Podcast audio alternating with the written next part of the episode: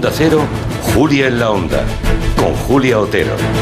Pues sí, muy buenas tardes desde este corazón de la comarca de Ribera del Duero. Nos encontramos en Roa, una población que está rodeada de viñedos, que es el origen de uno de los vinos más reconocidos de nuestro país, la de O Ribera de Duero.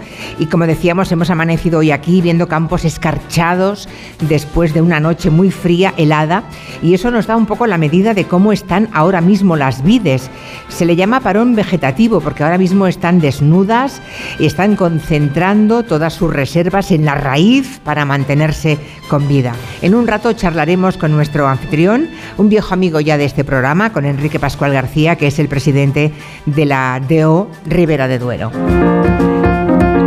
Por supuesto vamos a hablar de vino también con un hombre escogido varios años como el mejor bodeguero y el mejor enólogo de España. Algo tiene el vino cuando lo bendicen, dice el refrán, ¿no? Y sí, José Manuel Pérez Ovejas es desde luego el experto por excelencia.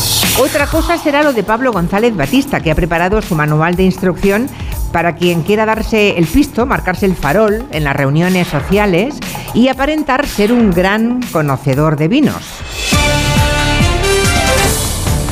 Los que sí saben de lo que hablan, bueno, casi siempre, tampoco siempre, pero casi siempre, son los, miembros de nuestro gabinete. Hoy se han desplazado a Roa de Duero Elisa Beni, Javier Gallego y Angélica Rubio, que son, por cierto, los mismos tres gabineteros que vinieron el año pasado. Nos hemos dado cuenta esta mañana, digo, mira, repiten. Eso es que lo pasaron bien, seguramente. Nos vamos a preguntar en el tiempo de gabinete si hay que prohibir que los niños usen los móviles en las escuelas. El reciente informe PISA dice que el 30% de los alumnos reconoce esa obviedad, que se distrae porque están usando algún dispositivo digital en clase. Los resultados escolares fueron tan desastrosos que padres, escuelas y responsables políticos han empezado a tomar medidas para limitar precisamente eso, el uso del móvil. La noticia reciente es que la ministra de Educación, Pilar Alegría, ha propuesto a las comunidades autónomas llegar a un acuerdo para prohibir el teléfono móvil a los alumnos durante el horario lectivo y eso incluye también los recreos, tanto en los colegios como en los institutos. Parece que esa oleada prohibicionista del smartphone que recorre Europa también ha llegado a España. Así que vamos a preguntarnos si somos o no partidarios de prohibir el móvil en centros educativos y si eso debe afectar a primaria o también podríamos añadir secundaria y universidad. También esperamos las opiniones a través de WhatsApp como siempre, para ese tema o para cualquier otro, en el 638-442-081. Hoy es jueves, así que aquí tenemos en Roa también a David Martos con su territorio quinótico. Él, como siempre, se ocupa de ver todas las series, todo el cine que puede. Nos trae aquí el resumen de lo que debemos ver y lo que nos podemos ahorrar.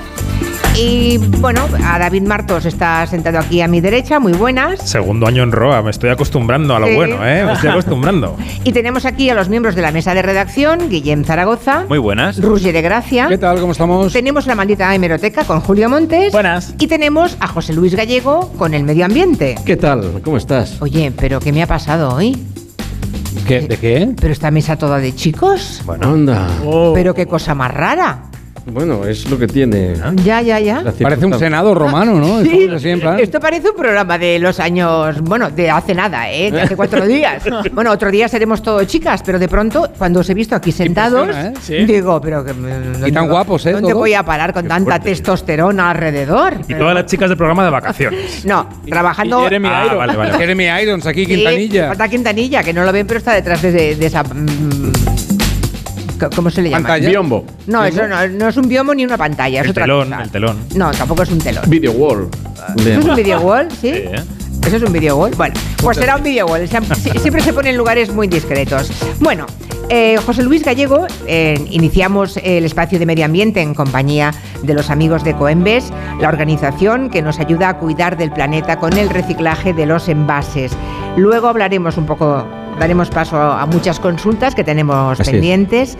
También hablaremos de la cumbre del clima, que por fin los resultados han sido bastante mejores de lo que preveíamos hace solamente un par de días, ¿no? Cuando toda la comunidad internacional se llevó las manos a la cabeza. Ha tenido un papel importante la ministra Teresa Rivera, por cierto. Así es. Pero eso será un poco más tarde. Ahora nos quiere hablar Gallego de, de ese sonido de la naturaleza con el que siempre empezamos, que seguramente a la gente que nos acompaña aquí, a la gente de, de los campos de Castilla, les debe resultar familiar. resultará muy familiar. Tengo que decirte que yo hoy juego en casa, porque como bien sabes, yo, bueno, porque lo he contado en alguna ocasión, yo me formé como naturalista a 30 kilómetros de aquí, más o menos, en las hoces del, del Riaza, no en las del Duratón, eh, en el refugio de Montejo de la Vega, de la Serrezuela, la, la linde de Segovia con, con Burgos.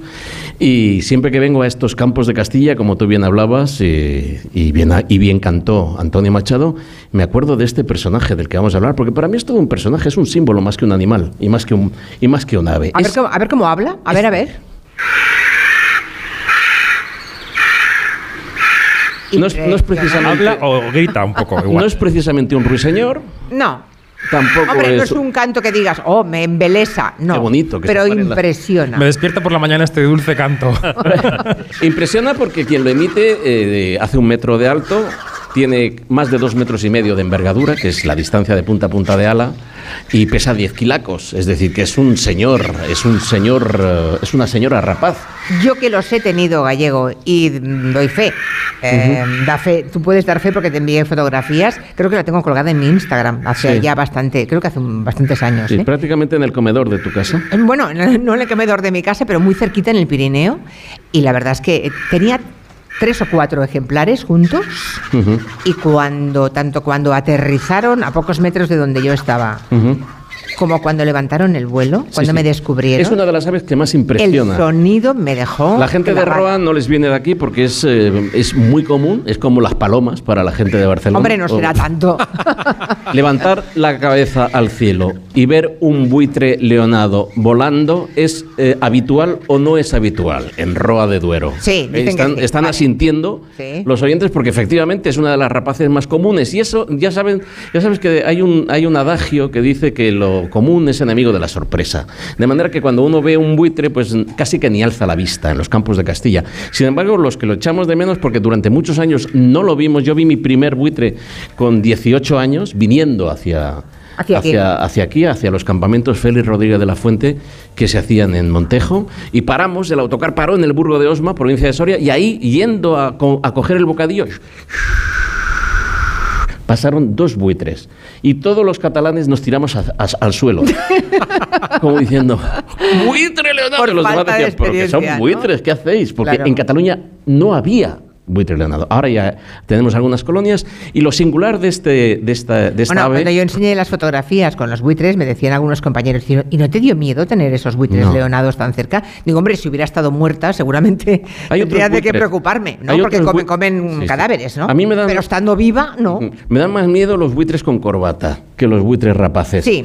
Pero en, en A mí también. En cualquier caso, tengo que remarcar que porque hay un apunte naturalístico, eh, un apunte de, de- de la fenología. La fenología es la ciencia que estudia la relación de los animales con el paso del tiempo, con el calendario, que, que me obligaría a hablar del buitre. Y es que ahora se están enamorando, Julia. ¿Ahora? Ahora es muy Con este frío. Levant- sí, sí. Sí, madre Levantar mía. son muy- Vale. Levantas la, cabeza y los ves hacer unos vuelos muy raros. Vuelan en parejas, uno, uno en paralelo al otro, hacen requiebros con, con lo torpes que son, porque son. O sea, van- cuidado que voy, cuidado que voy. Son así, no, no son nada Ya. sutiles. Pero es que se están, se están enamorando y luego se irán ahí a una peña, harán sus cositas Ya. y en enero pondrán un solo huevo en un cantil de una de las peñas que rodean a Roa o de los cortados fluviales del Duero, que son unas de las cárcavas Vale. y de las otras más bonitas, ahí pondrán un huevo, un huevo que es el único que ponen y ahí lo cuidarán. ¿Y es uno al año? Uno al año. Uno al año. Solo uno. Claro. Además es una de las rapaces en las que prácticamente se cumple lo de un solo huevo, un solo pollo. De manera que el pollo del buitre eh, está solito en su cantil hasta que eh, para allá, llegado febrero o marzo, decide echarse a volar. En ese momento, pobrecito mío, porque hay algunos que no, les va bien, yo he rescatado a algunos, se juegan la vida. Porque el buitre, el buitre adulto lo está mirando como diciendo, "Mm, te queda un cuarto de hora, voy a por la Karcher a- para sacarte del nido porque ya se acabó tu tiempo. Esto no es como los seres humanos, que acumulamos eh, hijos en, en casa. En no, casa no. a los 30 años. Si no saltas, te salto. Ya. Y ahí es cuando se juega la vida, porque hay algunos buitres que, que- algunos pollitos que se lanzan y dicen, ¡oh, me equivoqué! Y se caen. Y se caen y se mueren. Bueno, pues nada, un canto, por tanto, el buitre leonado tan propio, tan propio de estas tierras. Bueno, ¿cómo felicitan la Navidad a, a familia y a amigos? Preguntamos a los oyentes aquí presentes, a los que están en casa.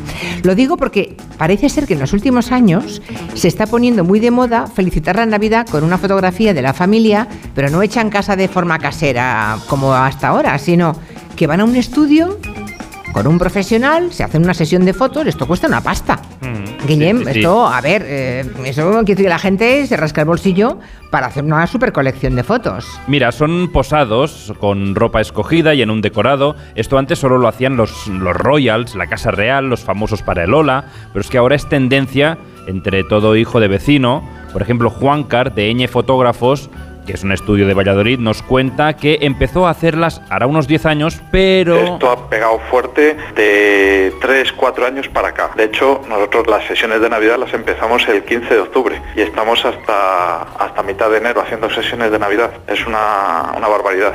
Claro, la mayoría de, eh, de estas personas que van al fotógrafo son familias que hicieron una de estas sesiones de Navidad cuando les nació el bebé y lo han convertido en tradición. Verónica Teban es fotógrafa en Murcia. 6-7 meses, que a partir de la edad que se quedan sentaditos la mayoría, hasta 10, 11, 12, hay papás que tienen las niñas 14 años y me lo siguen trayendo, pero vamos, sobre ese rango de edad. O sea, es como para seguir la, la evolución de los hijos, ¿no? Exacto, y no es nada fácil, ¿eh? ya lo decía Hitchcock, que trabajar con niños puede ser complicado. Verónica es experta y tiene sus trucos. Más que ponte ahí y ya haz esto, eh, nosotros lo que llamamos y lo hacemos como un juego, contamos una historia, este año que tenemos un barco, pues bueno, le hemos puesto por ahí una ballena, tienen que buscar la ballena, tienen un catalejo, o sea que al final lo desarrollamos un poco que sea como un juego. Aunque eso sí, los decorados clásicos invernales siguen siendo lo que se dice ahora un must. Preparamos tres decorados con todos sus detalles, eh, animalitos, ositos. Este año tenemos eh, incluso casi como un establo con seis o siete caballitos, como un poblado, con una tienda de juguetes, con un establo, con una puerta de una casa. La o sea, gente- tú eres una familia de Murcia, perdón, que incida y te, te ponen Laponia detrás para la foto de la Navidad. Exacto, exacto. Vale, vale, perdón. Lo que no he visto claro es lo de la ballena de Navidad, que no es muy típica la El ballena. catalejo ¿Cómo de que Navidad. no? La típica ballena de Navidad, Y ¿no? sobre, Exacto. todo, y sobre todo lo de gastarse la pasta en un fotógrafo cuando hay fotógrafos excepcionales como nuestra compañera Begoña del Puello. Hombre, un aplauso que para te Bego. pega unas Sí. fotos magníficas. Igual, a veces te salen los pies, a veces te sale la cabeza. Exacto. Ah, bueno. es, es, es ¿Cómo es, cubismo, es, es cubismo. Lo, lo mejor de todo, ¿eh? la gente escoge eh, este escenario que más le gusta y después se viste acorde con jerseys navideños No, y con ropa de fiesta. También bonito. hacemos sesiones de Navidad de, de familias completas, Ah. con abuelos, con tíos, con toda la familia completo. Y este año eh, ha sido curioso porque este año sí que es verdad que estamos haciendo sesiones de Navidad de mascotas. Oy, oy, oy, oy, Sí, sí, sí, bueno, es ¿Cómo, que cómo? hay quien es verdad eso, Mascotas, ¿eh? Hay quien contrata una sesión de fotos navideñas donde sale el animal solo. Ajá. Estas fotos son para consumo propio, pero también y sobre todo para compartir. Hay muchísimos papás que aprovechan eh, estas fotos pues para hacer regalos de Navidad, felicitar a los abuelos, Hay quien tiene la familia fuera y las quiere mandar fuera. Mira, precisamente ayer vino un, un cliente que me comentaba que nuestras fotos ya estaban viajando a Estados Unidos. Imagínate, o sea, Bueno. sesión de fotos solo al animal. Yo de momento este año aún no he recibido ninguna de ninguna fotografía de nadie de, de estudio. Pero eh, bueno, ya, ya os avisaré cuando sea así. ¿Los demás sí? ¿Habéis recibido alguna Pero, fotografía? no, pero parece que vayan a morir la gente que te envía la foto. No, ¿por qué? No, Es así como en el, con el- como en el póster de los otros, ¿no? Así, están así como muy serios. Sí, es muy curioso, serios, ¿eh? Como dormiditos. Parece una foto victoriana. Es curioso porque, bueno, da de comer a muchísimos fotógrafos, Ah, sí, imagino, y a muchos no, brutal, estudios, brutal, ¿no? claro. porque que además sí. esto que viene de Estados Unidos, ¿no? Que lo veíamos mucho en las series, Claro. esto de que se iban a hacer la foto y era como un acontecimiento familiar el irse a hacerse la foto, pues ha llegado aquí, ¿no? ha llegado ya todo, ¿no? Halloween, Todo ha la foto de Navidad, todo ya. Todas las costumbres estadounidenses nos han colonizado por completo. Y si eso da de comer a mucha gente, pues, pues mira, bienvenido sea para los fotógrafos, ¿no? Mm, Sí, sí, welcome, welcome en inglés ya. El tema, el tema es que se marcarán diferencias, porque a lo mejor en la escuela pues habrá niños que en su casa no pueden pagarse el fotógrafo y otros que sí, pero bueno, eh, tampoco será muy distinto de otra. A mí lo único que me preocupa es la ballena. Ya, la ballena de Navidad. Perdona que te diga, Roger, yo he visto que te han regalado una foto, que es un, un vino que sale tu foto Sí. en la etiqueta, tío. O sea, es, es alucinante. Bueno, Esto es ya- que- Pero a ti también, ¿no? Sí, Sí. es verdad. Es que los amigos de, de la DEO Ribera de Duero nos han hecho un regalo fantástico. Es una botella para cada uno y cada uno con su fotografía. Total. Y yo la voy a poner en el comedor con un, con un foco fijo. Ya, ¿eh? para que se vea. Porque mira, Pero te tu puedes- foto ha salido en revistas, pero Sí. es que la mía sale en un vino. Ya, ya, ya, ya, ya. Le claro. puedes poner un gorro de Papá Noel y ya la tienes de Navidad. No, también. pero me han contado que si se destapa con cuidado, luego se vuelve a tapar otra vez. O sea, hay que vaciar la botella, hay que beberse el vino. ¿eh? Claro, claro, es que lo Hay importante es el vino. Y luego se vuelve a tapar y se coloca como elemento decorativo. Bien visto. ¿Vale? Bien. Bueno, hacemos una pausa. Son las 3 y 19, una menos en Canarias. Y a la vuelta les hablamos de lo de fumar o no en las terrazas, que hay un poco de lío con esto. En Onda Cero, Julia en la Onda, con Julia Otero.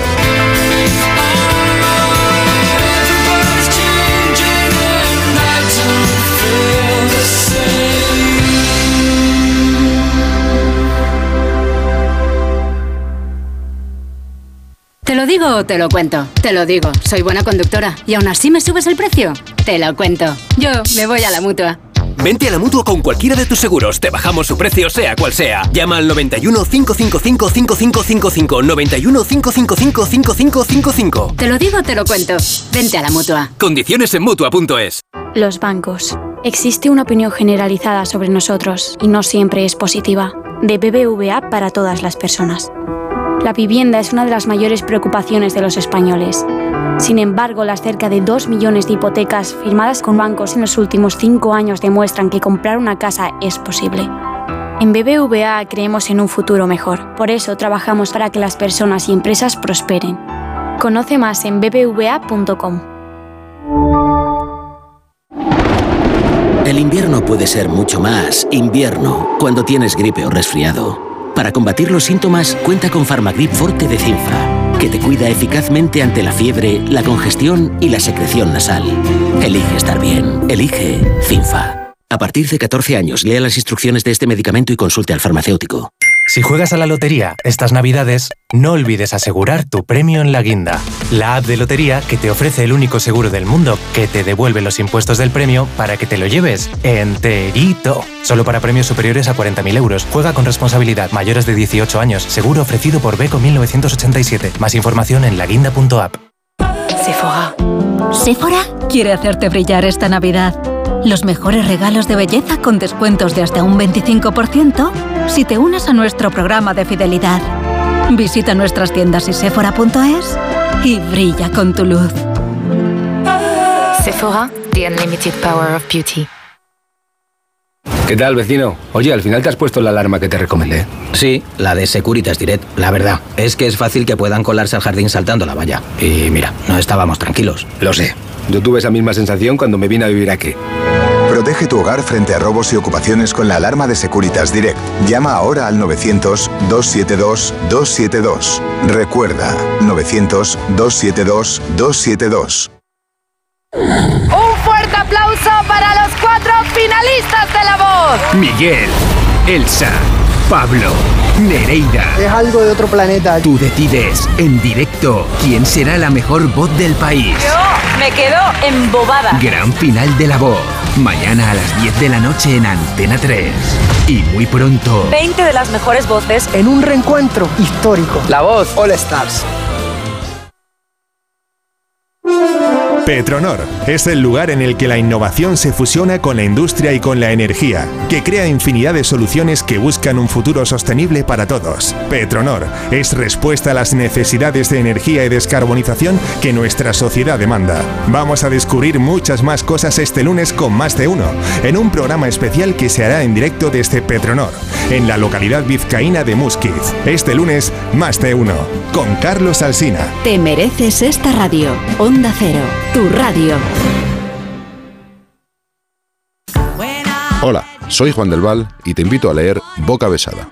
¿Aún no has leído la novela del año? En Boca Besada descubrirás un mundo donde no hay fronteras entre la novela y la vida. No es realidad, no es ficción, son ambas.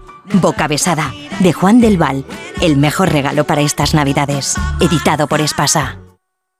Pablo ha vuelto a suspender. No sé qué hacer. Prueba con The Memory Studio. A Luis le va genial. The Memory contiene vitamina B5 que contribuye al rendimiento intelectual normal y eso lo nota en exámenes. The Memory Studio, de Pharma OTC.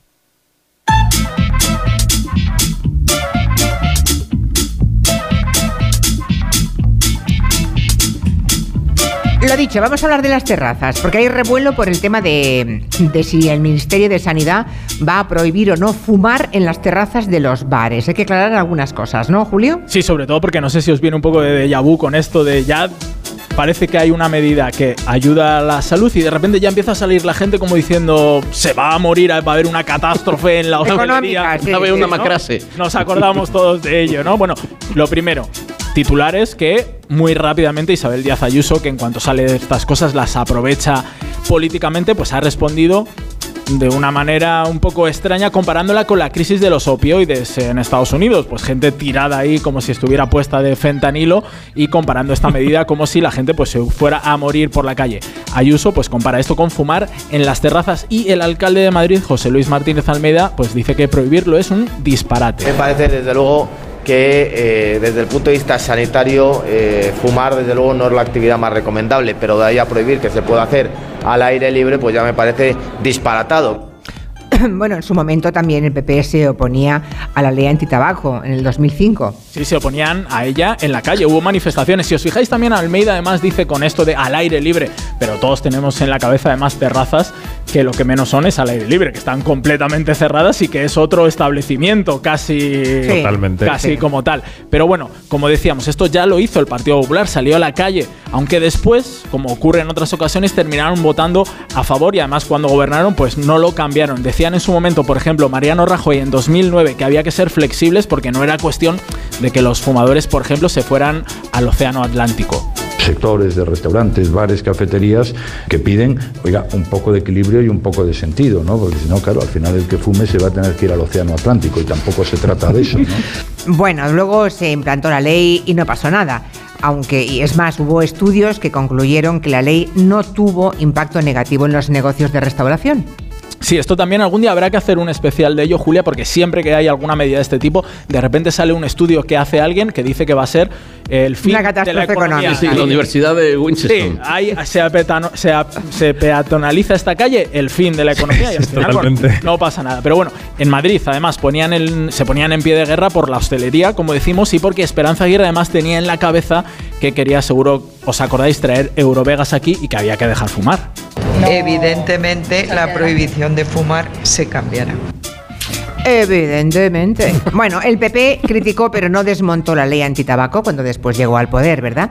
Ahora algunos en el partido se oponen también a que eh, se prohíba fumar en las terrazas. Pero la pregunta es, ¿se va a prohibir o no se va a prohibir, Julio? ¿Qué sabemos hasta ahora? Porque es verdad que en algunos medios hemos visto como que esto ya va Sí. a suceder, pero es verdad que aún no hay nada acordado. Todo parte de unas declaraciones que ha hecho la ministra de Sanidad, Mónica García, diciendo que querían sacar del cajón pues ese plan antitabaco que lleva paralizado desde 2020 y en el que se contemplan, por ejemplo, esto sí, ¿no? Las medidas para reforzar en los lugares donde ya está prohibido fumar. No hay una mención explícita de las terrazas, pero bueno, se puede suponer que sería una de las, de las opciones. En ¿no? fin, que la ministra de Sanidad ha dicho que la medida la están estudiando. De momento no hay nada aprobado y en cualquier caso se tendrá que acordar con las comunidades autónomas, ¿no? Eh, Eso es evidente. Y veremos entonces qué dicen las que están presididas por el Partido Popular.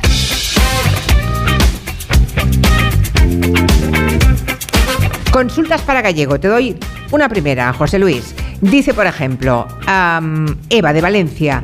Estos días se usan bandejas de cartón para servir dulces y entrantes. Aunque suelen llevar un papel de fantasía, casi siempre quedan manchadas con restos de comida. Mi pregunta para Gallego es si se pueden echar aún así al contenedor azul. Bueno, si es de cartón, claro. Y, y depende de la dosis, desde luego. Si se ha quedado embadurnada de, de tomate en salsa o embadurnada de crema de, de- de cualquier cosa que, que- que dificulte. Vamos a emplear el sentido común. Pero Lo que lo chupas antes de tirarlo, sí. No, no, no. Yo... Buena pregunta. No, Claro, muy buena pregunta. sí, hay Hombre, menos. no. Sí, vamos a ver, si coges, si utilizas una de las servilletas de papel que tienes en casa, lo pasas un poquito y Ya lo está. dejas un poquito limpio, lo tiras al. ¿Y la servilleta dónde la tiras? Al azul también. La chupas antes también. El En los, municipios en los que se hace recogida selectiva segregada de restos de comida, lo que llamamos materia orgánica, que es un contenedor de color marrón, ahí sí que podemos echar la servilleta llena de salsa o de, o de, o de paté o de crema o de lo que sea. Pero la bandejita de cartón, eso va a ir a un, para que la gente lo entienda, eso va a una especie de pulper, que es un, como un tanque lleno de agua gigantesco, que es donde está la planta de reciclaje, ahí es donde echan el papel, el papel. Y se hace a la vieja usanza, como se hacía antes el papel, que es prensando, pasándolo por una, plea- por una plancha y recuperando el papel. Si eso está lleno de tomate, de mayonesa, de ketchup, eso es una guarrada, no es un papel. Por Pero, no lo lavan después. si tiene no, si tiene poco, Ya, si tiene vale. poco al azul. Vale. Si no al rechazo. Si no, el rechazo, de acuerdo. ¿Se acuerdan que este lunes les contamos que en el funeral de The Pogues, del cantante de The Pogues, fue una auténtica fiesta? Me refiero a Shane McGowan. Bueno, les podemos contar que la fiesta, como yo me imaginaba, la ha pagado él. O sea, dejó escrito cómo quería que se tratara el día de su muerte, ¿no? Sí, señor, la pagó, la fiesta la pagó el muerto. Shane McGowan no quería un funeral triste, quería una fiesta. Y así fue, lo demostramos aquí el lunes en Julia en la Onda, familiares y amigos reunidos, primero siguiendo al féretro por las calles de Dublín y luego al final cantando su canción más conocida, el villancico Fairy Tale of New York, así sonaba. Esta es la gente del funeral, ¿eh? Estaban cantando todos. Que dejó indicaciones escritas. Sí, señor. Muy bien. En la calle cantaban y luego esta fiesta se trasladó al santuario de Shane, que no era la catedral, sino que era su propia catedral, el pub, que es donde Ah, pasaba más el- horas. Pero una cosa, el- el Shane este llamó a- al catering después de muerto. No, ahora te lo cuento, ahora te lo cuento. La cosa es que en el bar siguieron cantando, en el pub cantaron otra vez y allí eh, la gente, sus amigos y familiares, eh, pudieron beber lo que querían, tantas pintas como querían. todo pagado. Porque estaba todo pagado por Shane. Shane fue a última hora antes de morir al del bar y le dijo, Antonio, se llamaba Antonio, el del pub. Anthony. Anthony, que te dejo, Tony. te dejo aquí 12.000 eurazos para que la gente, mis amigos y familiares, vengan cuando yo haya muerto y se beban todo lo que quieran. Así se muere. Hoy lo ha sacado The Independent, ha sacado esta información diciendo eso, que llegó a pagar hasta 12.000 euros y que era su última voluntad y era la última petición de Shane McGowan para que fuera toda una fiesta. Hombre, si es cerveza te da para mucha cerveza. Si es Rivera te da para dos botellitas. Si es bueno, ¿eh? Pero con foto, tío, con foto. ¿A qué mola? Ay, voy a saludar a una joven que tenemos aquí en primera fila que se llama Anabel. ¿Cómo estás, Anabel? No, no, sé- no te oigo. A ver, a ver, ya un empezamos, momento, ya empezamos con el. Alba. Ya empezamos. Es que a fotógrafa, claro, A ver le estáis pidiendo muchas cosas a Begoña a la vez. Eh, El a ver, power, dale al a ver, power, A ver, ahora. ahora. Hola, hola ahora, Julia. Hola, ahora Julia. sí, perfecto. Bueno, Anabel la tenemos aquí sentada en primera fila y Anabel viene de Moradillo de Roa. Moradillo de Roa, que está a unos veintitantos kilómetros, Sí, ¿no? 25 kilómetros. ¿Vives ahí, no, Anabel? Sí, vivo y trabajo, sí. Vives y trabajas. Bueno, Anabel es artesana, nos han contado. que- Restauradora de muebles. También.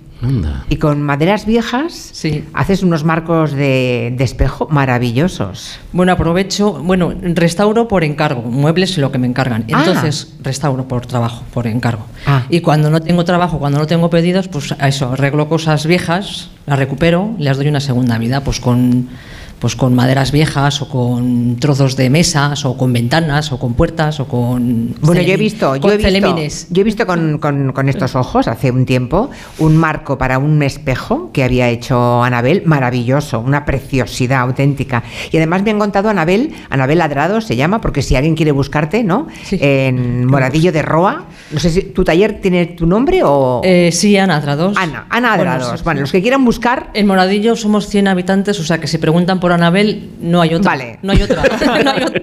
Un pueblo de 100 personas son fácil Sí, de no- localizar cualquiera de las 100, no. Y me han contado que Y si dicen una fan de Julio Otero, también me van a conocer. ¿Ah, sí? Bueno, habrá alguien más en el pueblo, espero. Eh, no muchas, más como yo. Ya, ya, vale, vale, pero tú eres, tú vales por todas, ¿no?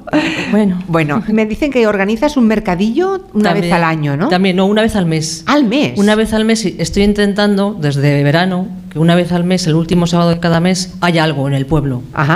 Entonces, pues eso mismo, en los pueblos pasa cosas, pero hagamos que pasen más. Claro. Entonces estoy eso, buscando, busqué gente, mujeres, chicas artesanas también y colaboradoras de, de cerca del pueblo, también artesanas o tal, y estamos ahí. Y montáis un mercadillo intentándolo. y vendéis qué, por ejemplo. Pues yo, por ejemplo, yo busco trabajo de restauradora también, pero a la vez pues saco cosas de las que yo hago, pues que si hago imanes del pueblo, hago... Esta vez voy a hacer perchas. Por ejemplo, perchas y me he dado cuenta de que cada una está hecha, o artilugios, cada una con una madera distinta. Hoy me he dado cuenta de que lo último que estaba haciendo estaba, está hecho con un trozo de, de almendro. un almendro que se cayó de mi pueblo, que estaba seco, entonces también le estoy lijando, le estoy recuperando y voy a ponerle, pues no sé si me va a ser para un espejo o para un marco. Qué bonito, los almendros Entonces- tienen vida. Los almendros, me he dado cuenta que tengo un trozo de, de- de olmo, otro trozo de nogal. Es que voy a hacer una cosa, con, cada una cosa con una madera distinta. Bueno. Creo que me va a salir así. Y, luego- y la- y otras mm, personas, mujeres del pueblo sobre todo, unas venden miel, creo, Eh, ¿no? son de, de pueblos de alrededor. Ah, vale, vale, Miel, huevos. Ah, nos quedamos otra vez sin sonido. Bueno, ay, qué pena, por favor. Se ha acabado la pila, no creo, ¿no? Es imposible que se acabe la pila en este momento. Es curioso porque uno de, las, eh, de los objetivos que tiene el Ministerio de Transición Ecológica es de lo que está hablando Anabel. Es lo que ellos llaman reto demográfico, que es que la gente se quede en el campo pero tenga oportunidades. Bueno, eso también, para eso también eh, la de Rivera de Duero ha sido importantísima, ¿no? El tema de la, tema de la vid. Ahora y, sí, ahora. y además yo creo, vamos, es lo que estoy haciendo desde que llevo el taller. Recupero y reciclo y Muy le doy bien. una segunda vida. Entonces, Pues Anabel Más o Adrados, te agradezco que sigas con, con tanta fidelidad a este programa, que te vaya muy bien. Y por último, si hay alguien que está en cualquier rincón de España y tiene un mueble importante, bonito para restaurar, eh, ¿lo puede enviar o se puede o no? No va al micro, no va bien, no va bien. No, no va bien. Ay, qué pena. Bueno, luego recuperamos la conversación. De momento seguimos. Venga, no sé si ustedes han visto Barbie, seguro que sí, aunque habrán tenido que seguramente hacer muchos kilómetros, ¿no? Porque el cine más cercano de Roa, ¿cuánto está? Qué buena pregunta. ¿A cuánto está? ¿A ¿Cuánta, cuánto Hay uno rato? en Roa, he visto ¿Hay uno. uno en Roa? Está cerrado, pero está. No, dicen que no hay en. Roa. Vale, ¿a dónde tienen que ir? Aranda. Aranda. Bueno, ¿Minutos en coche cuánto más o menos? 20 kilómetros, 15 minutos. 15 minutos. Bueno, no es tanto como yo pensaba, ¿eh? Bueno, pero aún así, oye, hay Está gente... lejos, pero no es tanto como yo pensaba. En todo caso, me parece que lo de Barbie tiene más noticias. Estamos poniendo este Dance the Night de Dua Lipa, porque Barbie ha vuelto a recibir otras noticias positivas, además de las que ya venimos explicando, más todavía. Sí, yo no sé si la gente aquí ha visto Barbie o no, porque la ha visto tanta gente en todas partes que yo creo que en todos sitios a los que vas alguien ha visto la película y tiene opinión sobre la película. Aquí hemos contado ya esta semana las nominaciones de los Globos de Oro que salieron el lunes, en las que estaba nominado Juan Antonio Bayona con La Sociedad de la Nieve. Bueno, pues ayer salieron las nominaciones de otros premios de la prensa en Estados Unidos que les quieren comer la tostada a los globos, que se han visto en una crisis un poquito de reputación en los últimos años. Son los Critics' Choice. También está nominado Bayona a esos premios. Nuestra película está nominada en todas las grandes galas del año. Pero lo que ha pasado ahí es que Barbie ha batido un récord de nominaciones. 18 nominaciones en unos premios que no se había visto nunca en estos Critics. Está nominada a todo, incluida esta canción que escuchamos, que es una de las del año, ¿no? La canción de Dua Lipa.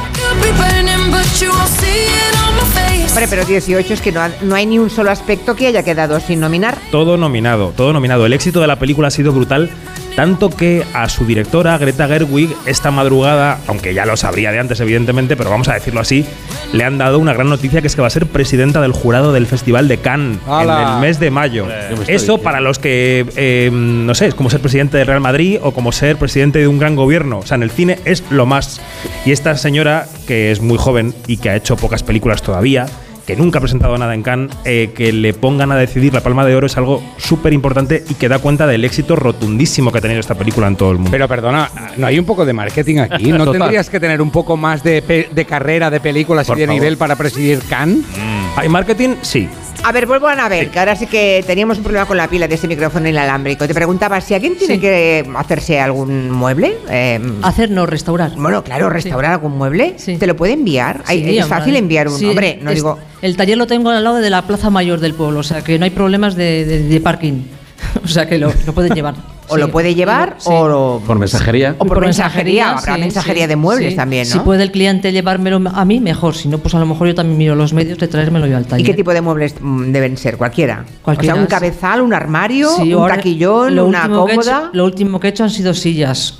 Mm, una cómoda. Las, las cómodas es un mueble que se restaura mucho porque es muy práctico, muy bonito y muy cómodo. Los baúles también se hacen Ay, mucho. los baúles. Baúles, Ana, ¿y- arcas. ¿y vendes por internet? ¿Se te pueden comprar cosas por internet? Pues estoy en ello porque es que soy. Esa es otra tarea más. Lo de los, las redes es un trabajo más. Entonces, como esto se lleva mucho tiempo, cuando me pongo los deberes de, de publicar y de tal, sí que quiero hacerlo.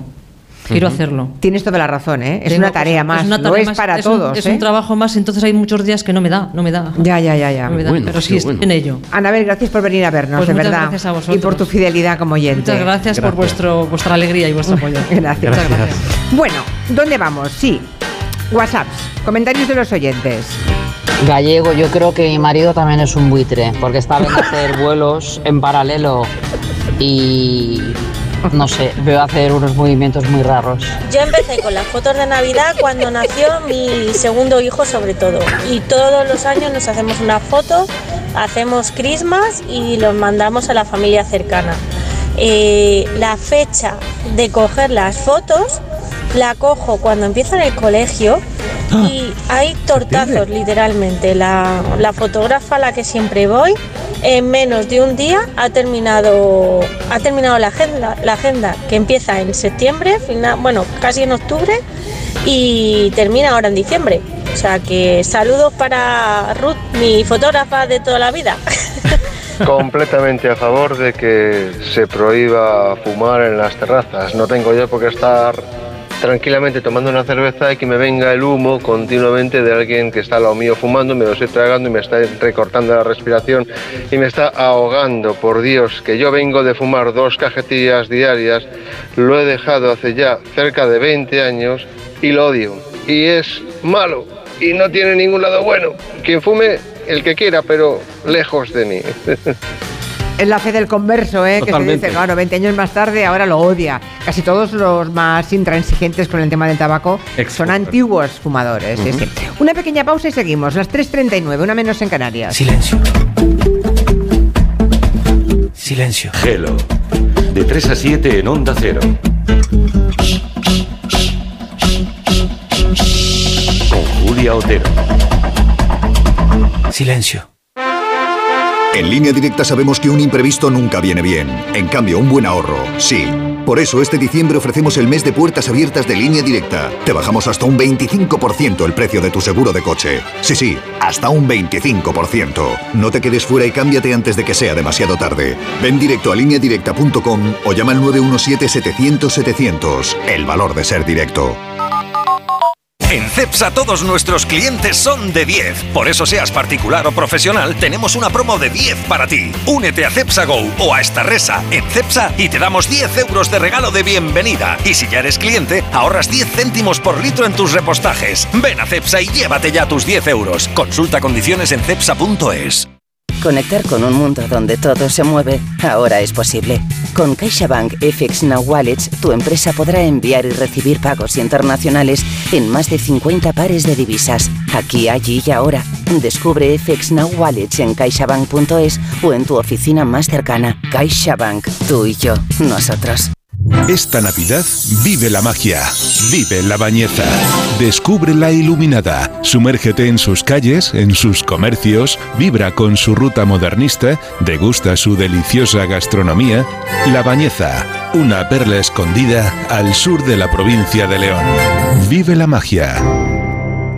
Tantas horas delante del ordenador pueden pasar factura a tus ojos. Prueba el nuevo Devisión Lágrimas. Devisión alivia los síntomas de sequedad, irritación y cansancio ocular. Devisión Lágrimas. Este producto cumple con la normativa vigente de producto sanitario.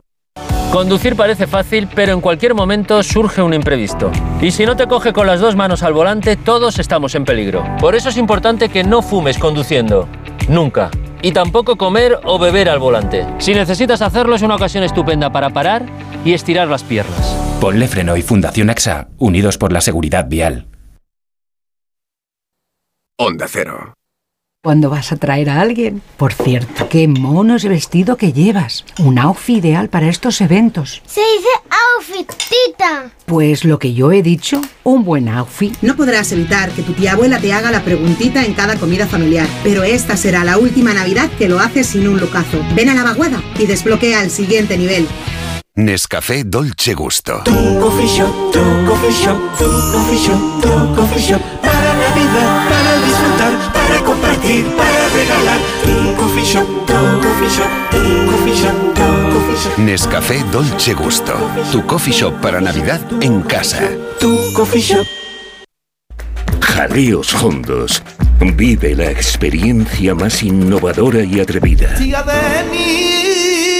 Amor, pasión, flamenco. Solo en Madrid, en el Teatro Magno, Jaleos Hondos. Flamenco Experience. Liquidación total fin de año en Ocasión Plus. Más de 8.000 coches con descuento y ahorro de hasta el 30%. Encuentra tu nuevo coche a un precio imbatible. Solo hasta fin de mes. ¡Corre! ¡Las mejores ofertas vuelan! Ocasión Plus. 15 centros en Madrid. Nuevas tiendas en Fuenlabrada, Arganda y Torrejón. Localiza tu centro más cercano en ocasiónplus.com. Abierto sábados y domingos. Vaya cara, Lucía. ¿Qué te pasa? Tengo un problema. Necesito a alguien que cuide de mi padre y no sé por dónde empezar. ¿Por qué no hablas con Depenker? ¿Depenqué? Depencare, con C de cariño. Ellos se encargan de todo para que tengas el cuidador ideal. Llámales al 91 091 35 66. Para los que quieren ser libres. Para los que quieren todo y lo quieren ya. Para los que son unos campeones. O para los que creen que esto es cuestión de magia. Para todos, We Will Rock You. El musical producido por la banda Queen llega al Gran Teatro CaixaBank Príncipe Pío. Entradas en laestacion.com. Cuando pienses en muebles nuevos para tu cocina, piensa en Kixen. Kixen es una empresa del grupo Duchamanía, con la misma profesionalidad y compromiso. Los muebles perfectos para tu cocina por encargo, a la medida de tus necesidades. Infórmate en el 91 762 98 76 en kixen.es o en el Paseo del Molino 6. Y recuerda que Kixen es K-I-X-E-N. ¿Tienes miedo al dentista? ¿Sufres con tu boca? En Dental Corbella somos líderes en implantología dental. Tus dientes fijos en una sola sesión, incluso en casos de poco hueso. Además, no te enterarás de nada por la sedación monitorizada. Cinco clínicas en Madrid. Pide cita gratuita en dentalcorbella.com y en el 91 111 75 75.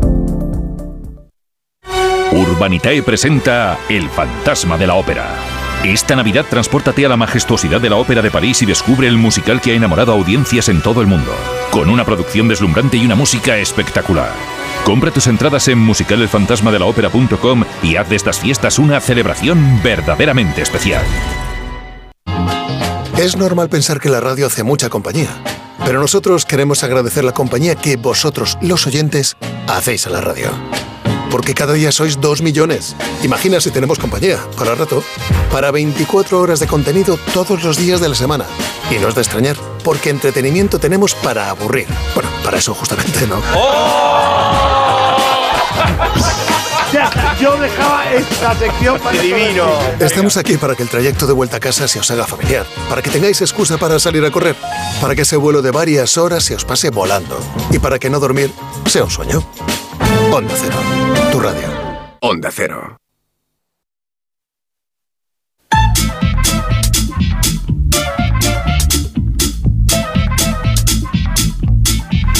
Aquí seguimos emitiendo hoy desde el corazón de Ribeira Sacra, digo de Ribeira Sacra, de Ribera de Duero. Estaba yo Como tira la tierra. A ver, no mataba. Ahí te ha salido la vena. Ay, Viva. pero de Ribera me ha salido Ribera Sacra. No, no, Ribera de Duero. Am, luego hablaremos de vinos blancos, ¿eh? Porque mi Ribera Sacra y vino blanco en Ribera de Duero eran los tintos hasta ahora, pero ojo que están empezando a hacer unos blancos muy, muy buenos. ¿Sabes que tengo un amigo Hablaremos un poquito más tarde. Tengo un amigo que dice que el blanco es para el pescado y el tinto para las personas. Ya, ya, ya. bueno, bien bueno, eso, bueno. estoy de acuerdo. Sí, es verdad, el tinto es el tinto. Bueno, y es el gran vino de esta tierra, ¿no? De la Ribera, de la Ribera de Duero. Pero también ahora están eh, con el blanco y creo que lo están haciendo muy bien. Venga. Recuperando además una viña autóctona. Luego os cuento. Ahora hablemos de un vídeo, un vídeo muy emotivo que igual alguno de los que nos escucha, vamos seguro, lo ha visto, porque se hizo muy, muy viral. Era un hombre que iba en un avión, dijeron, decía ese vídeo, que tenía Alzheimer, se puso muy nervioso porque su mujer se fue al baño y cuando volvió se encontró pues a su marido muy, ah, muy agresivo y muy perturbado. Hasta que de pronto la señora pide al resto de pasaje del avión que canten una canción que por lo visto le calma, le hacen caso y el señor en efecto se calma. Pues bien, va a contarnos Julio qué hay detrás de ese vídeo que algunos dieron por real y por bueno.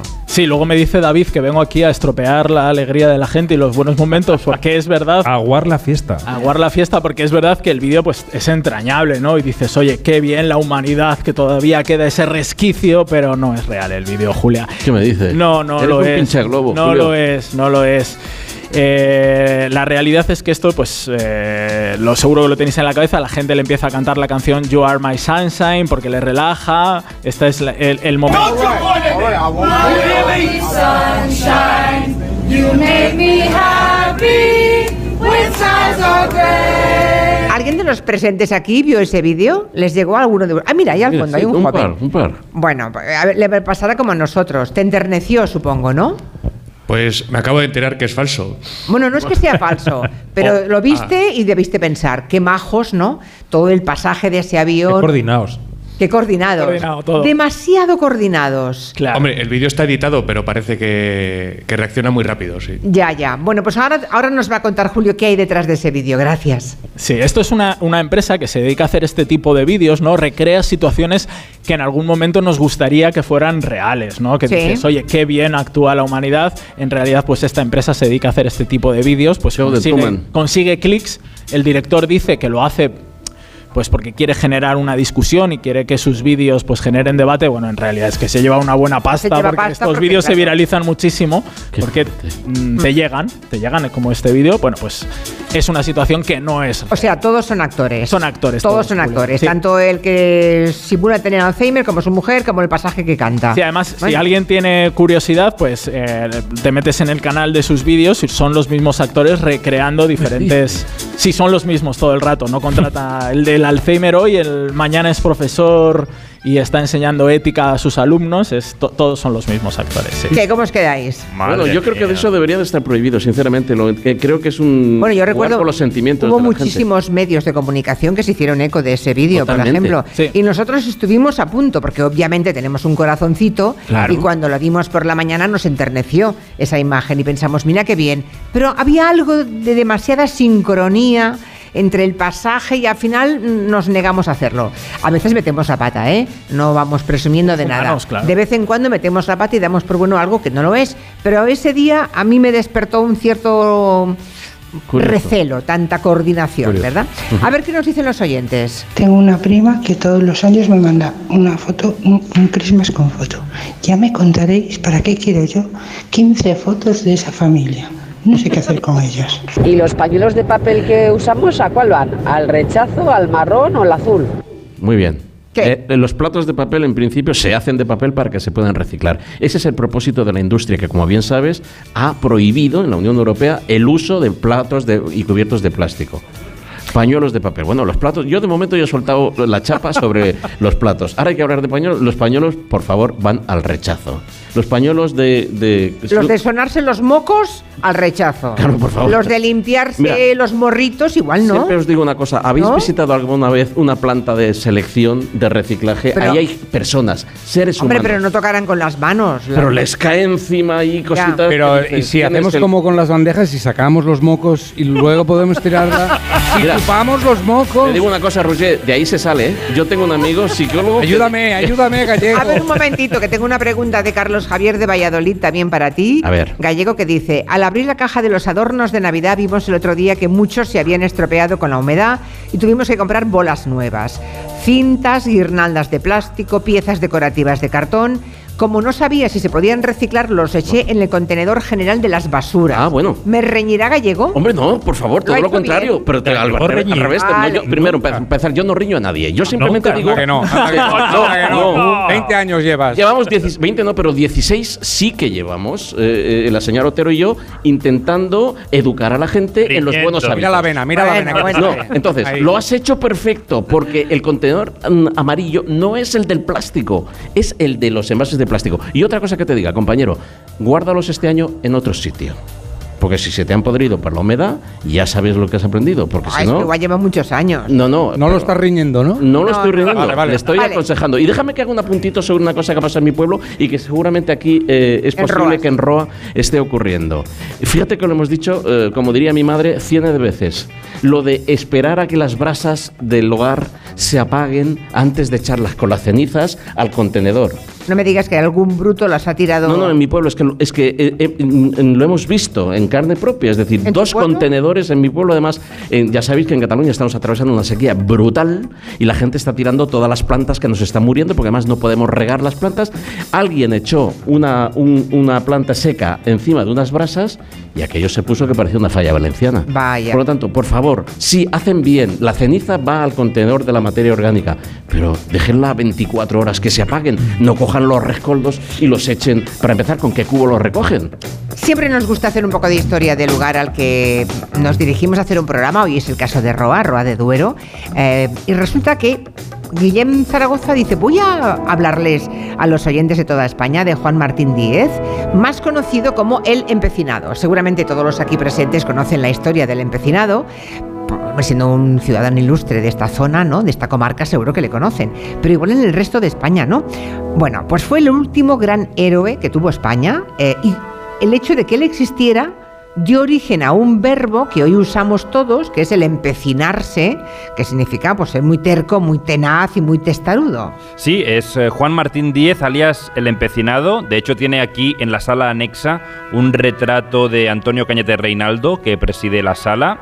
Tenía este apodo por haberse criado en la Pecina, en el lodo. De hecho, todos los naturales de Castrillo de Duero, que es un pueblo que está a unos 18 kilómetros de aquí, tienen ese apodo, los empecinados. Juan era un hombre rudo y de campo, ya había luchado en la Guerra del Rosellón, pero en 1808 vio cómo las tropas francesas cruzaban sus tierras para di- dirigirse a Portugal.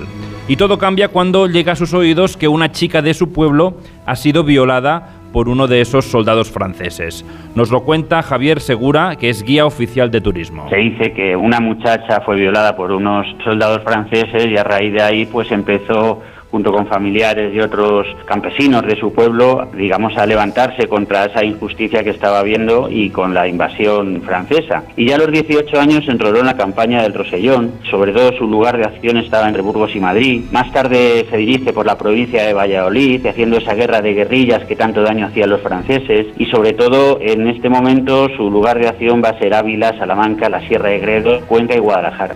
Tras varios meses de lucha, haciendo mucho daño a las tropas francesas, el general Hugo, padre del dramaturgo, le pide por carta que se rinda y se una a sus filas. El general Hugo, el padre de Víctor Hugo, el novelista, estando en la provincia de Guadalajara, va a escribir una carta para Juan Martín Díaz el Empecinado, que se encontraba en la villa ducal de Cogolludo, indicándole que se puede pasar a sus tropas o rendir. Y la contestación de Juan Martín, la verdad que es de un patriota, era un auténtico héroe y la integridad que tenía en ese momento. Bueno, de hecho, el general Hugo llegó a secuestrar a la madre del empecinado y le pidió que se rindiera, pero él le dijo que si le hacía algo a su madre, él mataría a 100 soldados que tenía hechos mm, prisioneros. El empecinado le contesta que no se va a rendir y que todos sus soldados están igual de implicados que él en la causa. Tenga usted entendido que si solo quedara un soldado mío, aún no se había concluido la guerra porque todos ellos, a imitación de su jefe, han jurado guerra eterna a Napoleón y a los viles esclavos que le siguen. Me hará usted el favor de evitar toda correspondencia y le aseguro con este motivo la más perfecta consideración. Juan Martín el Empecinado, Cogolludo, 8 de diciembre de 1810. Bueno, una vez derrotado el ejército francés, el rey Fernando VII regresa a España, le ofrece dinero y tierras al empecinado, él se niega, se opone a traicionar sus ideales y eh, las tropas reales lo detienen y lo ejecutan aquí mismo en Roa. Vuelve a las armas contra Fernando VII en 1820. Fernando VII, el rey felón, pues eh, vuelve otra vez al absolutismo y es en el trienio liberal donde en 1820-23 es nombrado también incluso gobernador militar de Zamora y capitán general y detenido en los de Peñafiel en Valladolid más tarde para finalmente ser ahorcado en, en Roa. Y como contaba Antonio Gala en 1976 en el programa mm, Paisaje con Figuras de Televisión Española, tras su muerte, ser empecinado pasó a tener un significado algo más noble. Logró hacerse inmortal Juan Martín Díaz. Desde él y por él, empecinarse no es ya solo mancharse de pecina, es obstinarse, aferrarse, empeñarse por conseguir un fin, una de las muy pocas cosas por las que merece la pena realmente morir, la libertad. Bueno, ¿qué os parece? Maravilla. Desde él y por él, como decía el gran Antonio Gala, o sea, lo de empecinarse como verbo eh, surge después de la figura del empecinado de Juan Martín Díaz. Interesante, una cosa que hemos aprendido hoy, ¿eh? Sí. Bueno, vamos ahora a otra cosa que vamos a aprender porque hay mucha gente, y esto es un bulo, diciendo que guardemos dinero en efectivo debajo del colchón para hacer frente a gastos de emergencia. Y dicen además que lo recomienda el Banco de España. Esta es la clave, ¿no? Que ves que te lo está diciendo entre comillas el Banco de España y dices, hostia, aquí está pasando algo. Y la realidad es que no es un bulo que se está viralizando mucho y desgraciadamente se han hecho eco de ello algunos medios. Dice esto, ¿no? Que el Banco de España nos dice en casa dinero guardado en efectivo para 6 y 12 meses para gastos fijos. El Banco de España aconseja en su blog tener en metálico en casa una cantidad aproximada de entre 6 y 12 meses de lo que serían nuestros gastos fijos. O sea, que dicen que tenemos que guardarnos ahorros en casa para hacer frente a los gastos durante seis meses o un año. Y es un bulo, Julia. Lo que pasa es que el Banco de España dice que tenemos que tener en una cuenta bancaria, Julia, un dinero que nos asegure tener, pues, de manera inmediata gastos para tres meses por lo que pudiera ocurrir. Pero en una cuenta bancaria. En una cuenta bancaria. No, dentro, no debajo del colchón. No debajo del colchón. Y de ahí acabado en el colchón, en casa. ¿Pero cómo es posible? Pues así son las desinformaciones. Así se generan los bulos. Despedimos en este momento a los buenos amigos de Coembes. Hoy en la sección de higiene personal, un pack irresistible. Tu espuma de afeitar y no me corto y al terminarlo lo llevo al contenedor amarillo. Imposible decirlo.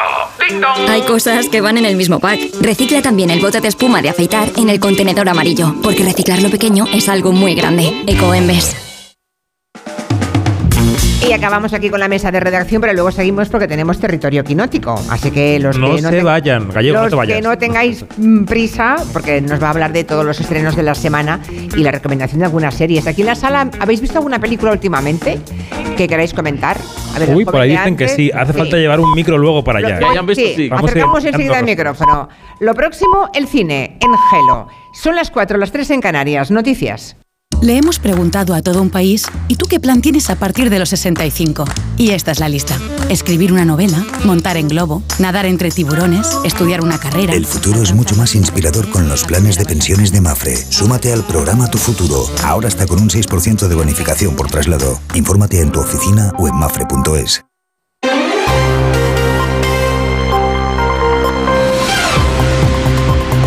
Noticias en Onda Cero.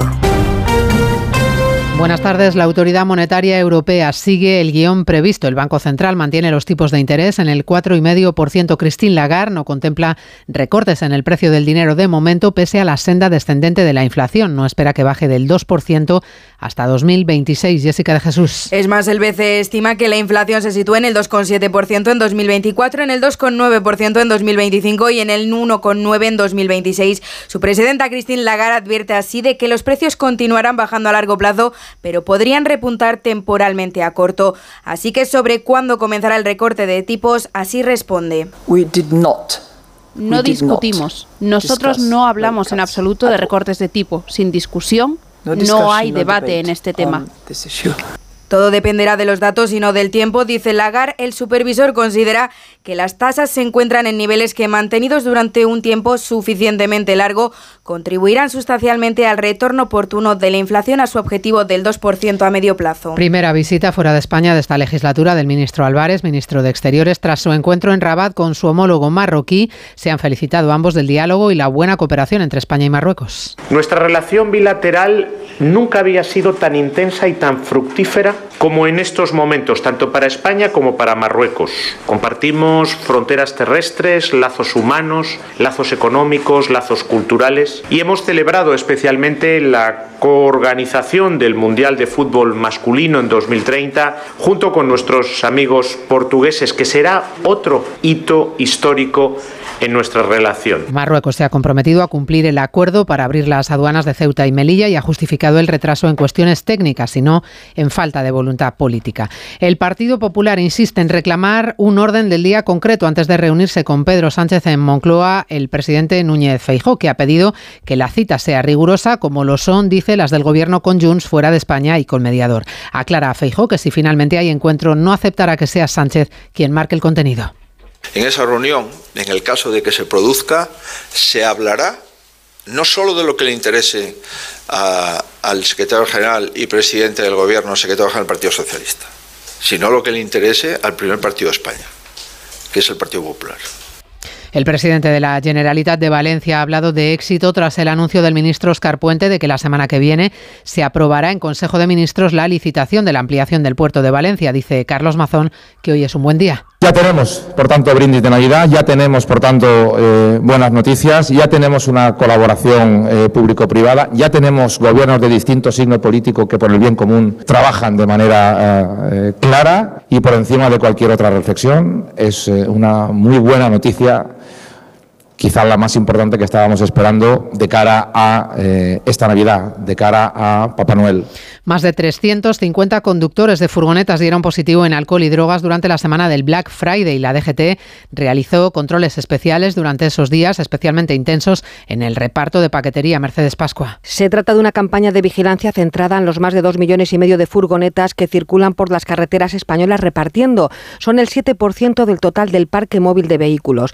La DGT controló 137.143 vehículos y comprobó que 8.319 conductores las normas de tráfico. De las 371 personas que dieron positivo en alguna sustancia, 121 de ellas superaban los límites de alcohol en sangre y 250 dieron positivos en drogas. Una de las infracciones más habituales fue circular por encima de los límites de velocidad, pero el elemento que más se ha detectado ha sido el mantenimiento inadecuado de los vehículos. 2.354 conductores fueron denunciados por no haber pasado la ITV.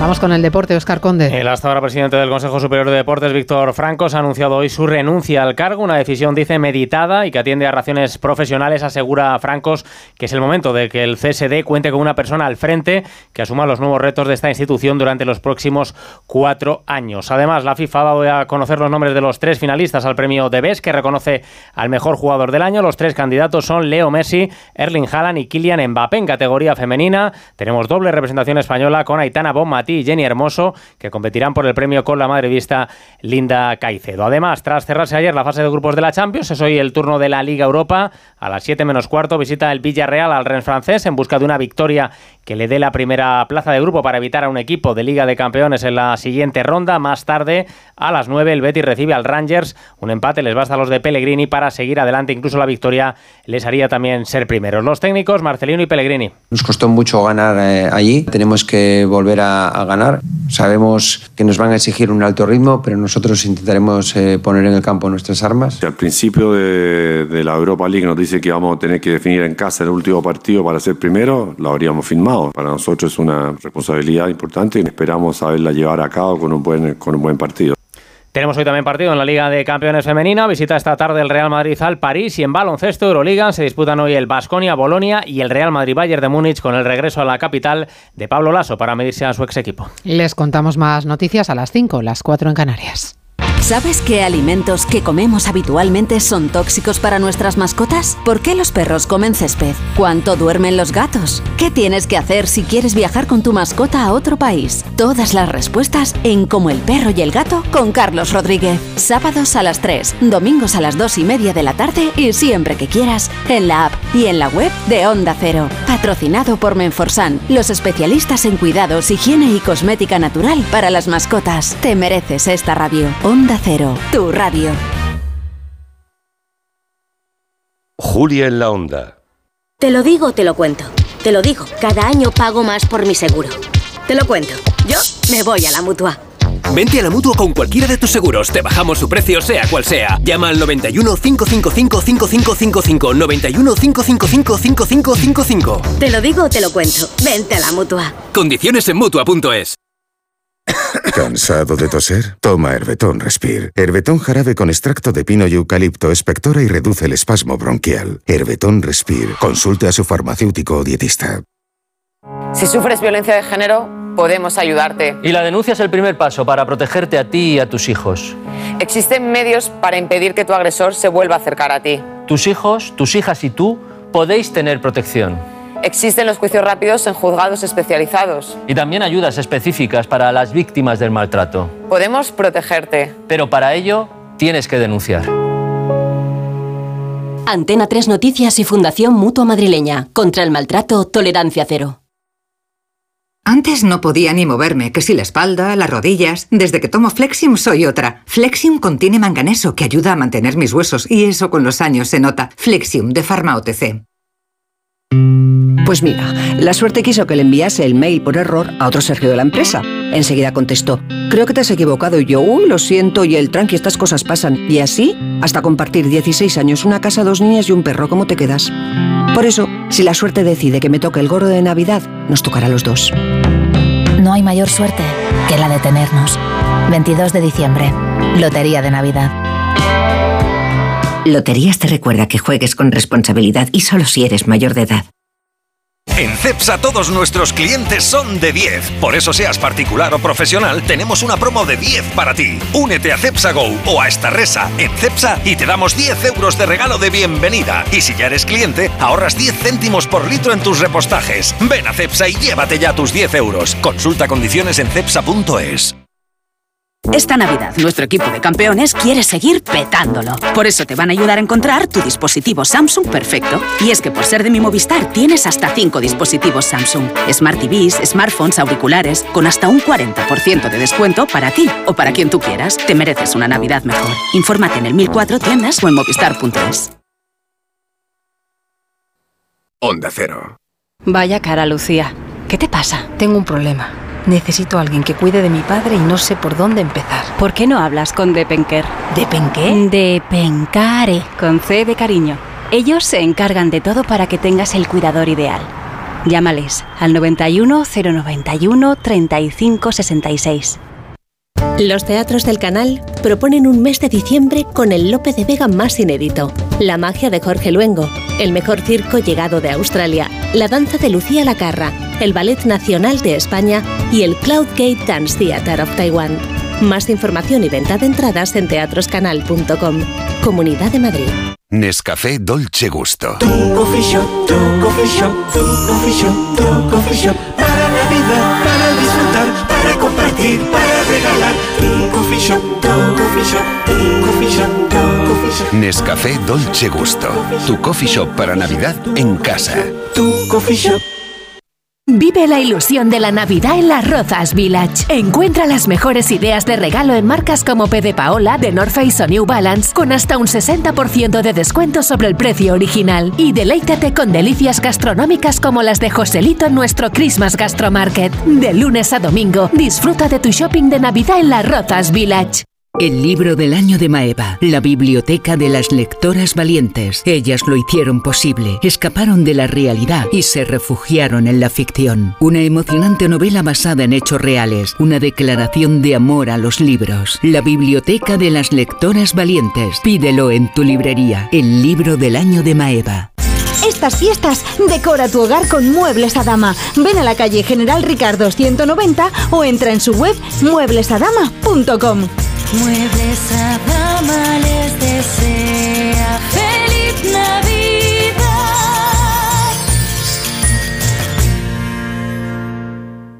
Hombre, ¿qué tal, Juan? Te veo muy concentrado con el portátil. Hola, sí, estoy viendo la web de Duchamanía. Ayer mi mujer se resbaló en la bañera y casi se rompe una pierna. Así que vamos a poner un plato de ducha. Incluso puede que reformemos el baño entero. Nosotros lo hicimos y estamos encantados. Trabajan muy bien y además lo pudimos financiar sin intereses. En la web lo tienen todo y además exposición en Paseo del Molino 6 y calle Cabanillas 39, 91 468 4907 y duchamanía.es. Llega el fin de semana y tú al fin paras. Pero el mundo no. Él sigue girando. El mundo no para de darle vueltas a la actualidad más inmediata. Juan Diego Guerrero tampoco. Si quieres desconectar sin dejar de estar informado, escucha Noticias Fin de Semana. Cada sábado y domingo a las 7 de la mañana y a las 2 de la tarde. Y siempre que quieras en la web y en la app. Onda Cero, tu radio. Onda Cero.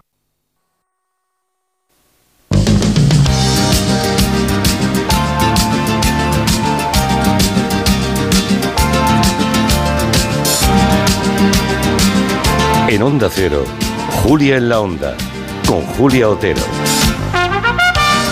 Hoy emitiendo en directo desde Roa de Duero, estamos en el centro cívico, en el corazón de la comarca de Ribera del Duero y de esos buenos vinos hablaremos enseguida con alguien que se ha llevado todos los premios y además varios años. Mejor enólogo 2023, por ejemplo, José Manuel Pérez Ovejas.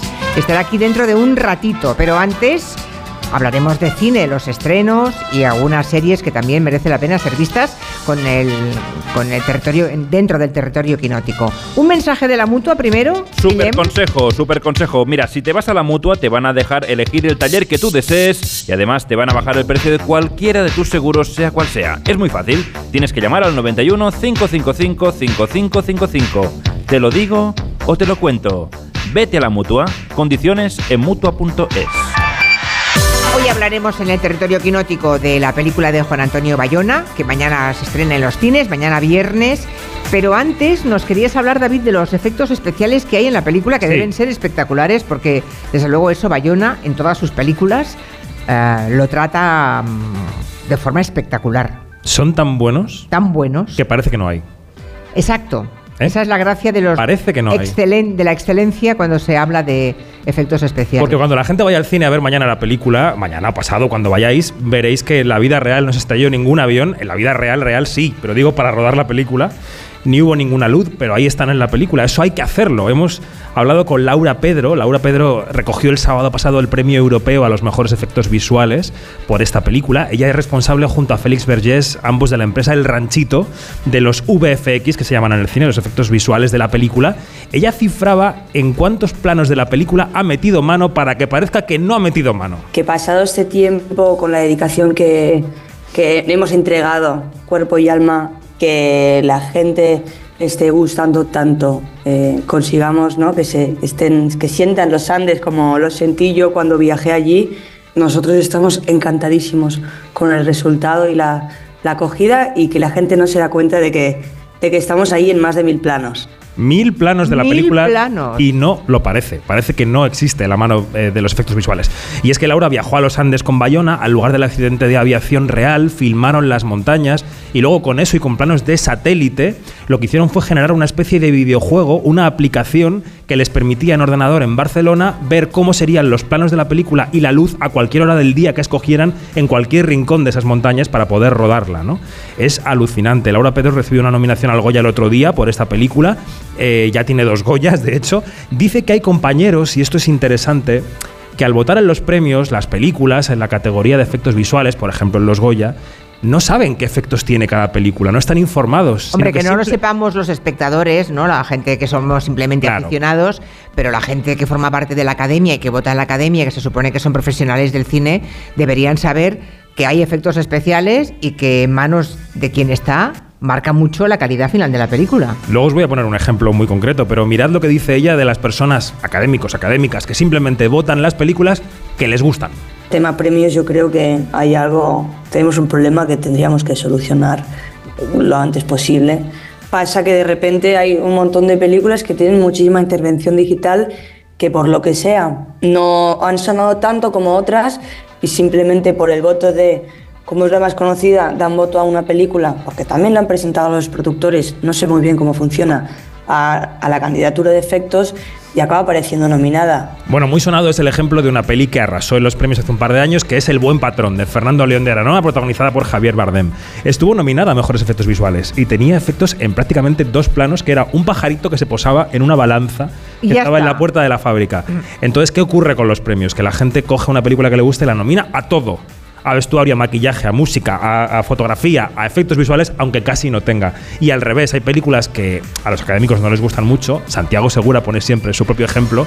Dice, mis películas a lo mejor no les gustan, los torrentes, tal, pero tienen efectos visuales y merecerían quizá una nominación. Pues sí. Pues sí, me parece que es una llamada de atención a los académicos. Deberían tener esto en cuenta. No tiene mucho sentido votar una película porque te guste mucho en todas las acepciones, cuando igual mm, es absolutamente irrelevante en este caso un efecto especial. Sí. Muy bien, está sentado junto a... Hola, ¿qué ha visto? Hola, ¿qué tal? Hola. ¿Cómo se llama? Ana. Ana, ¿qué ha, qué qué- qué ha ido a ver al cine Pues últimamente? ayer, ayer por la tarde estuvimos viendo El profesor que prometió el mar. Qué bonito. El maestro, el maestro. El maestro, mar. pre- Qué bonito. ¿Le gustó? Preciosa. Sí, ¿eh? Sí, sí. Un poquito triste, pero muy, muy, muy bonita. Muy recomendable. ¿Alguien más ha ido al cine últimamente que quiera contarnos alguna peli? Se han hundido todos en la butaca. No, de momento no. quieren- quieren vale, vale. Bueno, si queréis hacer una pregunta a David sobre alguna de las pelis, encantado, Fácil, él fácil. responde. Bueno, ¿qué ha pasado en el Festival de Berlín? Que dicen que hay una crisis enorme. ¿Qué ha pasado en Berlín? A ver, mira, esta semana han coincidido en las noticias sobre cine dos marcas que son muy, muy, muy viejas, ya muy vetustas. Llevan una 70 años y otra más de 80 acompañándonos. Son los Globos de Oro y el Festival de Berlín. Los Globos de Oro han tenido una crisis de reputación brutal que están remontando. ¿Y Berlín qué le pasa? Pues es un festival que está un poco de capa caída. Cannes está muy bien, Venecia está muy bien, San Sebastián despunta muchísimo, pero Berlín se ha quedado un poco ahí tristoncio en la historia del cine. Ya. Y la ministra de Cultura ha decidido cambiar la estructura entera y fundir la dirección, han hecho unos cambios y poner una nueva directora. Le han dimitido los codirectores actuales, la nueva directora viene de Londres, es una norteamericana que para los alemanes era algo hasta ahora impensable. Pecado, pecado total. Impensable. Me decía un compañero el otro día, imagínate que en San Sebastián ponen a alguien de fuera de Euskadi. Habría guerra civil en la concha, ¿no? En el, San Seb- en el festival. Bueno, pues ha ocurrido esto y además lo que está pasando es que el festival no tiene ninguna pegada. Ha dimitido el, el gerente del mercado, que también es la parte económica. Hay un poco de tumulto. Ayer eh, quisieron remontar esta crisis anunciando películas ya para la edición de febrero y anunciaron una película española, un documental que va a estar en la sección Forum, un documental español, canario, se llama La hojarasca, dirigido por la canaria Macu Machín, que hemos hablado con ella y nos cuenta la peculiar historia de su documental. Escuchad. La hojarasca es la historia de tres hermanas que se reencuentran en la casa familiar después de muchos años para, para por fin poner en orden las tierras de su familia. Y, este gesto, eh, aparentemente insignificante, traerá consecuencias inesperadas, ¿no?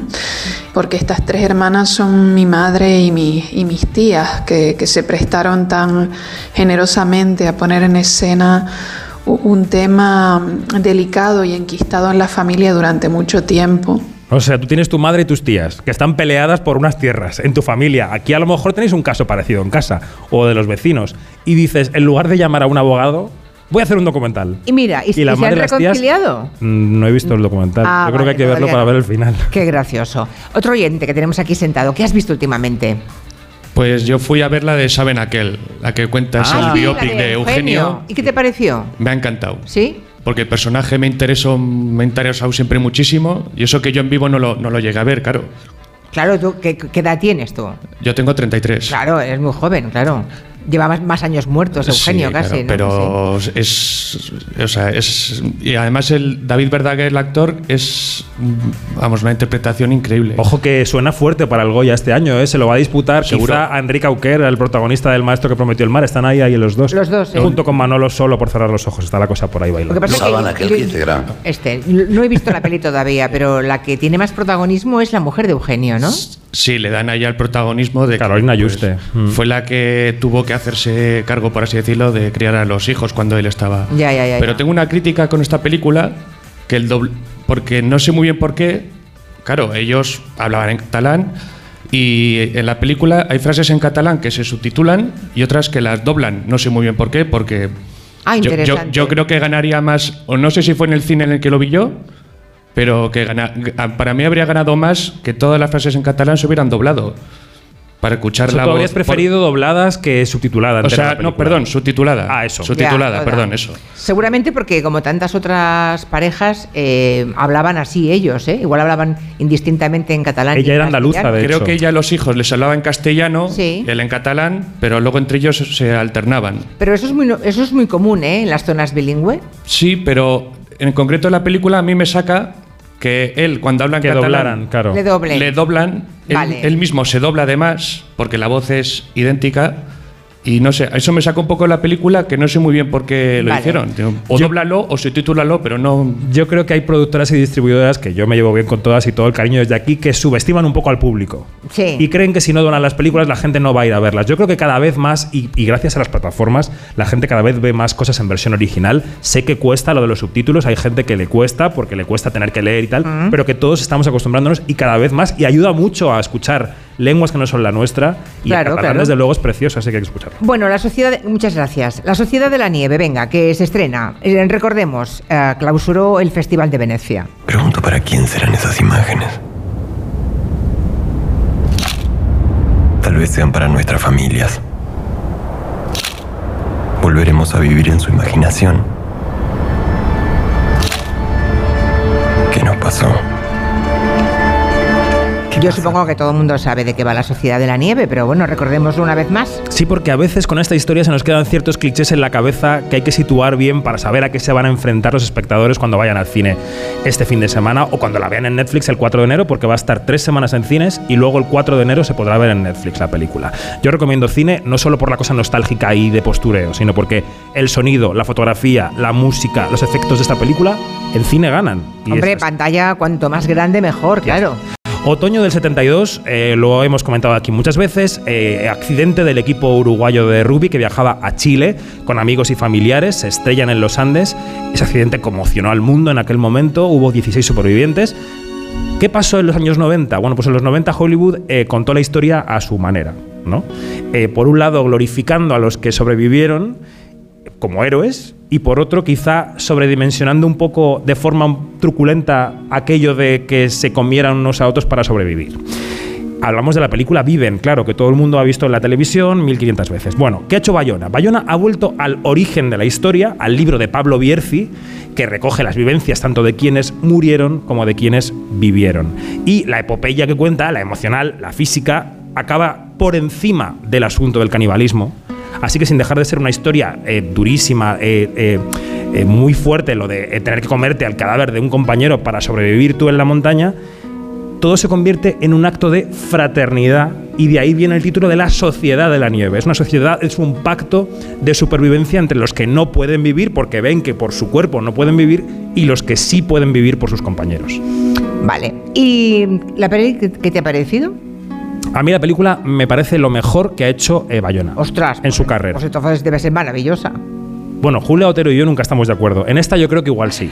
Bueno, tú la has visto, yo todavía no, pero estoy segura que me va a encantar. Sin matices. Es una historia rodada maravillosamente bien, contada muy bien, que te atrapa, que te arrastra, que te emociona, que hace que olvides las versiones anteriores, los viven y tal, y que se beneficia de un reparto completamente desconocido, que quizá no es el mejor gancho para ir al cine, pero cuando estás allí, como no los conoces y además son buenísimos, te dejas llevar por la historia hasta el final. Claro. Hasta el final. Yo creo que ahí las caras muy conocidas hubieran jugado a la contra de la Seguro. historia. Así que hasta para eso es mm, listo a Bayona, sabe lo que se hace. Y luego, al verla, todo el mundo va a comprobar de lo que es capaz la industria española, porque la mayor parte, el 90%, 95% de la gente que está ahí, son españoles. Somos capaces de hacer una película al nivel de Hollywood totalmente. Es decir, no hay ni un resquicio que nos ponga por debajo de ninguna película de ningún país del mundo. Y es una cosa que nos debe hacer sentir orgullosos como país. Ese es el verdadero nacionalismo que yo quiero. Por eso. El de Bayona. Claro, por eso es candidata a tantos premios, ¿no? Claro. Ojalá se lleve muchos. Bueno, hacemos una pequeña pausa y vamos con otras, otras pelis que también se estrenan este viernes. En Onda Cero, Julia en la Onda, con Julia Otero. En línea directa sabemos que un imprevisto nunca viene bien. En cambio, un buen ahorro, sí. Por eso este diciembre ofrecemos el mes de puertas abiertas de línea directa. Te bajamos hasta un 25% el precio de tu seguro de coche. Sí, sí, hasta un 25%. No te quedes fuera y cámbiate antes de que sea demasiado tarde. Ven directo a lineadirecta.com o llama al 917-700-700. El valor de ser directo. La pesca, un gran pilar de la economía que debe tender hacia la sostenibilidad. Por eso el martes 19 en Julia en la Onda se realizará un programa especial sobre la realidad de la pesca sostenible en España. Un ejemplo de su avance lo tenemos en el País Vasco, donde el trabajo del sector público y privado, de la comunidad científica, del sector pesquero y de las ONGs ha logrado transformar la pesca hacia la sostenibilidad con un gran éxito en la recuperación de especies. El martes 19 desde las 3 de la tarde en directo desde la Cofradía de Pescadores de San Sebastián, Julia en la Onda, con Julia Otero. Te mereces esta radio. Onda Cero, tu radio. ¿Qué tal, vecino? Oye, al final te has puesto la alarma que te recomendé. Sí, la de Securitas Direct. La verdad, es que es fácil que puedan colarse al jardín saltando la valla. Y mira, no estábamos tranquilos. Lo sé. Yo tuve esa misma sensación cuando me vine a vivir aquí. Protege tu hogar frente a robos y ocupaciones con la alarma de Securitas Direct. Llama ahora al 900-272-272. Recuerda, 900-272-272. El camino que lleva Belén lo voy haciendo mientras como jamón los pastorcillos me lo quieren robar y yo les digo que solo han de llamar al 984 1028 o en tu jamondirecto.com. Dicen que detrás de un gran bote del Eurojackpot hay un gran millonario. Esto, ¿y detrás de un gran millonario? Pues que va a haber un... Ahora Eurojackpot, el mega sorteo europeo de la 11, es más millonario que nunca. Este viernes, por solo 2 euros, bote de 59 millones. Eurojackpot de la 11, millonario por los siglos de los siglos. A todos los que jugáis a la 11, bien jugado. Juega responsablemente y solo si eres mayor de edad. En Carglass creemos que todos los parabrisas merecen una segunda oportunidad, incluso los irreparables. Por eso tenemos contenedores en todos nuestros talleres para que puedan ser reciclados y así darles una segunda vida. Carglass cambia, Carglass repara. Solo hasta el domingo, super tecnoprecios en el corte inglés. Lo último, lo más deseado, todo lo que más te gusta en electrónica y electrodomésticos con hasta un 20% de descuento. Con las tecnoventajas de los tecnoprecios. Super tecnoprecios, hasta un 20% en electrónica y electrodomésticos para ti o para regalar. Aprovechalo. Solo hasta el domingo 17 en el corte inglés. Consulta modelos participantes.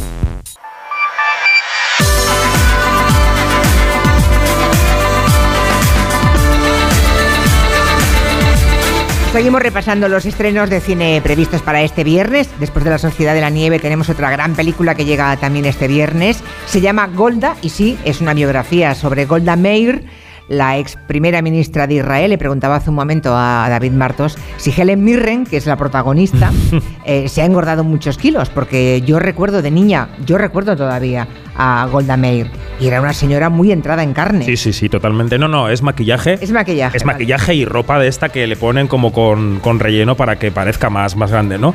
Vaya timing ¿eh? el de la película, porque esta película la vimos justamente en Berlín en febrero. Eh, es muy fuerte que se estrene ahora la, bio, la biografía, el biopic de Golda Meir en plena guerra de Israel uh, contra Hamas. Bueno, es que se cumplen 50 años de la guerra del Yom Kippur, que es la que retrata la película. La película cuenta cómo lideró Golda Meir aquella guerra desde el bando israelí, por supuesto. Eh, vamos a ambientarnos a ver cómo suena Golda un poquito. 4, 3, 2, 1. Hoy, los ejércitos egipcio y sirio han lanzado una ofensiva contra Israel. Nuestros enemigos esperaban sorprender a los ciudadanos durante el Yom Kippur. Bueno, vamos primero con lo artístico y después con lo político, si os parece. En lo artístico, Helen Mirren es una actriz fantástica, no lo voy a revelar esto a nadie.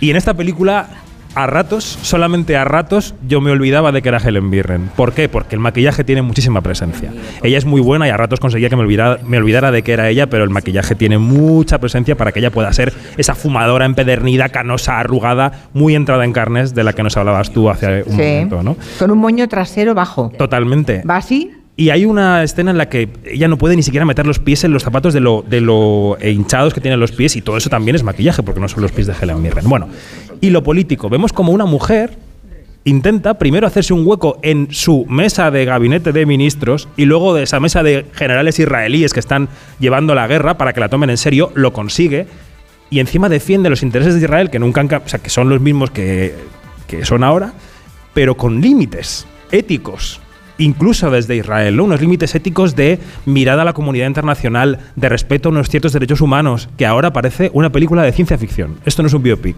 estos son marcianos. Golda Meir era una señora que tenía límites. Así que yo creo que esta película, aunque haya gente que le eche para atrás, como he visto por ahí en redes, por el hecho de que ahora mismo todos veamos lo que está ocurriendo en Oriente Próximo, yo creo que hay que verla para comparar. Me parece buena idea. Yo recuerdo tener buen criterio. Yo recuerdo haber leído muchísimos elogios de, de Golda Meir en su momento. Y recuerdo una frase que decían como elogio hacia ella. Hay que situarlo esto, ¿eh? en los años finales de los 70. Decían que Golda Meir era el único hombre de su gabinete. O sea, ya hay, hay una carga de profundidad, ¿eh? Sí, O sí, sea, hay no, una está parte bien, del bien mensaje que todos sabemos lo que significa, ¿no? Pero que, bueno, de una mujer con un enorme coraje. Yo tengo ganas de ver este biopic de Golda Meir. Bueno, para terminar, un par de recomendaciones rápidas. Series, un, par, un par de series, venga. Vamos a decir que este domingo llega a 3 Player Premium Vestidas de Azul, que es la nueva serie de la factoría de los Javis que prolonga el universo de Veneno. Ya hablaremos de ella con más calma en otro momento. Y vamos a decir también que desde el martes 12 está en Prime Video una serie española que es de las más esperadas del año, codirigida por Mariano Barroso y Alejandro Hernández. Viajamos a la Marbella de los 80 con una serie que se llama Los Farad. Oscar, ¿por qué estás aquí? Ahora. Viste mi perfil de niña pija y pensaste que a lo mejor había un filón. ¿Un filón de qué? ¿Qué te parecería montar un gimnasio en Marbella? Un gimnasio en Marbella, dice el personaje. Bueno, Miguel Herrán es un monitor de aeróbic en el Madrid de los 80, en la zona sur, un poco por mi barrio, Carabanchel, La Luche, por ahí, que se cruza con una niña pija a la que da vida Susana Baitua, que está fantástica en la serie, por cierto. Y esta niña pija le propone abrir un gimnasio en Marbella para enseñar aeróbic allí, ¿no? Con lo que era la Marbella de la Jet Set de los 80. Claro, a través de la relación con ella, él entra en la familia, que son los Farad, el padre es Pedro Casablanc, la madre es Nora Navas, y se dedican a negocios turbios, al tráfico de armas en los 80. Y en este contexto se desarrolla la serie. Vale, Lo bueno. que he visto me ha gustado mucho, yo creo que tenéis que verla y me contáis. Vale. Eh, se llama, como decías, Los, Los Farad. Farad. Los Farad. ¿Y el documental? ¿Y acabamos? Pues un documental que llega también a poquitos cines, pero que estará pronto en plataformas seguro, se llama Mujeres, lo dirige Marta Layana. Ella ha conversado con mujeres asturianas de avanzada edad que comparan el mundo de su infancia y juventud con el de ahora. Y ahí, para dejar una pincelada, hay una frase que dice una de las protagonistas que dice que antes ella abría la ventana y escuchaba cantar en las ¿Y ahora? calles y que ahora en las montañas de Asturias ya no se escucha cantar. Bueno, no solamente las montañas de Asturias. Yo recuerdo en el patio de vecinos en Poplasec, en mi barrio, también se oía cantar, sobre todo las mujeres, claro. Ni silbar, ¿no? Mientras, También. mientras, eh, mientras estaban en la cocina y demás. Es verdad que antes se oía cantar, yo ahora no oigo cantar a nadie. ¿eh? Hombre, ahora a lo mejor hoy es una pelea de gallos de reggaetón. Ya, bueno. es el cantar de hoy. Uy, de reggaetón. Hay un, hay un reggaetonero que acaba de eh, literalmente ciscarse en lo que significa musicalmente el reggaetón. Mañana lo contamos en Hombre. la mesa. Mañana sí. De momento un mensaje de la mutua y yo me voy a charlar con José Manuel Pérez Ovejas, que es uno de los el mejor enólogo de España 2023. Vamos a ver, ¿qué te suben el precio del seguro? Tranquilo, vete a la mutua, porque si te vas a la mutua con cualquiera de tus seguros, te van a bajar su precio, sea cual sea. Es muy fácil, tienes que llamar al 91 555 5555. ¿Te lo digo o te lo cuento? Ay. Vete a la mutua. Condiciones en mutua.es. De 3 a 7, Gelo. Con Julia Otero.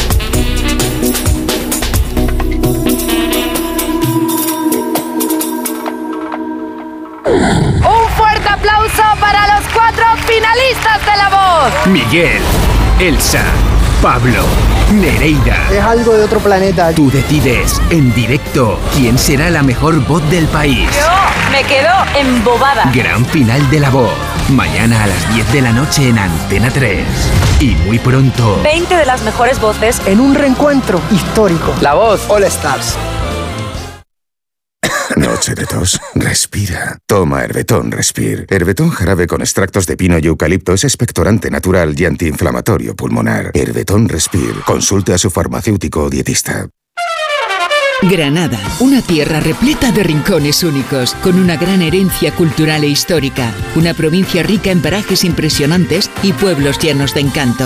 Baza, Motril, La Alpujarra, Sierra Nevada, Geoparque, La Alhambra. Granada luce aún más en Navidad. Descúbrelo el domingo 17 con Gente Viajera, que se hará en directo desde el Palacio de Niñas Nobles en la capital, con el patrocinio de la Diputación de Granada. Granada, llena de vida. El domingo 17, a las 12 del mediodía, Gente Viajera desde Granada, con Carlas Lamelo. Te mereces esta radio. Onda Cero, tu radio. ¿Tu hijo saca malas notas? ¿Se despista con facilidad? Prueba con The Memory Studio. The Memory contiene vitamina B5 que contribuye al rendimiento intelectual normal. Para exámenes, The Memory Studio, de Pharma OTC.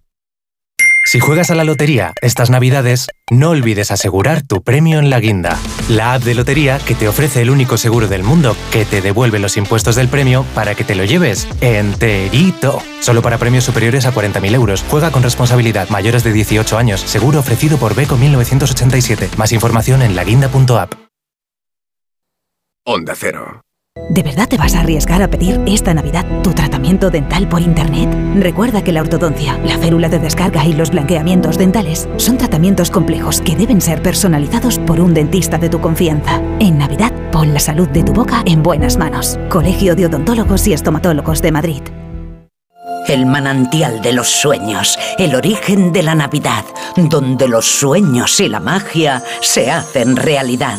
Ven con tus amigos o familia y descubre los reinos fantásticos que aquí conviven. La rebelión de los elfos ha comenzado. Te esperamos en el Real Jardín Botánico Alfonso XIII, Universidad Complutense de Madrid. Más información en elorigendelanavidad.com.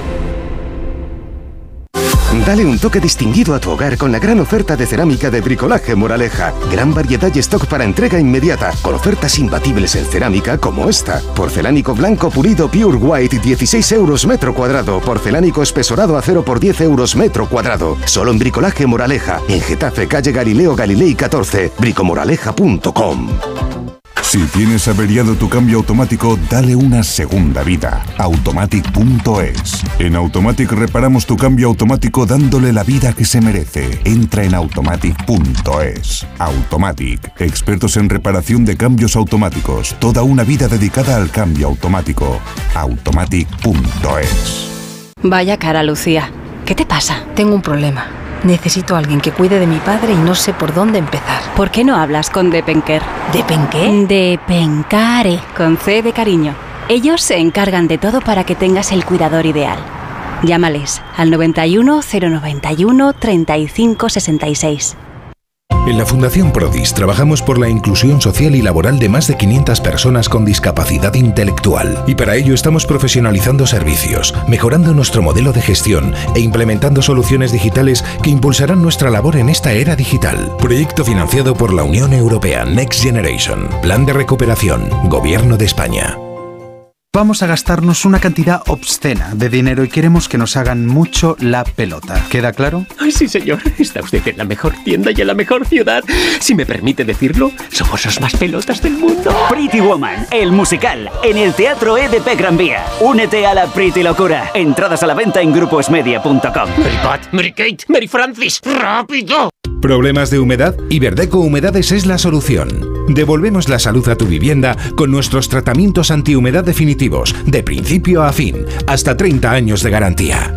No lo pospongas más. Solicita ahora un diagnóstico gratuito en iberdecohumedades.es 910 31 10.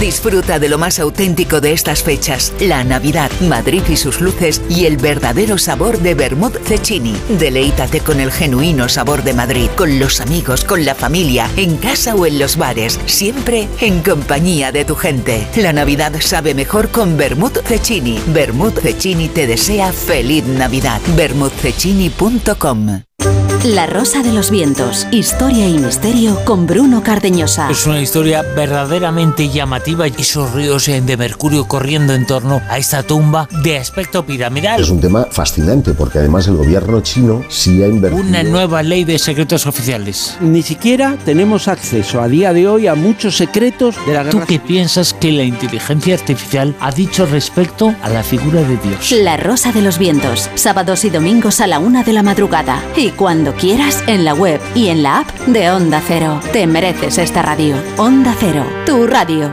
Onda Cero.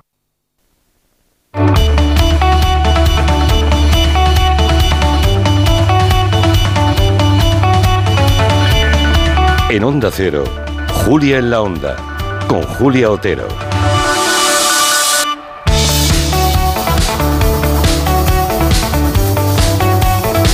Bueno, pues aquí estamos en Roa de Duero, hablando desde el corazón de la denominación de origen Ribera del Duero. Y estamos muy bien acompañados, porque si le preguntas a cualquiera que conozca el mundo del vino, nuestro invitado es uno de los profesionales más reputados del sector. Por eso le han escogido varios años como el mejor bodeguero y el mejor enólogo de España. Esto es mucha responsabilidad, ¿eh, José Manuel? Enorme responsabilidad. Una enorme, tienes que quedar aquí como un campeón ahora, ¿eh? Esperemos, esperemos. Bueno, estoy segura. Bueno, José Manuel es José Manuel Pérez Ovejas. Él es hijo y nieto de viticultores en Pedrosa de Duero, se llama. Eh, durante 30 años eh, fuiste el enólogo ¿no? de la bodega familiar que se llama eh, Viña Padrosa, que es una de las más reconocidas de Ribera del Duero. Vale. Ahora resulta que José Manuel ha puesto en marcha su propia bodega. Esta se llama Dominio de Calo- Calogía. Calogía. Calogía, calogía. Calogía. Calogía, vale. Está aquí en Roa. Está aquí en Roa, en pleno Aquí mismo de donde estamos. Y ah, ahora es cuando ha sido elegido Mejor Enólogo 2023 en una feria internacional que se celebró en Zaragoza. Bueno, es- está en una fase como de renacimiento, dicen ahora, la, la Ribera del Duero, ¿no? Efectivamente, yo creo que es una mirada nueva, una mirada diferente, donde se apuesta por la singularidad, la di- diferenciación, tener identidad propia, tener un estilo, un perfil propio. Y sobre todo, pues eh, de alguna manera creo que es importante esa mirada experta, fresca, eh, agitadora también, una nueva versión de un estilo de Ribera del Duero diferente, un estilo de Ribera del Duero donde yo en dominio de ecología he apostado por la finura, por la elegancia, por la sutileza, por la complejidad, hacer un vino contenido, con un tanino muy preciso, muy civilizado, que tenga esa impronta, pero que también tenga una gran capacidad de guarda. Son vinos con gran capacidad de envejecimiento en botella, vinos longevos. Y es lo que yo pretendo en dominio de ecología, huyendo de la rusticidad, de ese tanino pues más agresivo, más desagradable. Y eso es lo que el mercado afortunadamente está valorando. Sí, porque eso es un poco el vino gourmet por excelencia, ¿no? Ah, eh, eh, es el vino para paladares muy exquisitos. Su perfil, efectivamente, más internacional, donde desde el punto de vista de calidad, eh, desde el momento en que sale al mercado ya está el vino receptivo, eh, receptivo está amable, un tanino sutil, eh, muy delicado, como comentaba anteriormente, ya para disfrutarlo. Pero es importante esa capacidad, esa maduración luego en botella, tienen esa frescura, ese equilibrio que nos lo da nuestro terruño. Yo elaboro vinos eh, genuinos que nos lo da la tierra, la ubicación, estamos en Roa, en pleno corazón del Duero, y tenemos ese microclima especial, un terruño eh, pues muy particular también y una amplitud térmica que nos da, nos permite conseguir esos grandes vinos de guarda. Que, que además tú hablas de boutique del vino, ¿no? Boutique, efectivamente, Dominio de Ecología es una bodega boutique. Una bodega boutique. Eh, y, y en ese sentido, el 100% de la producción es cosecha propia, a partir de las 22 hectáreas que tengo entre Roa y Pedrosa de Duero. Y esta pequeña dimensión mm, me permite entrar en el trazo fino del vino, en el detalle, en, en- en cuidar desde el viñedo hasta la botella todo el proceso. Hay que ser, sobre todo, muy cuidadoso, muy meticuloso, muy perfeccionista y también dejarse llevar por la intuición a la hora de, de elaborar. La experiencia, el conocimiento, la técnica está muy bien, pero también esa inspiración y saber interpretar el viñedo cada año es lo más importante para conseguir un gran vino. Bueno, me está dejando abrumadísima porque además del manejo de los adjetivos, me estaba fijando, usted sabe la cantidad, o tú sabes la cantidad de adjetivos que has usado en el ratito que llevamos hablando. Y luego, y luego no solamente adjetivos, también sustantivos, muchos conceptos. Sí. Claro, o sea, es alguien, está clarísimo que estamos ante alguien que vive el vino como una forma, como una forma de vida. Efectivamente. Más allá pues, de un negocio, ¿no? He tenido la gran suerte de nacer de una familia de, de viticultores y bodegueros. Mi padre Benjamín pues ha sido mi gran maestro y he podido aprender luego obviamente los estudios universitarios, eh, pero la experiencia me ha aportado mucho a la hora de tomar las mejores decisiones y esto pues al final te permite mantener ese perfil de vino, ese hilo conductor de, hacer un vino que llegue a emocionar y sobre todo esa capacidad que comentaba de vinos que se niegan a envejecer y que domino de ecología después de 15, 20, 25 años serán vinos que tienen todavía esa frescura y ese punto de equilibrio y de Caray, o sea, eso es, eso es muy bueno envejecer para un vino, ¿eh? Mucho, Muchos años. Eh, ¿Puedo preguntar el precio? Porque claro, con todo lo que está contando eh, José Manuel Pérez Ovejas, mm, un dominio de calogía en cuanto puede estar en el mercado. Bueno, ahí, ahí, el, vino creo que hay que valorarlo no solo por el precio, sino por el precio y placer que aporta. Ah, bueno, claro, solo faltaría, claro. La, la, emoción, dominio de calogía, pues parte de los en tienda de los 77 euros el dominio de calogía y luego elaboro 2.400 botellas del QB especial, del QBS, que bueno, se alcanza los 200 euros en, una tienda especializada en restaurantes más, pero yo lo valoro como, como emoción que, aporta y a la hora de, valorarlo, pues el mercado ha tenido una buena respuesta, una gran acogida de un vino que en muy poco tiempo se ha desarrollado en el mercado y ha tenido una grandísima aceptación, no solo en el mercado nacional, sino en el mercado internacional. Y además Calogía... ¿Dónde, dónde está vendiendo entonces, José Manuel? Pues, ¿En el mercado internacional cuál es el país que es más cliente? Estados Unidos, México, Canadá. No me quiero imaginar en Estados Unidos descorchar una botella de dominio de calogía lo que debe costar, porque pues allí es carísimo el vino. Pues son ya 400, 500 eh, dólares. Y yo quise hacer un poco esa alusión de qué es calogía. Calogía deriva de calología, que es la disciplina que estudia la estética, la belleza. Y yo lo he querido aplicar al vino, ¿no? Un poco en ese, estilo que, afirmaba y en ese perfil de un gran vino de guarda. Y por eso, pues que este vino, a pesar de su corta historia, haya sido tan valorado, tan reconocido en todos los mercados, para, para mí no puedo estar más satisfecho, es un auténtico privilegio, pero queda mucho camino por recorrer y muchas páginas en blanco por escribir en la historia de dominio de ecología. Claro. Pero hay gente que viene detrás, por ejemplo, tus hijos, creo, ¿no? Sí, por ahí está ¿Ah, Mauro, Pérez, que me está escuchando con... Hombre, Mauro, Mauro, Mauro hijo, bueno, nieto, nieto del abuelo Mauro, que fue el que arrancó la saga viticultora, ¿no? Exactamente. Además, Mauro, cuando le preguntan qué quiere ser de mayor, dice, yo quiero ser un enólogo, dice, pero de categoría. Como mi padre, ¿no?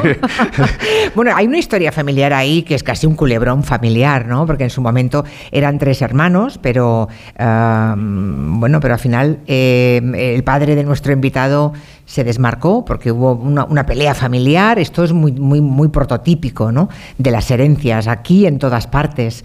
Y al final casi tú tuviste que arrancar de cero prácticamente. Pues sí, este proyecto tiene más méritos si cabe porque arrancas sobre todo con mucha ilusión, mucho compromiso, el apoyo de, mi mujer y, de muchos amigos ¿no? que, que, que estuvieron muy cerca de mí, pero sobre todo convencido de que teniendo un viñedo de calidad, podía tener un camino muy trazado desde mi experiencia, mi conocimiento, también las buenas relaciones y sobre todo la materia prima de calidad me ha permitido pues hacer el vino que yo quería hacer, ese vino que al final transmite esa emoción y al final es la personalidad cómo se traslada y es embotellar el paisaje de donde procedo. Yo nací en la Ribera del Duero, como dice mi madre, eh, naciste casi debajo de una planta, debajo de una cepa y he tenido esa suerte, ese, privilegio. Pero bueno, los temas del pasado. ¿Y ahora, todos, ¿y ahora vivís todos por aquí, en la comarca? Sí, sí, vivimos todos por aquí. Todos aquí. ¿Los hijos también? Los hijos los hijos que son el futuro. Bueno, tú aún eres joven, pero los hijos ya tienen edad ¿no? de hacerse un poco.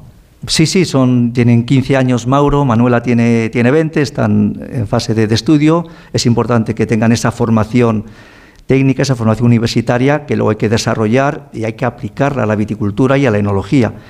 Esto es un detalle importante, pero vamos, a mí me gusta siempre mirar el futuro. Hombre, con 15 y 19 años, si ya están ellos encaminados a estudiar en la línea que conviene, ¿no? A, a esa apuesta que has hecho tú como padre, se van a quedar a vivir aquí. O sea, fijar población joven con esperanza de futuro como la que tienen en este momento es una es, digamos un beneficio colateral. Es importante porque estamos en un medio rural y, mis hijos con, esta edad, Manuela es la mayor y está haciendo administración y dirección de empresas con marketing, publicidad, pues ojalá ambos se dediquen a, dominio de ecología, a sus viñas, a su bodega y a hacer crecer la, la marca como tal, ¿no? Ese es el objetivo.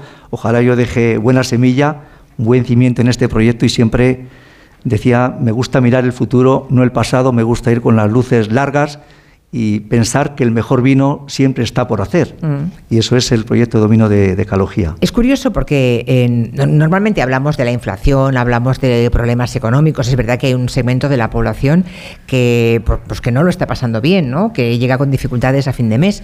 Pero por otra parte, cada vez hay más muestras en nuestro país de em, negocios, como en este caso esta línea de vino que no está al alcance de todos los bolsillos, pero que vemos que tiene un mercado y que triunfa muy rápidamente. ¿No? O sea, realmente eh, eso nos da un poco la idea de que estamos en un país donde, donde ya uno puede soñar con un vino de enorme calidad y prestigio, con un precio elevado, pero que sabemos que va a encontrar mercado no solamente fuera, también en nuestro país, aquí. Sí, efectivamente. En España tenemos un mercado muy consolidado, hay buenos restaurantes, buenas tiendas especializadas y sobre todo Dominio Ecología va orientado mucho también a ese consumidor final que abre y descorcha las buenas botellas en su casa, con la familia, con los amigos. Y en ese sentido creo que tenemos, somos un país productor de vino, hay una gran cultura de vino, cada día creciente, y esto es importante, que nos anima pues, a, seguir trabajando en esta, en esta dirección. Estamos en Ribera del Duero, la mejor zona vitivinícola del mundo, eh, somos unos privilegiados en ese sentido y, y, en esta zona hay grandes viticultores, grandes bodegueros, grandes profesionales y un gran camino que se ha recorrido, pero también el futuro es muy ilusionante y creo que desde el Consejo Regulador y todas las bodegas que conformamos casi ciento eh, perdón, 111. Perdón, 300, 300. 311. 300 bodegas inscritas, pues es importante el, esto que todos vamos unidos y, además conviviendo proyectos muy diferentes. ¿Quién nos lo iba a decir, no? Porque es que España hasta hace mm, relativamente poco era un país de, vinos peleones, ¿no? Es así. Nuestros abuelos vivieron y se criaron con vino peleón. Pues eso es cierto, y yo recuerdo a mi abuelo que cogía el vino del jarrillo, hacían su, vino, mm, pues no, sin dificultades. ¿no? Cada país hacía su vino, mi abuelo hacía su vino. Lo pisaban en casa y tenían para todo el año. Pues efectivamente, así, así es, y, y hacían vino con medios muy limitados, y ahora pues todas las bodegas estamos muy bien dotados a nivel técnico, hay conocimiento, hay grandes enólogos y hoy podemos decir que Ribera Duero pues está compitiendo con los grandes, grandes vinos del mundo. Yo lo veo cuando voy con, cuando vino de Calogía y visito países, los mercados internacionales, que son muy exigentes, pero puedo salir sin complejos, con la cabeza bien alta, sabiendo que podemos competir al, máximo nivel con los grandes vinos del mundo, de, de, Burdeos, de Borgoña, los Barolo, los Brunello y Montalcino, o sea, en fin, eh, vinos de California, de Chile.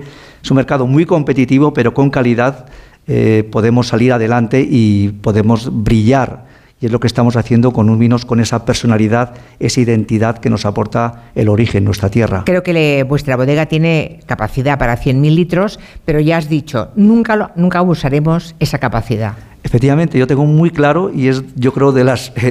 uno de los, creo, acierto que, que, he tenido, el manejar muy bien la dimensión donde yo puedo llegar a ofrecer la calidad máxima, a elaborar un vino genuino. ¿Pero eso por qué?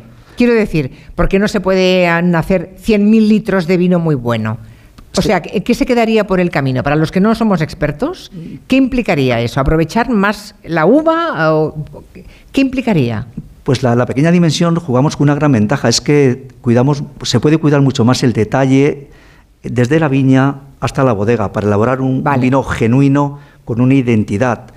A veces la dimensión más grande no te permite llegar a este detalle final y este, este detalle, y si lo sumamos a otros muchos, son los que realmente pueden marcar la diferencia. Entonces la filosofía de dominio de calogía es esta, pequeña producción y calidad eh, máxima, ¿no? Es eh, intentar alcanzar la excelencia. Y luego el equipo de trabajadores que tengo, pues también son muy buenos, con una gran formación que, pues al final es un trabajo en equipo y los resultados y los méritos es, es de todos, ¿no? Yo como, como líder del proyecto, pues estoy muy contento, muy ilusionado y convencido de que estamos por el buen camino. ¿no? Los comienzos no han podido ser mejores, pero insisto que queda todavía un gran camino por delante, pero desde el convencimiento de que tenemos todo a nuestro favor. Porque ahora la viña está, supongo que dormida, pelada, desnuda, ¿no? Ahora está en parada vegetativa, parada vegetativa. acumulando las reservas. Esta lluvia que estamos teniendo en invierno viene muy bien porque el acumular humedad durante estos meses es importante cuando luego vienen primaveras y veranos muy secos este año ha sido especialmente seco, ¿no? Seco al principio, luego llovió en septiembre. Pero llovió mal, y, ha sido, y llovió mal y tarde. Entonces, ha sido un año realmente 2023 complicado. Pero soy de la opinión, como enólogo, como técnico, que en los años difíciles es cuando una bodega, un enólogo, un técnico tiene que demostrar su mejor versión. Y hacer un gran vino un año difícil, pues es complicado, pero, pero posible. Y hay que manejar muy bien y tomar las decisiones acertadas, con determinación, con esa intuición, esa inspiración ¿no? que, que, te permite pues a veces cometer los menos errores posibles. Es de lo que se trata para llevar a cabo pues una idea de trabajo muy adecuada, muy acertada y lo más importante en el mundo del vino es la trayectoria, la regularidad que tenemos que demostrar año tras año y cosecha tras cosecha. Yo he tenido la gran suerte en Dominio Ecología de empezar con un 2019, una grandísima añada considerada como una de las cinco mejores cosechas de la historia en la Ribera del Duero. Esto es mucho decir, ¿no? Por cantidad y por calidad, supongo. Por cantidad y por calidad. Normalmente en los años de producciones moderadas suelen ser los mejores años. Bueno, entonces el 2023 va a ser mm, eh, soberbio, ¿no? Esperemos que sí. Ahora el vino está en esta fase de O sea, eh, hemos dicho, las viñas están dormidas ahora, ¿eh? están desnudas, están acumulando humedad. ¿Y el vino que salió de la última cosecha, ahora en qué fase está? Pues ya lo hemos metido en barricas y ahora está empezando a caminar eh, eh, ese camino que, que empieza en barricas, ahora tiene que permanecer durante 12, 14 meses en crianza y luego llegará el tiempo en botella, que es donde realmente el vino madura y alcanza esa redondez, ese equilibrio, esa armonía y esos taninos más precisos. Entonces es un proceso muy largo, desde que se vendimia, mes de septiembre, mes de octubre, hasta que ese vino sale al mercado, después de este periodo de crianza en barrica y en botella, pues queda todavía un proceso importante y hay que hacer un seguimiento muy de cerca para tomar decisiones de trasiegos, de, en fin, eh, Bueno, bueno, bueno, madre mía, qué menuda complejidad, ¿eh? para, para otra, para otra entrevista. Empieza a parecerme barato que una botella cueste 200 euros, porque si, no, en serio, si uno empieza a pensar lo que hay detrás de cada una de esas botellas, y como no luego cada, cuan- cada cuánto pruebas tú. Yo pruebo Manuel. todos los días, todos los días pruebo vino. Todos los días. No, pero del que está, eh, digamos, meciéndose en las barricas. Prácticamente cada semana se hace un seguimiento, ver cómo evoluciona, ver cómo está el vino conduciéndose, en fin. ¿Y se eh, puede hacer algo sobre la marcha según sí. el resultado? Se puede hacer algo. O se sea, puede- tu paladar te dice, ahora tengo que... ¿Y qué, y qué cosas hay que, se pueden hacer, por ejemplo? Bueno, pues si hay que trasegar, hay que mover el vino, cuando el vino sale de barrica definitivamente para no volver a entrar, fechas de embotellado, fin, hay Eso se decide con el paladar, ¿eh? Con el paladar, yo de las decisiones más importantes que tomo en la bodega es mediante cata. Tengo un excelente laboratorio analítico, pero prácticamente eh, cuando tengo que decidir es mi paladar por el que me guío y eso pues lo ha aportado obviamente la, la experiencia de Claro. treinta y tantos años.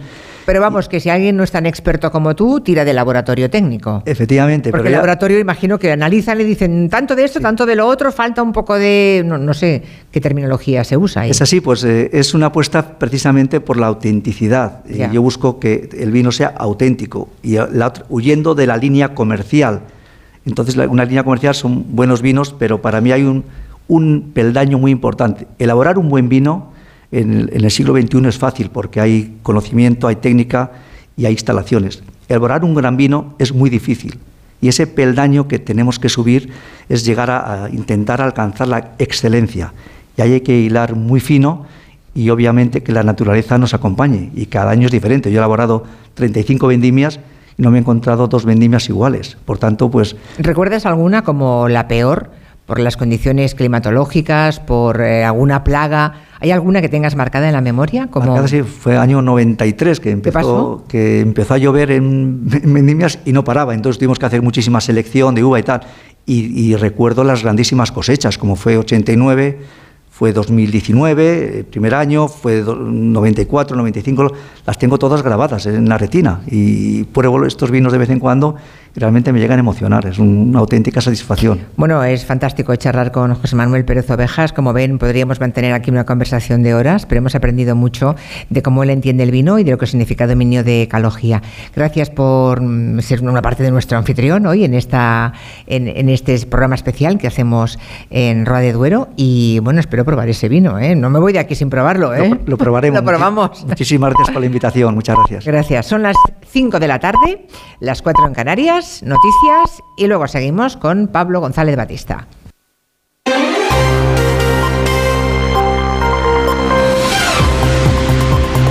Noticias en Onda Cero. Buenas tardes. No ha habido sorpresa en la reunión del Banco Central Europeo que ha decidido no tocar los tipos de interés. Los mantiene en máximos en el 4,5%, tal y como sucedió en su, tras su reunión de octubre, a pesar de que los mercados especulaban con una rebaja de las tasas el año que viene con la inflación en la eurozona moderándose. Hoy la presidenta de la entidad, Christine Lagarde, avisaba de que la inflación puede volver a repuntar. No discutimos nosotros no hablamos en absoluto de recortes de tipos. Sin discusión, no hay debate en este tema. No sé si la gente de esta sala ve que entre el incremento y el recorte hay un agujero una playa, como una retención. Es como, no sé, sólido, gas, líquido. No se pasa de sólido a gas sin pasar por la fase líquida. Esto no se ha discutido. Visita a Marruecos del ministro español de Exteriores, de José Manuel Álvarez, para reactivar el trabajo bilateral tras las elecciones generales del 23 de julio. España busca la reapertura de la aduana de Melilla y una nueva en Ceuta, como se acordó en abril del año 2022. El ministro de Exteriores marroquí, Nasser Burita, ha señalado que la apertura de las aduanas de Ceuta y Melilla no es un problema de compromisos o político, es un problema de implementación técnica. Su homólogo español, José Manuel Álvarez, insiste en que se han realizado suficientes pruebas pilotos y que por parte de España todo está listo. Tenemos una hoja de ruta bilateral acordada al más alto nivel que hemos venido a confirmar y a relanzar en todos y cada uno de sus puntos después del periodo electoral y de formación de gobierno en España. Todos los grupos de trabajo sectoriales van a continuar sus reuniones y todos los compromisos de la declaración hispano-marroquí están plenamente vigentes y se cumplirán. El joven inglés Alex Beatty, que desapareció en la localidad malagueña de Benajavís en 2017, cuando veraneaba junto a su madre y su abuelo, ha sido encontrado hoy caminando por una carretera en Francia, en el departamento francés de Toulouse. Tiene ahora 17 años. Corresponsal en París, Álvaro del Río. Lo ha anunciado esta tarde la Fiscalía francesa, la localización de un adolescente británico que llevaba desaparecido seis años. Se trata del joven británico Alex Batty, originario de Manchester, identidad que ha sido confirmada por la familia según la Fiscalía. Desapareció en España en 2017 en la localidad malagueña de Benavís cuando veraneaba junto a su madre y su abuelo. Desde entonces se le había perdido la pista y no se sabía nada. Ha sido encontrado por la Gendarmería Gala caminando en una región montañosa de Toulouse, en el sur de Francia, donde llevaría viviendo unos dos años, según la Fiscalía Gala aún queda por esclarecer qué ha estado haciendo durante todo este tiempo. La Fiscalía Balear ha recurrido la sentencia absolutoria dictada hace dos semanas contra Pau Rigo, el anciano de 83 años, que en 2018 mató de un disparo a uno de los dos ladrones que asaltaron violentamente su casa para robarle. El Ministerio Público presentó un recurso de apelación en el que solicita que el juicio se repita y que se anulen su exculpación por homicidio. Es una postura que el fiscal ya sostuvo cuando, tras la conclusión del juicio y la emisión del primer veredicto, se percató de que había existido un error formal en la valoración de la deliberación del jurado popular. Y la Unión Europea va a ofrecer casi 61.000 plazas para el asentamiento de refugiados en el periodo 2024-2025. 14 países comunitarios se han comprometido a dar estas oportunidades, cuyo número total es ligeramente superior al del periodo anterior, Jorge Infer. 14 países comunitarios se han comprometido a dar estas 61.000 oportunidades, una cifra que es ligeramente superior a la del periodo anterior. Así lo ha señalado la comisaria de Interior, Gilba Johansson, durante el Foro Mundial sobre Refugiados, que desde el pasado miércoles se está celebrando en Ginebra y que culmina este viernes. Johansson también ha anunciado que la Comisión Europea dará 65 millones de euros adicionales a aquellos países que están bajo mayor presión por el flujo de refugiados ucranianos. En una declaración a los medios, la comisaria ha indicado además que cada vez está más cerca el acuerdo para alcanzar el Pacto Europeo de Migración y Asilo, un asunto que espera anunciarse antes de las Navidades. Y Víctor Francos ha renunciado esta tarde de su cargo como presidente del Consejo Superior de Deportes seis meses después de su nombramiento. Es una decisión que, según el político, responde a razones profesionales. Francos hizo famoso en los últimos meses, ya que tuvo que lidiar con la grave crisis provocada por el beso no consentido del expresidente de la Federación Española de Fútbol, Rubiales, y la jugadora Jenny Hermoso durante la celebración del pasado Mundial de Australia y Nueva Zelanda. En su comunicado de renuncia reitera que es el momento de que el Consejo Superior de Deportes cuente con otra persona al frente que asuma los nuevos retos de esa institución durante los próximos cuatro años. Es todo por el momento. Volvemos con más noticias en Onda Cero a las 6 de la tarde, las 5 en Canarias. Este sábado el mejor fútbol se juega en Radio Estadio, con dos partidos de liga con mucha historia y un rabioso presente. Desde Mestalla, Valencia, Barcelona y desde San Mamés, Athletic Atlético de Madrid. Además, nuevo examen para el Sevilla que recibe al peligroso Getafe y un partido de alto riesgo por la zona baja de la tabla. Celta Granada, con las paradas habituales en los estadios de Segunda División y la Liga ACB de baloncesto. Este sábado desde las 3 y media de la tarde, todo el deporte te espera en Radio Estadio, con Edu García. Te mereces esta radio. Onda Cero, tu radio. Julia en la Onda. Hay dos tipos de motoristas. Los moteros que aparcan en la puerta y los mutueros, que hacen lo mismo, pero por menos dinero. Vente a la mutua con tu seguro de moto y te bajamos su precio sea cual sea. Llama al 91 555 5555. Hay dos tipos de motoristas, los que son mutueros y los que lo van a ser. Condiciones en mutua.es. Soy de legalitas porque me sale a cuenta, como cuando consiguieron que me devolvieran el dinero de aquella compra online que llevaba semanas reclamando, o cuando lograron que la compañía aérea me reembolsara 1.700 euros por la cancelación de dos vuelos. Hazte de legalitas en el 900 y siente el poder de contar con un abogado siempre que lo necesites. Y ahora, por ser oyente de Onda Cero, ahórrate un mes el primer año. Tantas horas delante del ordenador pueden pasar factura a tus ojos. Prueba el nuevo Devisión Lágrimas. Devisión alivia los síntomas de sequedad, irritación y cansancio ocular. Devisión Lágrimas. Este producto cumple con la normativa vigente de producto sanitario. Nadie se ha ido de aquí sin encontrar su deseo. ¿Te has enterado? Hay un lugar mágico en el que los deseos de todo el mundo se cumplen. Solo tienes que visitar el corte inglés y descubrir cuál es el tuyo de verdad. Esta Navidad descubre qué deseas en la planta dos y medio del corte inglés, donde vive la magia de la Navidad. Antes no podía ni moverme, que si la espalda, las rodillas. Desde que tomo Flexium soy otra. Flexium contiene manganeso que ayuda a mantener mis huesos y eso con los años se nota. Flexium de Pharma OTC. ¿Qué, ¿Qué es lo peor de las redes sociales? Estar enganchada a la pantalla. Que nos bombarden con notificaciones todo el día. Los comentarios de haters. El ciberacoso. Las fake news. Pero ¿sabes qué es lo mejor? Que podemos cambiar las cosas. Demostremos que también somos capaces de usar las redes sociales con cabeza. Si tú también quieres formar parte del cambio, regístrate en Efecto 1000 y sube tu vídeo. Nosotros ya formamos parte de la generación 1000. La generación que usa las redes sociales con cabeza. Entra en efecto1000.org. Un proyecto de la Fundación A3 Media con la colaboración de la Fundación Telefónica. ¿Qué tal, vecino? Oye, al final te has puesto la alarma que te recomendé. Sí, la de Securitas Direct. La verdad, es que es fácil que puedan colarse al jardín saltando la valla. Y mira, no estábamos tranquilos. Lo sé. Yo tuve esa misma sensación cuando me vine a vivir aquí. Protege tu hogar frente a robos y ocupaciones con la alarma de Securitas Direct. Llama ahora al 900-272-272. Recuerda, 900-272-272. Un fuerte aplauso para los finalistas de La Voz. Miguel, Elsa, Pablo, Nereida. Es algo de otro planeta. Tú decides en directo quién será la mejor voz del país. Yo me quedo embobada. Gran final de La Voz. Mañana a las 10 de la noche en Antena 3. Y muy pronto. 20 de las mejores voces en un reencuentro histórico. La Voz All Stars. ¿Cansado de toser? Toma Herbetón Respire. Herbetón jarabe con extracto de pino y eucalipto espectora y reduce el espasmo bronquial. Herbetón Respire. Consulte a su farmacéutico o dietista. Onda Cero. ¿De verdad te vas a arriesgar a pedir esta Navidad tu tratamiento dental por Internet? Recuerda que la ortodoncia, la férula de descarga y los blanqueamientos dentales son tratamientos complejos que deben ser personalizados por un dentista de tu confianza. En Navidad, pon la salud de tu boca en buenas manos. Colegio de Odontólogos y Estomatólogos de Madrid. Los teatros del canal proponen un mes de diciembre con el Lope de Vega más inédito, la magia de Jorge Luengo, el mejor circo llegado de Australia, la danza de Lucía Lacarra, el Ballet Nacional de España y el Cloudgate Dance Theatre of Taiwan. Más información y venta de entradas en teatroscanal.com. Comunidad de Madrid.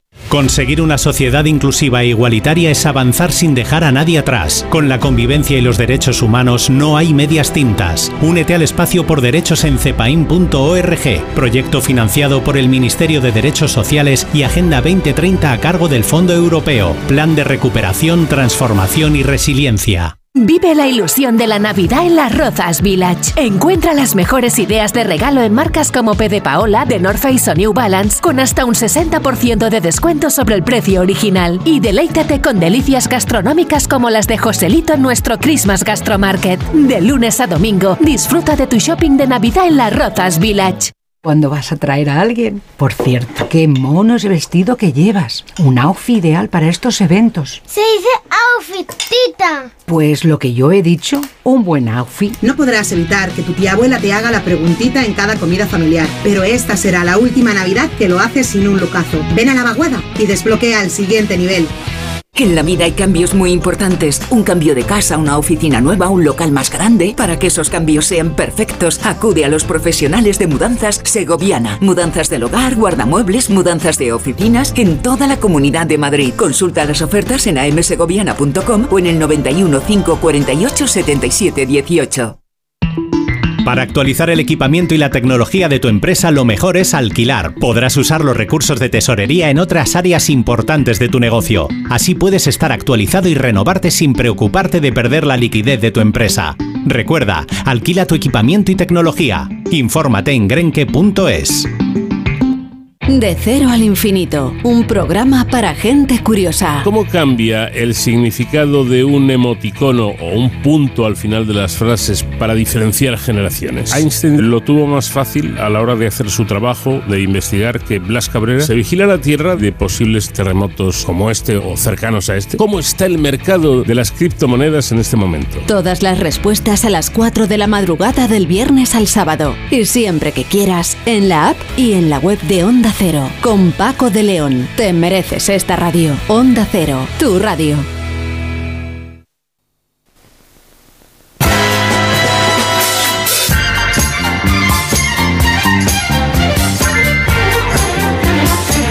En Onda Cero, Julia en la Onda, con Julia Otero.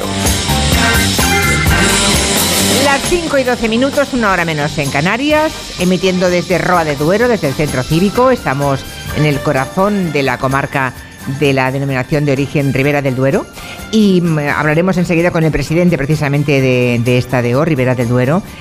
Y antes tenemos aquí sentado a Pablo González Batista, que quiere que le presente, atención, con una cita que para él dice que es muy inspiradora y que se siente profundamente identificado con ella. La cita es esta. ¡Viva el vino! A ver, Pablo González Batista, buenas tardes. Hombre, de- entre las cosas que han dicho los políticos últimamente, yo creo que esta es con la que estoy más de acuerdo, ¿eh? ¿Ah, sí? Sí, sí, sí, sí. sí. O sea, desde que se pronunció esta no has encontrado nada que te defina no, has- tanto. no ha vuelto a ser superada. Vale, vale, vale, vale. Entonces, ¿qué, qué quieres hacer hoy? Pues yo quiero decir que viva el vino, por supuesto, viva Sí. esta región que, sorprendentemente, esta región ha logrado triunfar gracias al, al Rivera, que esto no es, no es nada fácil. Ciudadanos lo intentó, le salió regular, luego lo intentó Malú también, tampoco cuajó. No. Y lo que quiero es eh, hablar un poco de... mm, O sea, hemos hablado con la persona que más sabe de vino de este país Pues y habéis sí. sentado inmediatamente después a la persona que probablemente menos sepa de vino de este Bueno, yo, yo me he quedado, yo estaba pensando mientras charlaba con José Manuel Pérez Ovejas, que sabe tantísimo de vino, pensaba, y ahora viene Pablo González Bertista a, con un manual de instrucciones, intentar enseñar a la gente que quiere marcarse el farol Sí. de que entiende de vinos aunque no tenga ni pajolera idea. ¿Es intentar eso? parecer Pérez Ovejas. Vamos a ver si somos capaces. Vale, Vale, entonces- O sea, a mí me gustan los vinos buenos. Vale. O sea, tonto no soy. Pero eh, debo reconocer aquí delante de, ustedes- de todos ustedes que yo he habido etapas que he bebido más calimocho que agua. Ya, ya. Ha habido una etapa de mi vida estudiantil que yo el agua era para uso externo, sola- solamente. Para lavarse. Así que estoy en las antípodas de la sofisticación de un buen sommelier, de un entendido en, en- en vinos. Yo he bebido vino a morro de, de la botella y del cartón también. ¿vale? va- de cartón. Yo n- jamás he bebido. Considero un éxito personal distinguir un blanco de un tinto. Pero qué O sea, barba- hubo un día fui a un bar y me dijeron, ¿quiere usted un vino de la Tierra? Digo, ah, pero hay vino de otros planetas. O sea, ese, es, ese es mi nivel de ignorancia, ¿vale? Ya, Entonces, ya. hay un montón de situaciones estas que vas a comer con alguien y me encuentro falto de herramientas, pues una cena de negocios, una cita a la que quieres impresionar, pues todo va bien hasta que llega el momento en el que viene el camarero y te hace esa pregunta que te pone a temblar a los no entendidos, que es, ¿van, van ustedes a, to- a tomar vino? Les dejo por aquí la carta. Ya. Yo le diría, llévese usted la carta y tráigame uno que sea rojo y que me haga cantar Ya, a, la, a la tercera o la cuarta copa. Pero, tienes que leer la carta y aparentar que sabes y entiendes algo, ¿no? Exacto. Vale, Hay- vale. Sí, a veces en, grupo, en los grupos hay alguien muy listo que te ayuda, que se levanta la mano y es el quien asume la responsabilidad y todo fácil. Pero ¿qué pasa cuando estás solo ante el peligro, ¿vale? Yo recomiendo, no porque estemos aquí ni nada, que si te pides un Ribera nunca quedas mal, ¿vale? No, es verdad, porque mm, es un vino con mucho prestigio. Juega sobre seguro. Juega sobre seguro. Un Ribera y te quedas bien, sí. Señores de la denominación de origen, si quieren ustedes mandarme botellas a casa, yo les dejo la dirección encantado. botellas llenas. Las eh, vacías van al verde, que se lo he escuchado Sí, antes a, a eso Gallego, lo decía Gallego. ¿vale? Sí, sí, sí, sí. Y como no todos tenemos tiempo, ni paciencia, ni dinero para ir a cursillos caros y largos de cata de vino, pues vamos a intentar simularlo. Simular que sabemos. Como dicen los americanos, fake it till you make it, ¿vale? Y como sabía que íbamos a venir a Rodedor, pues me he preparado todos los clichés que se me han ocurrido en torno al vino y creo que estoy en disposición de convertirnos a todos, bueno, aquí probablemente todos lo seáis, Aquí pero a todos los que estén escuchándonos en casa, en eh, falsos expertos en vino, ¿vale? Bueno, el vino es un poco como una tertulia, como algunas tertulias en la televisión o en la radio, ¿no? Que no importa saber cómo aparentar que sabes, ¿no? Exacto, no es tan importante saber Vale. como, como que parezca, ¿no? Claro, lo primero, por tanto, es consultar, la Consultar carta la- de vinos. ¿Vale? Venga. Vamos allá. Llega el camarero a la mesa, te deja la carta y aquí ocurren dos cosas, ¿vale? Que la carta a veces se queda abandonada en medio de la mesa, nadie la mira. O sea, la gente como que pas- pasa un poco de ella o alguien la coge, la mira y la empieza a pasar de mano en mano como una patata caliente y nunca... No hay ningún entendido que quiera arriesgar, pues no, no para nunca de girar, ¿vale? Y lo que hacemos todos al mirar la carta es lo siguiente. La abres y ignoras todo lo que hay a la izquierda, es decir, todo lo que son letras, no, tú miras directamente los precios. Los ¿vale? precios. Es decir, yo soy de letras para todo, menos cuando hay que pedir vino, que me den exactamente igual las letras, ¿vale? Y aquí hay que dedicar un ratito, pues eso, a mirar la carta, levantas las cejas, pones cara de aprobación. No hay por qué decir nada, la cara es importante, ¿vale? No tienes que decir nada, pero siempre puedes decir, hacerte un poco el entendido y decir, anda, mira, tienen, y eliges un nombre al azar, que a lo mejor ni está en la carta, anda, tienen Patze- Es un jugador del Betis, pero ustedes ni se han enterado, o sea, da, Ya, da ya. exactamente igual. Vale, vale. Así que si quieres pasar por un entendido en vino, importante nunca elegir el más caro de la carta, ¿vale? Esto es exactamente lo que haría un ignorante. No creo que haya ese riesgo en tu caso. No, en mi caso nunca. No. Nunca. No hay ese riesgo ni ese Tú presupuesto. sabes que el vino más escogido siempre es el segundo, El más segundo barato. Más, barato. Dicen que es el más barato. Ah, El yo había oído el segundo más segundo barato. más caro si quieres impresionar. Ah, bueno, ya. Claro, y que entonces los restaurantes, que son muy cucos, ponen el, vino con mayor margen justo en ese, en ese lugar. Así que intentemos no coger tampoco el segundo, por lo tanto, un término medio. Ni ¿vale? por arriba ni por abajo. Efectivamente. Vale, vale, medio. vale. Y algo que sepas pronunciar. Esto es muy importante, ¿vale? Por eso es mucho más popular la uva Merlot que la Blau Grand Fris.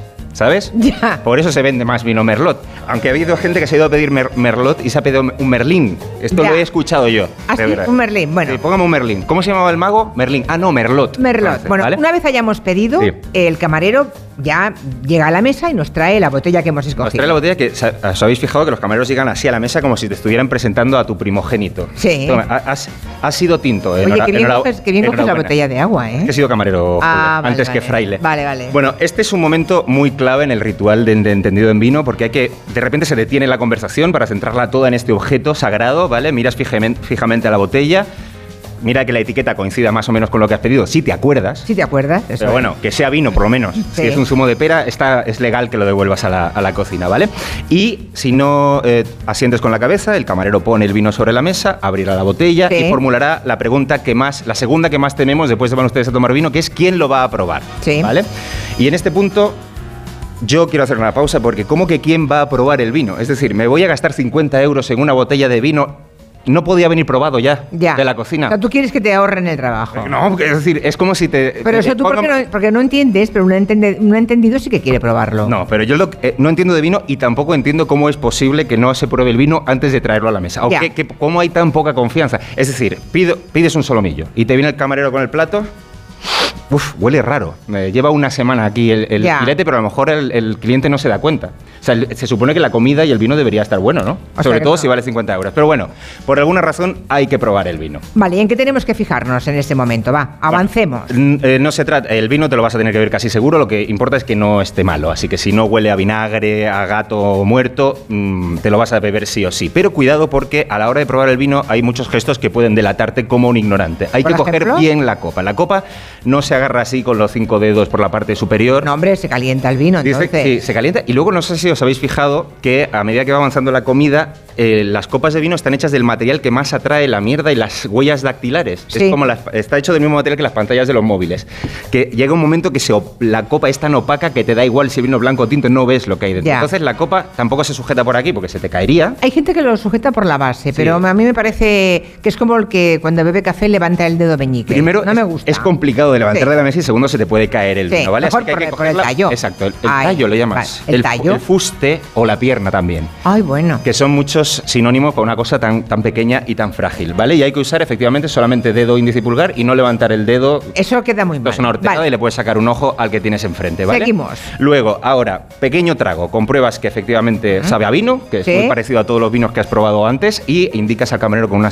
La sientes así y el camarero puede retirar. Vale, ¿vale? pero imagino que aún no ha acabado el ritual, la No, cosa no. sigue. Esto acaba, acaba solo de, de empezar, ¿vale? Has probado el vino, pero para que te lo puedas beber todavía queda un largo rato de preliminares. Empezando por mirar. Hay Mirar- que mirar el vino. El vino. Sí, levantas la copa, así más o menos hasta la altura de los, de los ojos, miras fijamente al vino, como si quisieras encontrar algún mm, significado raro. Ya. ¿Dónde están las llaves que me dejé anoche? ¿Dónde las dejé medidas? Bueno, si quieres eh, optar a nota, puedes arriesgar, sujetas un, algo blanco detrás para no perderte ningún matiz de su gama cromática. Esto no- nunca lo había visto yo. Sí, ¿no? Puede ser un Se pone algo blanco. Estoy, estoy eh, eh, aprobando. Y este es un momento Me para alabar. me parece terrible hoy lo tuyo, ¿eh? ¿Por qué? Estar haciendo hoy esta, este manual de instrucción en un auditorio tan entendido de vino y delante del señor Pérez Ovejas. ¿Quieren que me vaya? No, no, no, no, Ah, no, vale, no, vale, no, vale. no, no, no, no, no, pero No, vamos, mientras yo no se yo vayan, paro- yo paro aquí, vamos. mientras no se vayan ellos, venga, seguimos. Vale, bueno, total. eh, y hay que alabar el, color del vino. El color, lo primero es el color. Y no puedes decir mm, tinto. No, esto ya se supone que, que debes de saberlo. Ni rojo, rojo oscuro. es color vino, no, hay que aplicar poesía. Si es Ya. tinto, teja, por ejemplo. eh, rubí, si, estás, eh, si es muy poético. ¿Vale? Y si es blanco, pues hay mm, pajizo, dorado. mm, co- Esos colores, en realidad es eh, pelo de rubia. Quiero decir que son colores. Ya, ya, ya, ya, vale, vale. No, no hay que echarle tampoco mucha, mucha imaginación y además es subjetivo lo del color, con lo cual nadie te va a llevar la contra. Entonces en ese momento ya podemos bebernoslo. Bueno, no, hay que inclinar la copa, la poner recta, no sé qué. Y Ya. hay- una cosa se llama lágrima. Me, me llama la atención que los vinos tienen los vinos lloran también. Incluso cuando te bebes un vino fuerte, un vino peleón, ese también tiene lágrima. Los vinos también lloran, Julia. Ah, no lo sabía Los yo. vinos fuertes. Sí, creo que sí, creo que sí. Tampoco Bueno, te creas tú que estoy a muy- saber dónde has encontrado ese manual de instrucciones. Bueno, luego. ¿Meneíto? Importante. Sí, O sea, hay que todavía, mover. Todavía no se puede beber. No se puede ver todavía. Vale, vale, Hay vale. que menearlo. La Vale. copa eh, de vino es como el planeta Tierra, tiene dos movimientos, rotación y traslación. Traslación es, es fácil, pero el de rotación es este, ¿vale? Hay que coge- hay que probarlo en casa con un vaso de agua y un chubasquero porque es muy probable que te lo tires por encima, ¿vale? Va- eh, copa apoyada sobre la mesa, dos deditos y sometes el líquido así como a un giro, a un pequeño centrifugado, ¿vale? Vale, vale, vale. Y ya, Y al- ya- ya te lo puedes beber. No puedes beberlo, Julia. Ah, vale, tienes, que, tienes que decir que estás liberando los aromas del vino. Los aromas vienen atrapados en el vino y es importante marearlos para que salgan. Si es vino de Madrid no hay que liberar aromas, ya vienen libres. Ya. Es, es vino de la tierra de la libertad. Vale, vale. Y por fin ya es cuando, pode- cuando podemos oler el vino, ¿vale? Todavía no beber. beber. Todavía Ah, no aún no, vale, vale.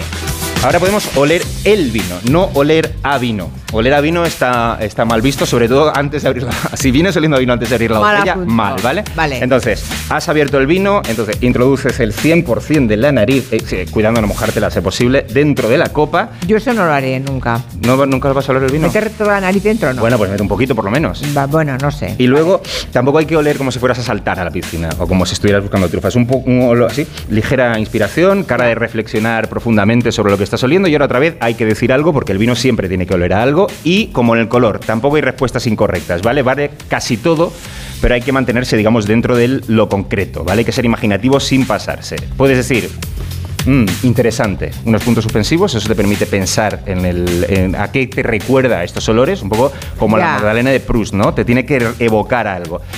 Es difícil equivocarse. Si es rojo, o sea, si es tinto el vino, frutos rojos. Como los frutos rojos son una. Hay mucho fruto rojo, di uno que no conozca a nadie, la grosella. ¿A qué huele una grosella? Pues es muy difícil que nadie te lleve la contraria. Ya, ya, ya. Y si es blanco, eh, pues hierba cortada o frutas blancas, ¿vale? Eh, Vale. Pera, piña. Cuidado porque si huele mucho a manzana, no es vino, es sidra, ¿vale? Vale. Entonces, frutas blancas, pero la, ma- la manzana vamos a dejarla. Vale, y ahora ya nos lo bebemos, ¿no? Mm, Básicamente porque se nos acaba el tiempo de la sección. Bueno, sí, ha llegado el momento de llevarse la copa a la boca, ¿vale? Te la puedes llevar a la copa, pero tampoco hace falta, no puedes beber mucho. Llevas 10 minutos haciendo un poco de paripé, pero no, no, no puedes dejarte llevar por la tentación de bebértela de trago. Hay que beber en la unidad mínima del sorbo. El traguito, el sorbito, el buchito que decimos, que decimos los canarios y pasearlo ligeramente por el interior de la boca. Suave. Pero sin hacer gárgaras, ¿eh? Ni gárgaras, no es un colutorio bucal, ¿vale? Se puede escupir, pero yo tampoco lo recomiendo. Ay, no. Y una vez probado, sí, ¿no? Aquí es como en las Ah. pelis del oeste está bien visto de escupir. Pues, eh, y en el, el fútbol también. Eh, en las catas de vino se puede, se puede Eso lo dirás tú. A mí me parece un- una guarrada cuando les veo escupir en el fútbol. Se puede. Ah, bueno, en el fútbol sí, pero en, la- en las catas sí se puede escupir. Está bien visto porque si te bebes igual siete Ya. copas de vino, pues Vale, vale. al final vaya usted a saber qué te, a qué te sabe. Espera, Bueno, espera, acaba, acaba, que ahora voy a- vamos a... eh, Ah. Ya verás tú. Bueno, acabo ya, ¿vale? Sí. Entonces, hay que hablar del vino con cierto aplomo, con firmeza, como si te creyeras lo que está diciendo. Mm, Él tampoco te puede decir solo es vino. Ah, hay un truco, mirar la etiqueta del vino, ¿vale? Si la etiqueta del vino tiene un racimo de uvas, un escudo heráldico, unas letras así cursivas, puedes decir es un vino clásico, es un vino mm, tradicional. Sí. Si sale un mono montado en un columpio tocando un silbato, este vino es moderno, es un vino arriesgado. Si sale un mono y está sentado con las piernas cruzadas en el suelo, este vino es anís del mono. Lu- Luego, eh, para que parezca que tienes mundo, puedes decir que te recuerda a algún otro vino. Tú di uno chileno de una vez que ni, nadie va a tener idea. ni idea. Ya, ya, y luego palabras típicas, es un vino complejo, es un vino equilibrado, es redondo en boca, tiene la madera justa, que esto me encanta, y algún término en francés, como terroir o eh, bouquet, por ejemplo. Si vas a decir retrogusto, que también es una palabra muy eh, de vinos, nunca la digas en francés porque retrogusto es, es muy complicado, muy Ay, complicada de decir. Esta, esta dila en español. Y para terminar, una frase así profunda que refleje que aunque sabes mucho de vino, también eres una persona humilde que te pone, reflexiona y dice, cuanto más sabes de vino, más te das cuenta de que no, de que no sabes nada.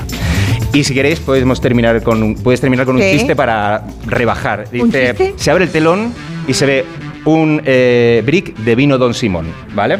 Se cierra el telón, ¿cómo se llama la película? Uy, vete a saber. Es tinto básico. ¡Ah! ¡Oh, no! Bueno. Bueno, le voy a preguntar a- aquí al, al superenólogo, Vale. a José Manuel Pérez Ovejas, que está ahí sentado en primera, en primera fila. Bueno, ha dicho muchas barbaridades.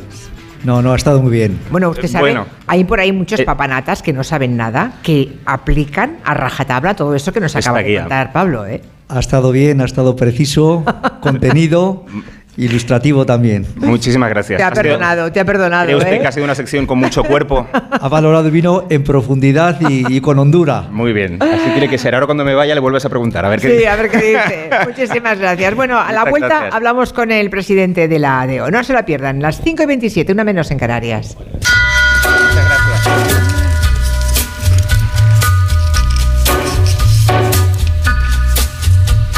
En Onda Cero, Julia en la Onda, con Julia Otero. On a gathering storm comes a tall, handsome man in a dusty black coat with a red right hand. Sara está lista para darlo todo en la nieve. Gracias a las ofertas de última hora y más de Amazon. ¡Me he pillado esta chaqueta colchada guapísima! ¡Y Y no podía faltar la del perro. Estas chaquetas son la caña. Comparte la alegría con las ofertas de última hora y más de Amazon del 8 al 22 de diciembre. Más información en amazon.es. En CEPSA todos nuestros clientes son de 10. Por eso seas particular o profesional, tenemos una promo de 10 para ti. Únete a CEPSA Go o a esta resa en CEPSA y te damos 10 euros de regalo de bienvenida. Y si ya eres cliente, ahorras 10 céntimos por litro en tus repostajes. Ven a CEPSA y llévate ya tus 10 euros. Consulta condiciones en CEPSA.es. Llega la venta especial, Con descuentos de hasta el 30% en sofás, solo en el corte inglés. De dos plazas, de tres, con cheslón, rinconeras. Tienes una gran variedad de sofás para elegir el tuyo. Solo hasta el 17 de diciembre, venta especial con descuentos de hasta el 30% en sofás en el corte inglés. En tienda web y app. Codo a codo. Vamos a por todas. Podemos con lo que venga. Vamos hacia adelante. Sin prisa, pero sin pausa. Juntos compartimos sueños, risas, experiencias, logros. Porque contigo nunca estamos solos. Después de 85 años trabajando por una sociedad mejor para todos, en Grupo Social 11 tenemos claro que la igualdad de oportunidades se hace desde el respeto codo a codo. Grupo Social 11. En Carglass creemos que todos los parabrisas merecen una segunda oportunidad, incluso los irreparables. Por eso tenemos contenedores en todos nuestros talleres para que puedan ser reciclados y así darles una segunda vida. Carglass cambia, Carglass repara. ¿Qué tal, vecino? Oye, al final te has puesto la alarma que te recomendé. Sí, la de Securitas Direct. La verdad, es que es fácil que puedan colarse al jardín saltando la valla. Y mira, no estábamos tranquilos. Lo sé. Yo tuve esa misma sensación cuando me vine a vivir aquí. Protege tu hogar frente a robos y ocupaciones con la alarma de Securitas Direct. Llama ahora al 900-272-272. Recuerda, 900-272-272. A ver esa foto, decir patata. ¡Hijolusa! En el supermercado, dale la vuelta al envase y encuentra nuestra marca para garantizarte una gran calidad en tu mesa. Patatas Hijolusa. Amamos las patatas. Empresa colaboradora del Plan 2030 de apoyo al deporte de base. ¿Has pensado en todo lo que pueden hacer tus manos? Emocionar, trabajar, acompañar, enseñar. ¿Y si te dijera que tienen otro poder? El poder de ayudar a otras manos a acabar con la desigualdad, la pobreza y el hambre. Únete a Manos Unidas en manosunidas.org y ayúdanos a frenar la desigualdad. Está en tus manos. ¿Te preocupa el trabajo? Tranquilo, toma Ansiomet. Ansiomet con triptófano y asuaganda te ayuda en periodos de tensión en el trabajo. Venga, que tú puedes. Ansiomet de Pharma OTC. Ten mi copa y llénala, vamos todos a brindar. Para Virgen en tu copa, el sabor de la amistad. Ten mi copa y ya la ten mi copa y ya la ten mi copa y ya la ten mi copa y ya la Málaga Virgen, sabor de amistad. Onda Cero. En la Comunidad de Madrid hemos iniciado el programa Cervicam, la detección precoz de cáncer de cervix en mujeres sin síntomas de entre 25 y 65 años. Es importante que cuando recibas la invitación participes y ganes en salud. Una detección precoz puede ser vital en la enfermedad. Mientras tanto, mantén los controles habituales con tu matrona. Campaña financiada por la Unión Europea Next Generation, Plan de Recuperación, Gobierno de España, Comunidad de Madrid. Asterix, desde que apareció Vicio Virtus, el pueblo solo hace ejercicio y se alimenta de semillas y pescado. Necesitamos un plan que aleje a nuestros amigos de su mala influencia. Por tu tatis, tengo una idea. Mm, puede funcionar. Como diría Vicio Virtus, quien lucha puede perder, quien no lucha ya ha perdido. El nuevo álbum de Asterix y Obelix, El Lirio Blanco, ya en tu librería. En Barajas. En Villa de Vallecas. En Carabanchel. En Centro. En Villaverde. En Hortaleza. Bicimat revoluciona tu movilidad en todos los distritos de Madrid. Tienes más de 600 estaciones repartidas en toda la ciudad. Ahora ya son tuyas. Cuídalas. Ayuntamiento de Madrid. El próximo 23 de diciembre recibe la Navidad con El Mesías de Händel en el Auditorio Nacional de Madrid. No te pierdas una de las obras de la música clásica imprescindible en todas las Navidades. Venta de entradas en fundacionexcelentia.org. Recuerda, el 23 de diciembre, El Mesías de Händel. Música de calidad con Excelentia. Sí quiero un seguro de salud a mi medida. No quiero carencias en mi seguro de salud. Sí quiero asesoramiento y buenas promociones. No quiero imprevistos. Sí quiero un amplio cuadro médico y máximas coberturas. Está claro, quieres un seguro con segurosquiero.es. Llama ahora al 91 156 7156 o contrata 100% online en nuestra web. Segurosquiero.es. La salud que Sí quiero. Compare, contrata en Seguros Quiero. Punto es.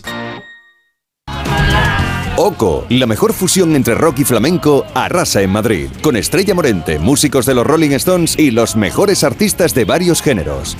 Música, danza, arte y moda se unen en Espacio Ibercaja Delicias. Nuevas funciones a la venta en Tickets y ocodeshow.com. Liquidación total fin de año en Ocasión Plus.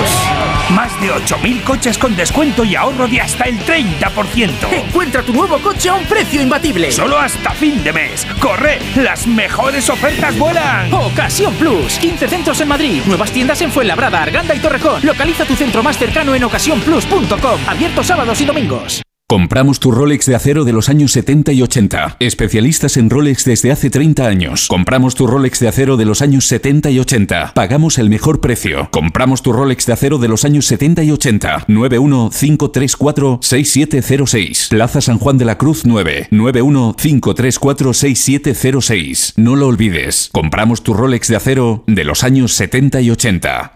Cambiar la bañera por un plato de ducha, reformar el baño completo. El caso es que meterse en obras da mucha pereza. Deje a un lado la pereza y acuda a Duchamanía. Sus profesionales realizan la reforma completa del baño o cambian la bañera por un plato de ducha, con rapidez, limpieza y empleando los mejores materiales. Todo a los mejores precios. Exposición en Paseo del Molino 6 y en calle Cabanilles 39, 91 468 4907 y duchamanía.es.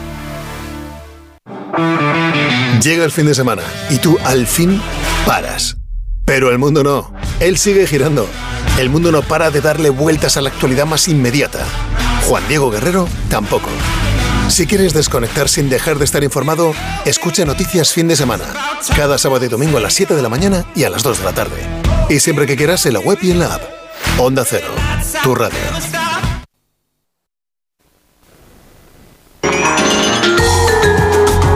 En Onda Cero, Julia en la Onda, con Julia Otero.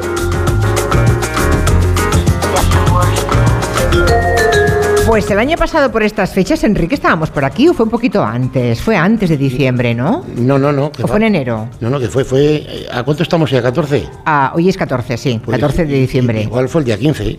¿El día 15? Jueves, jueves. Jueves 15. o sea, hace un año clavado. clavado, clavado, sí. Clavado estábamos aquí, en Roa de Duero también, hablando también con Enrique Pascual, presidente de la DEO Ribera del Duero, que cumplía entonces 40 años. Ahora ya tenéis 40 años y uno más, ¿no? 41. E efectivamente, sí, sí, sí. Yo es que cuando hablo con, con, las gentes del vino, lo que me resulta, en este caso, una denominación de origen, ¿no? Y, un, y alguien que tiene, pues, todos los viñedos en la cabeza, es que recordáis fechas concretas. Estábamos hablando de cómo una helada a destiempo puede fastidiar una producción vertiginosa, ¿no? Y me recordaba aquí, Enrique, sí, la noche del 16 de mayo del 2022. O sea, ¿cómo se queda grabado en vuestra memoria cualquier fenómeno meteorológico que sea especialmente ya dañino ¿no? para, para las cepas?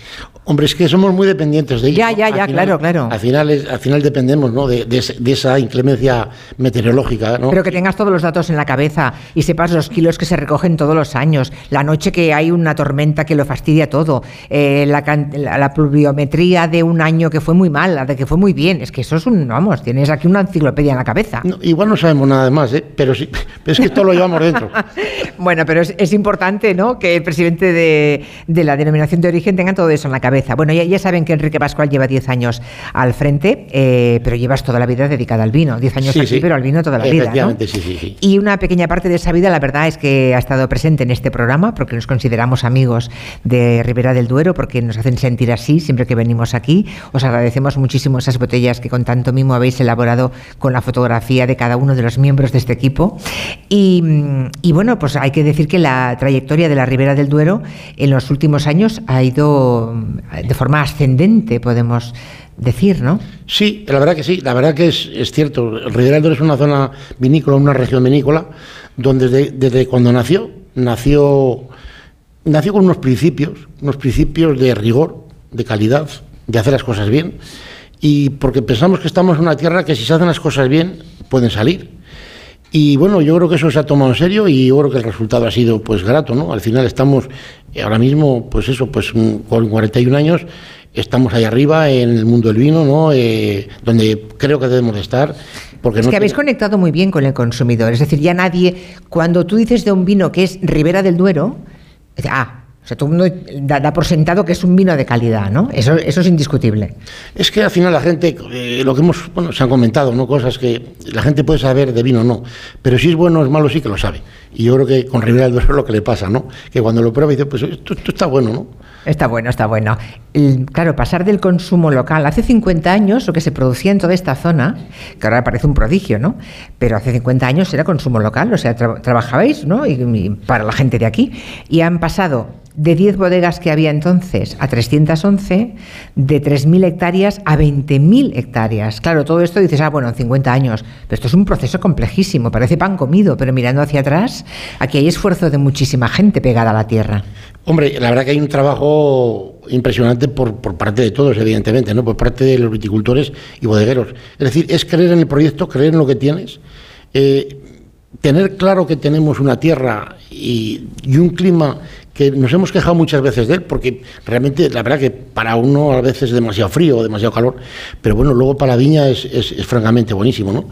Y entonces, bueno, yo creo que al final tenemos que estar agradecidos a él de que este clima nos traiga esta calidad y lógicamente nos traiga hasta aquí, ¿no? Es decir, una zona que hace 40, 50 años estaba prácticamente en una situación de abandono, ¿no? Es decir, eh, es una situación, eh, los que vivimos aquello, éramos niños, vivimos aquello francamente, era, eh, estaba prácticamente... Ya pensabais casi en hacer la maleta y emigrar. Sin lugar a dudas, sin lugar a dudas, no, no, está... Y sin embargo, mira, aquí estáis muchísimos, ¿no? Yo creo que al final hubo un momento en el que, mm, bueno, pues la verdad que yo creo que pudo más la ilusión que realmente el, desasosiego que daba estar aquello, ¿no? Realmente era aquello era improductivo total, ¿no?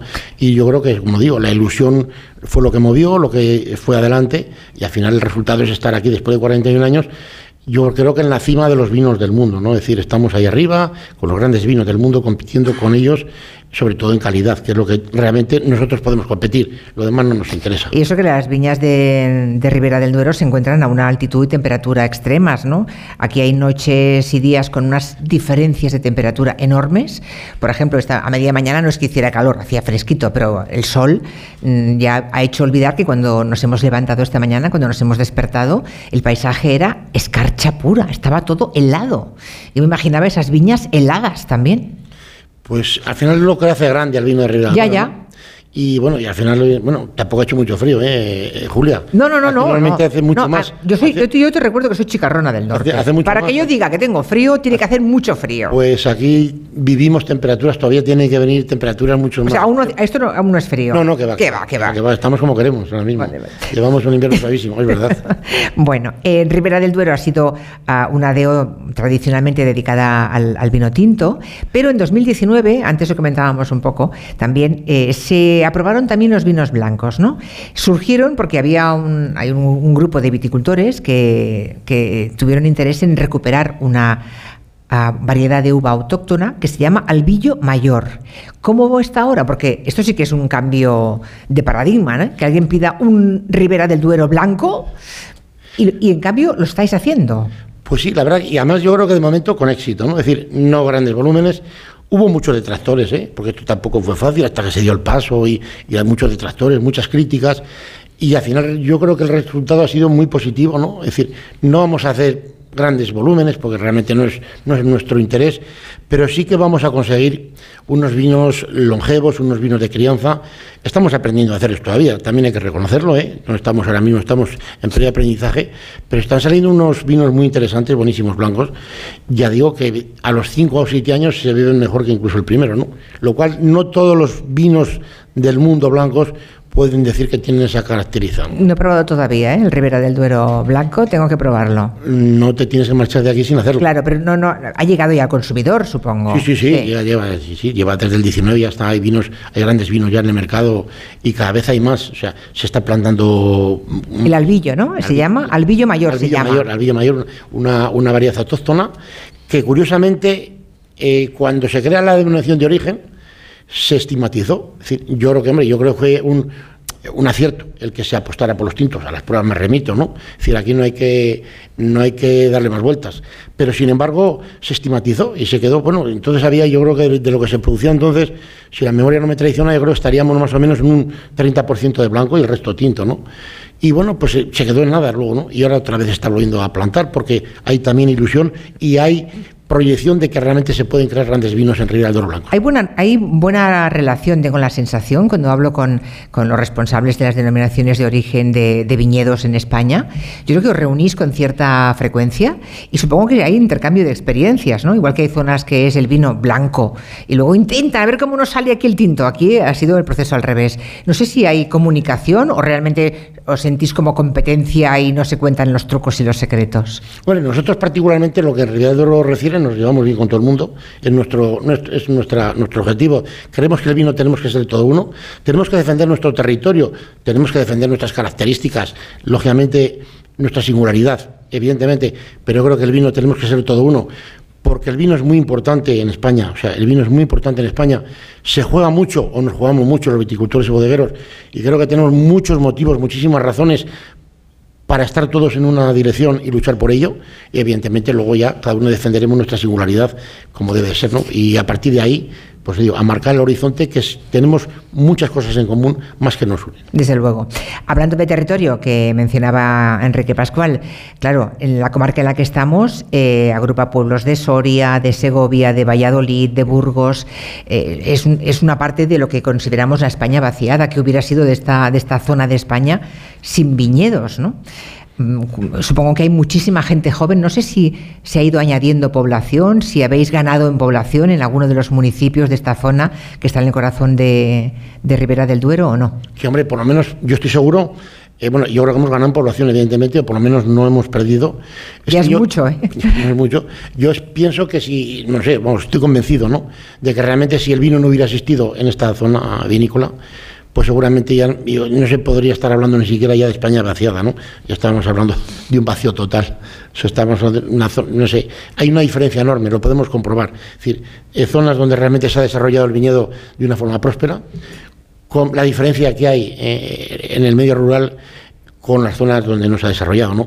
Y eso que yo creo que sí también conviene decir que a veces las administraciones nos tienen un poquito abandonados. ¿eh? ¿Ah, sí? yo creo que sí. Al final eh, tenemos muchos problemas de conectividad, por ejemplo, ¿no? lo cual hoy parece impensable donde una zona vinícola como Ribera del Duero o como otras, no, ya, no voy a pensar solamente en la nuestra, donde realmente ya no es, esto no es una promesa, esto es un hecho. Sí, hay una apuesta, hay unas inversiones, hay un trabajo hecho por parte de la gente del campo, de la tierra, donde se ha desarrollado riqueza y se ha desarrollado bienestar y realmente yo no nos sentimos compensados adecuadamente. No me digas que hay zonas en las que no hay, buena cobertura. Eh, nada más que nos demos una vuelta, nos damos una vuelta, Julia, y lo compramos.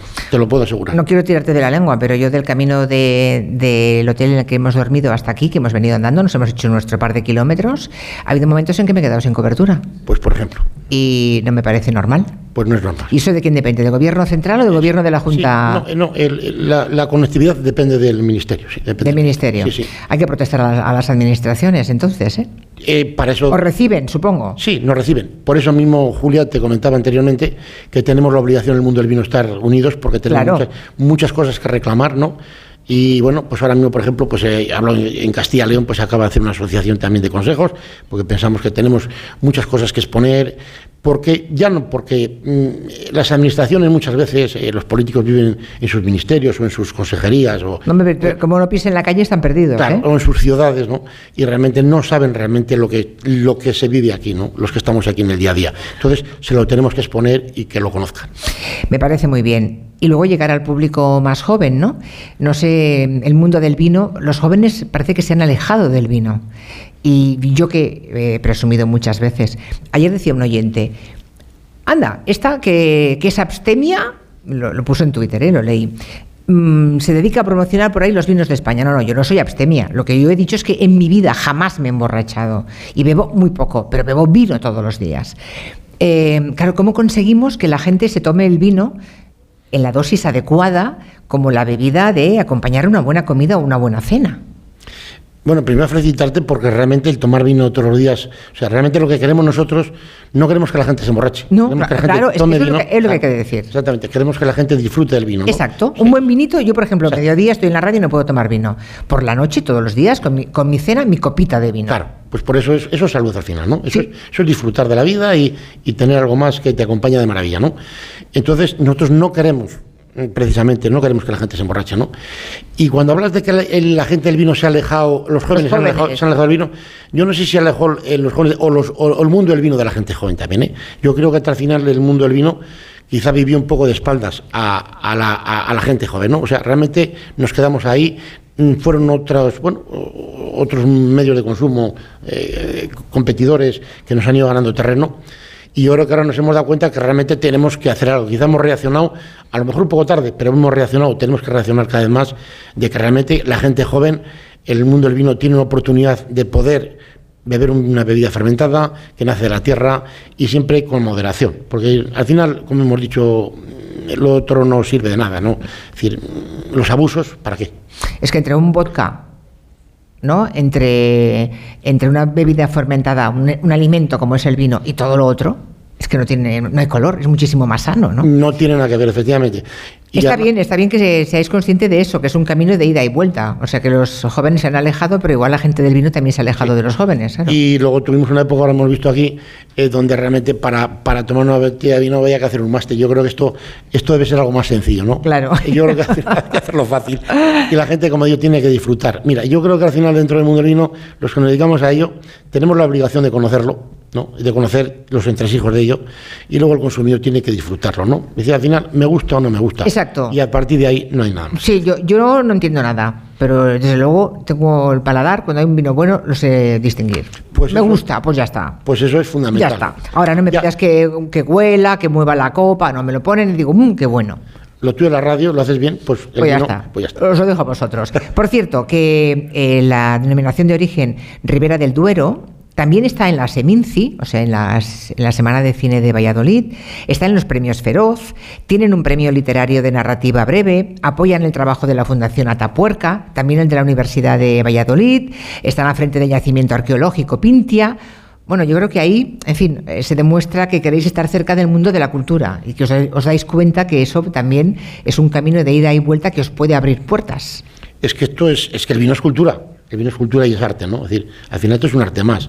Quizá no reconocido de esa manera, pero quizá, seguro, es decir, hacer un buen vino es un arte, cuidar una viña es un arte, y lógicamente pues tenemos hemos pensado que podemos llevar el camino juntos no con la cultura con todo eso con la literatura. Pero, os, rascáis el bolsillo. Sí sí claro claro. Claro, todo eso no es porque sí. No, no. esto va y claro la denominación de origen dice va ponemos dinero para que la Seminci sea tal o para que Atapuerca o para que todo eso que hemos dicho no para que la colección de, novela breve todo eso lo hacéis. O el festival que tenemos aquí en el Andadura al ladito el festival de Sonora Manes Rivera que es un festival de música indie donde jóvenes y gente de todas las edades eh, interviene y donde no hay problemas hasta ahora. Y una, bueno, pues... Tenéis que montar un día, un verano de estos, uno de esos festivales macros que vienen no sé cuántos miles de jóvenes y a cada uno una copita de vino al entrar. Yo, te, yo te voy a invitar, eh, bueno, en Aranda de Duero, digo, cerca de aquí, hay el Festival de Sonorama que se celebra. Ah, pues eso, entonces ya lo hacéis.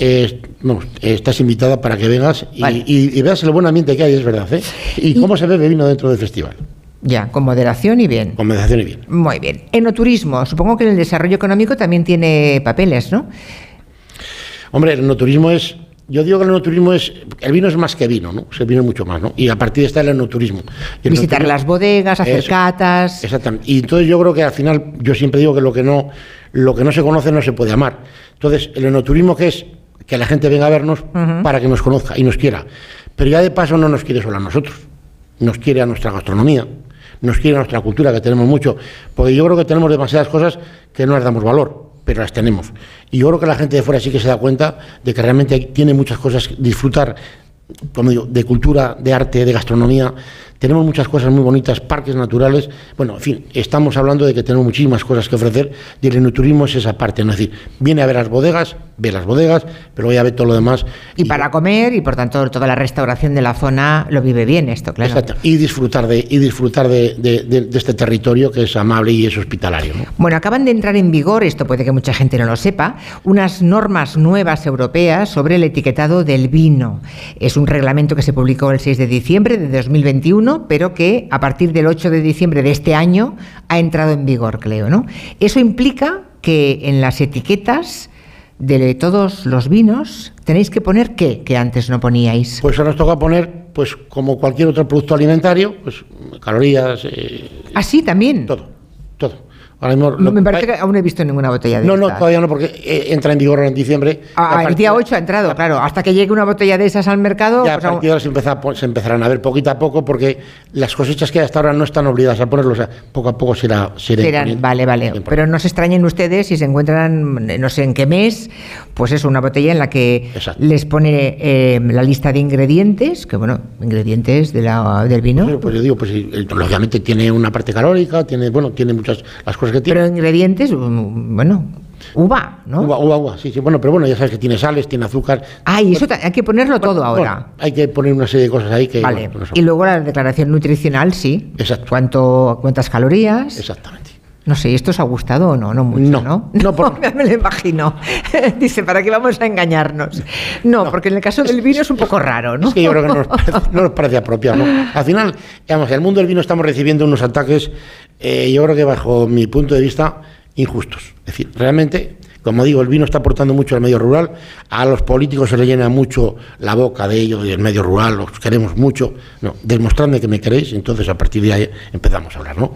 Y una de las cuestiones, estamos, estamos sufriendo ataques permanentemente. Pero esto es de la Unión Europea, ¿eh? Sí, sí, sí, de la Unión Europea, pero es que en la Unión Europea hay eurodiputados españoles que pueden votar de una A favor o en contra. Claro, y ahí está el problema, ahí está la cuestión. Y nos pasa con eso, y bueno, y el año pasado libramos, libramos un- una norma de etiquetado que nos lo quisieron imponer, que faltó, no faltó mucho en la votación, donde realmente nos querían equiparar el, el- el etiquetado eh, eh, del vino con el del tabaco. Igual.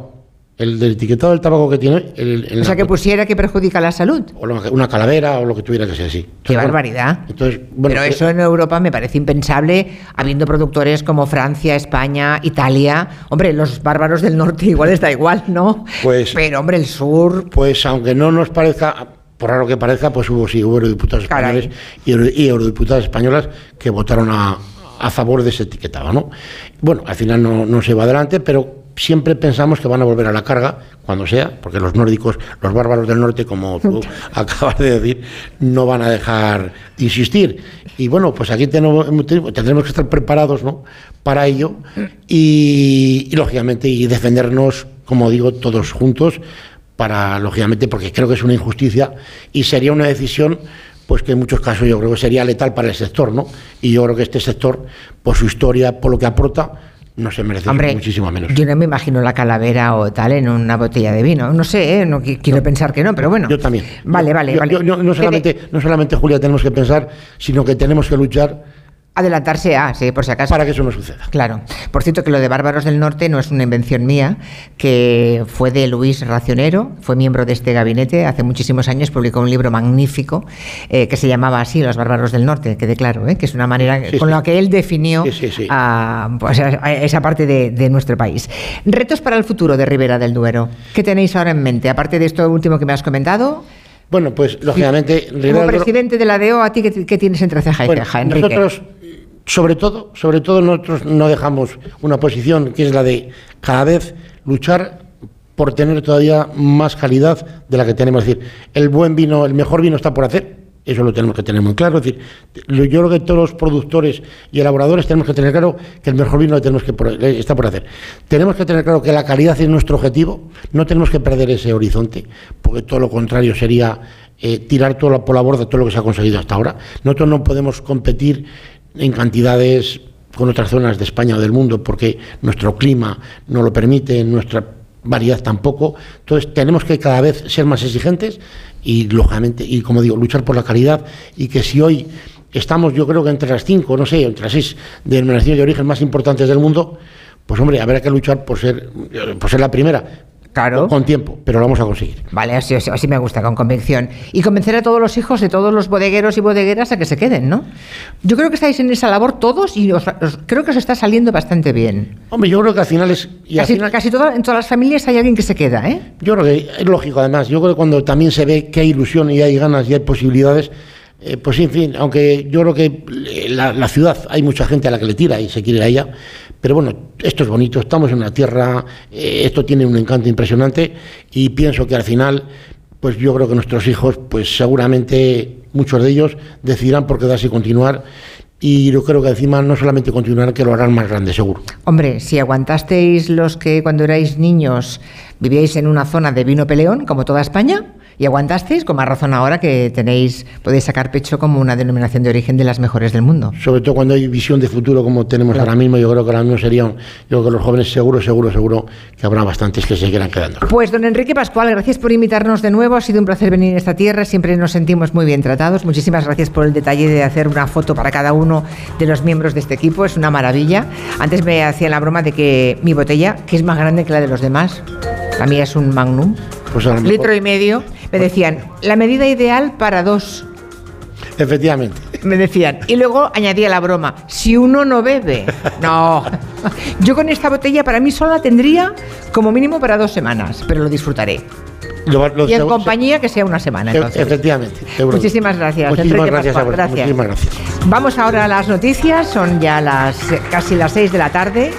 Estamos en este centro cívico, están tan lejos los oyentes que nos acompañan físicamente, nos median tantos metros que apenas se les puede escuchar, pero ahí están. Ah, Vamos con las noticias y a continuación abrimos ya el tiempo de gabinete. Les recuerdo que está Angélica Rubio, está Javier Gallego sentado en primera fila, por cierto, y está Elisa Bene. Beni, enseguida.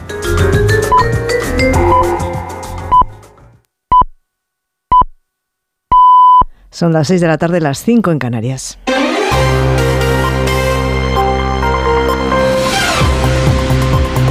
Noticias en Onda Cero.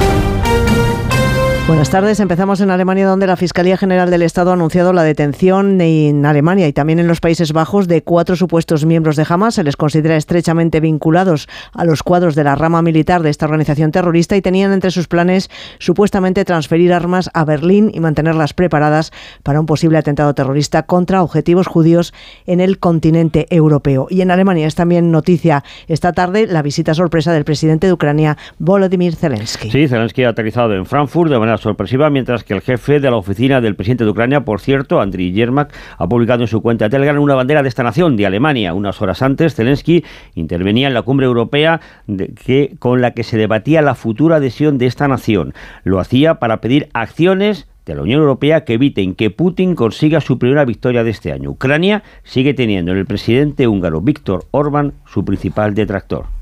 La ampliación no es una cuestión teórica, la ampliación es un proceso basado en los méritos y jurídicamente detallado que tiene unas condiciones previas. Hemos establecido siete condiciones e incluso según la evaluación de la Comisión, tres de las siete no se cumplen. Por lo tanto, no hay razón para negociar ahora la membresía de Ucrania. Y en Tel Aviv se encuentra esta tarde el consejero de seguridad de la Casa Blanca, Jake Sullivan, para reunirse con el primer ministro de Israel, Benjamín Netanyahu. El gobierno israelí reconoce que costará más de unos meses acabar con el movimiento de resistencia islámica Hamas. Y el ministro de Defensa israelí ha expresado ante Jake Sullivan su gratitud por el apoyo que Estados Unidos brinda a su país, a Israel, incluyendo sus esfuerzos para liberar a los rehenes retenidos por Hamas en la Franja de Gaza, un enclave controlado por este grupo islamista. The Hamas Hamas es una organización terrorista que se construyó durante una década para luchar contra Israel y construyó infraestructura bajo tierra y sobre la tierra. To destroy Y no es fácil destruirlos. Will Tomará y requerirá un largo periodo de tiempo. Durará más de varios meses, pero venceremos y los destruiremos. Y mientras en Estados Unidos, día después de que la Cámara de Representantes de ese país aprobara esta madrugada, iniciaron una investigación por impeachment contra Joe Biden, iniciativa de los republicanos para ayudar en su carrera política a Donald Trump a recuperar la presidencia. Corresponsal en Nueva York, Agustín Alcalá. En el día después de que los 221 congresistas republicanos apoyaran unánimemente la apertura de una investigación que puede acabar en el impeachment de Joe Biden en los próximos meses, nada ha cambiado en la Cámara de Representantes, porque desde el inicio de este año, en el que los republicanos tienen el control del Congreso, han investigado sin suerte y sin encontrar pruebas al presidente y los supuestos negocios millonarios que hizo con su hijo Hunter Biden. El antiguo candidato a la presidencia, el conservador John Kasich, parece estar muy incrédulo. Lo que me preocupa es que parecemos a un país país de Latinoamérica en el que metes a tus enemigos políticos en la cárcel o presentas cargos contra ellos por esto o aquello. Los republicanos defienden hoy que gracias a la aprobación de la autorización para investigar al presidente podrán acudir a los tribunales en caso de que los Biden se nieguen a aportar documentos, cheques y cuentas bancarias que los investigadores del Capitolio necesitan para demostrar que son culpables. Miramos ahora los mercados. El IBEX 35 ha subido un 0,75% después de que el discurso del Banco Central Europeo haya alejado la posibilidad de una bajada de tipos en el horizonte y el discurso de su presidenta Christine Lagarde haya desinflado las ganancias del selectivo español. Finalmente el IBEX 35 se mantiene por encima de los 10.100 puntos, cierra en 10.171. Carmen Sabido. La bajada de los tipos se aleja y las ganancias y el optimismo de los inversores se modera en todas las plazas europeas, salvo Londres, que se anota 1,3%, mientras Alemania ha sido el farolillo rojo, solo suma 3 centésimas. El IBEX llegó a superar ampliamente los 10.200 puntos, ha roto tres jornadas de caídas, pero finalmente ha cerrado en los 10.170. Fluidra y Acciona han sido los valores más alcistas, suben un 7% y empujón también para Solaria y Merlin con un 6%. Los bancos han sido los valores más penalizados, Sabadell se deja un 5% y Bankinter y CaixaBank más del 2,5%. Con los intereses de la deuda a la baja, la onza de oro se relanza a los 2.050 dólares y el barril de petróleo avanza a los 76. Y a todo esto sumamos la pregunta que les hacemos en nuestra página web ondacero.es. ¿Una reunión Sánchez-Puigdemont sería buena para la convivencia o una humillación para el Estado de Derecho? Pues una gran mayoría, el 94% de las personas que ha participado en esta encuesta considera que sería una humillación para el Estado de Derecho, el 6% restante considera que es buena para la convivencia. Vamos ya con la información de los deportes. Aitor Gómez, buenas tardes. Buenas tardes. Víctor Franco ha anunciado esta tarde su dimisión como presidente del Consejo Superior de Deportes, puesto que ocupaba desde el pasado mes de julio. Alude en un comunicado a que la dimisión se debe a que quiere emprender nuevos proyectos profesionales fuera de la política nacional. Más anuncios, en este caso de la FIFA, que ha hecho públicos los nombres de los candidatos a mejor jugador y jugadora de los premios de Best. En categoría masculina optan al premio Haaland, Mbappé y Leo Messi. Y en categoría femenina, casi pleno español. Optarán al premio a mejor jugadora Aitana Bonmatí, Jenny Hermoso y la colombiana Linda Caicedo. Además, citas europeas esta tarde, Europa League a partir de las 7 menos cuarto, Rennes Villarreal y a las 9 Betis Rangers. Ambos equipos españoles necesitan ganar para pasar directamente a octavos.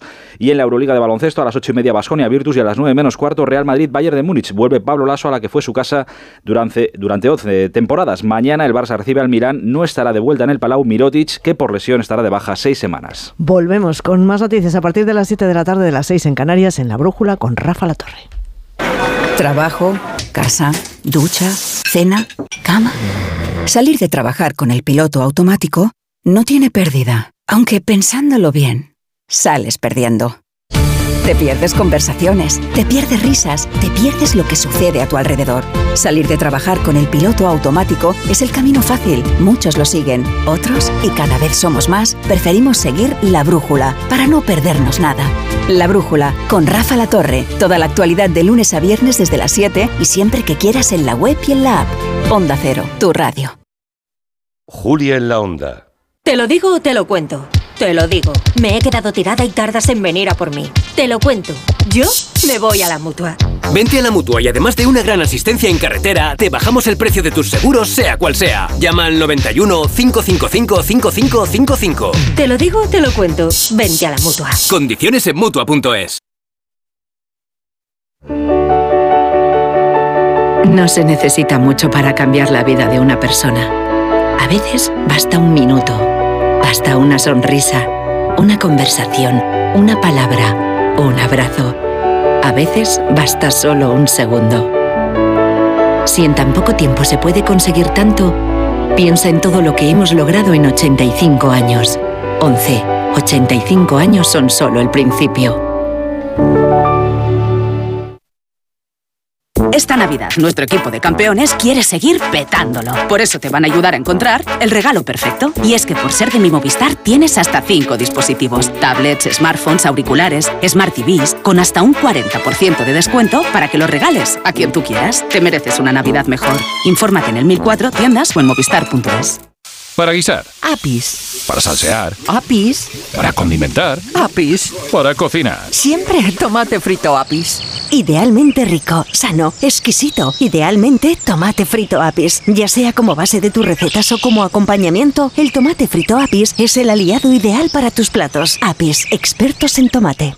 En Alquiler Seguro sabemos que cada cliente es único. Por eso estamos orgullosos de ser la primera empresa del sector en recibir la certificación AENOR de compromiso con las personas mayores. Horario preferente, más de 50 oficinas a tu disposición, gestores especializados y mucho más para que la edad no sea un obstáculo en tu alquiler. Alquiler Seguro, la revolución del alquiler.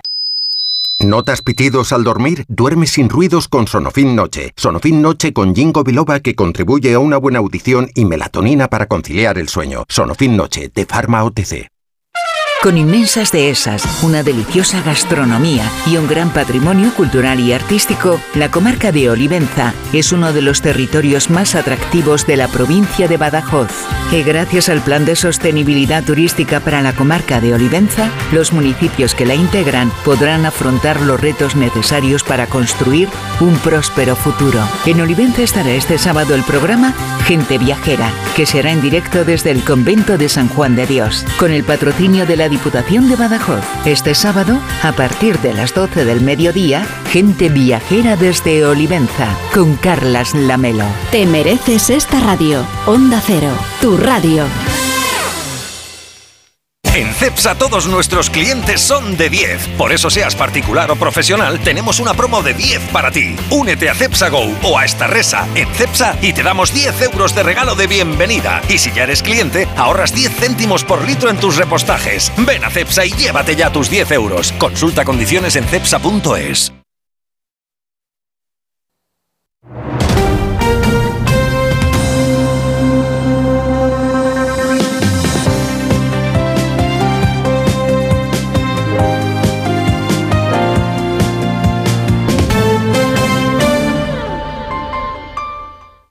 Disfruta de la Navidad en familia con más de 500 pequeños productores de alimentos de Madrid, cuyo esfuerzo y trabajo diario llevan a tu despensa productos de gran calidad y cercanía.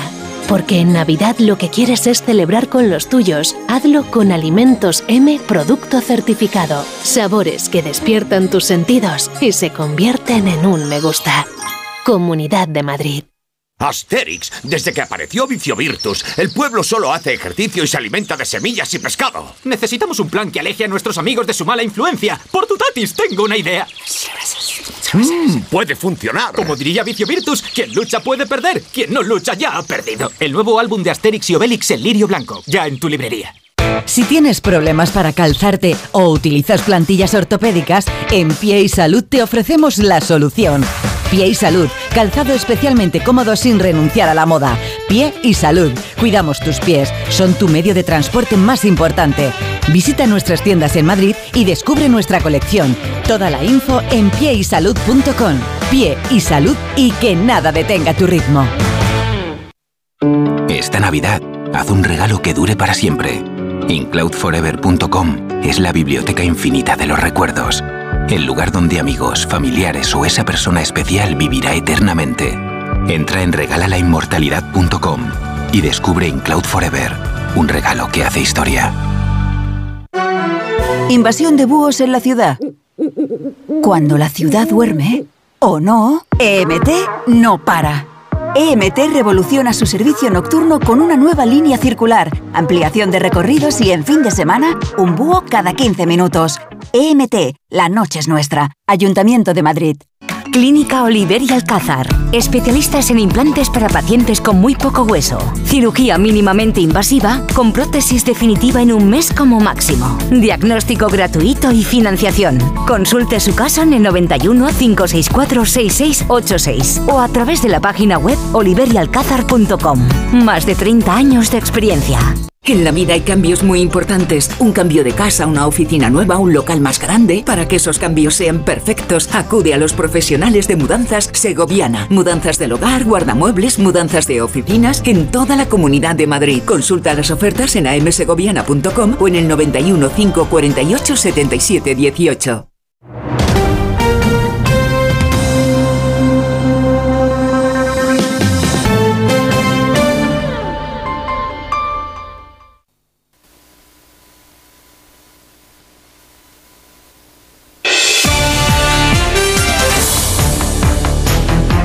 En Onda Cero, Julia en la Onda, con Julia Otero.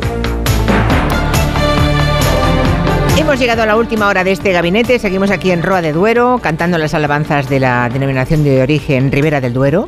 Y esta mañana de pronto nos hemos dado cuenta que hace un año, que estuvimos aquí el día 15 de diciembre, o sea, venimos un día antes, eh, era la misma composición de gabinete. O sea, era Javier Gallego, Angélica Rubio y Elisa Beni. Pues hemos repetido.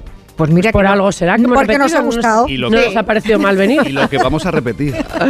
Y lo que vamos a repetir, sí, porque ya es como una tradición venir aquí, ¿eh? Está Enrique Pascual todavía Sentado, escuchándonos y, y vamos a repetir, Enrique, ¿eh? Vamos a repetir. Que- Sí, vamos a ir repitiendo, sí.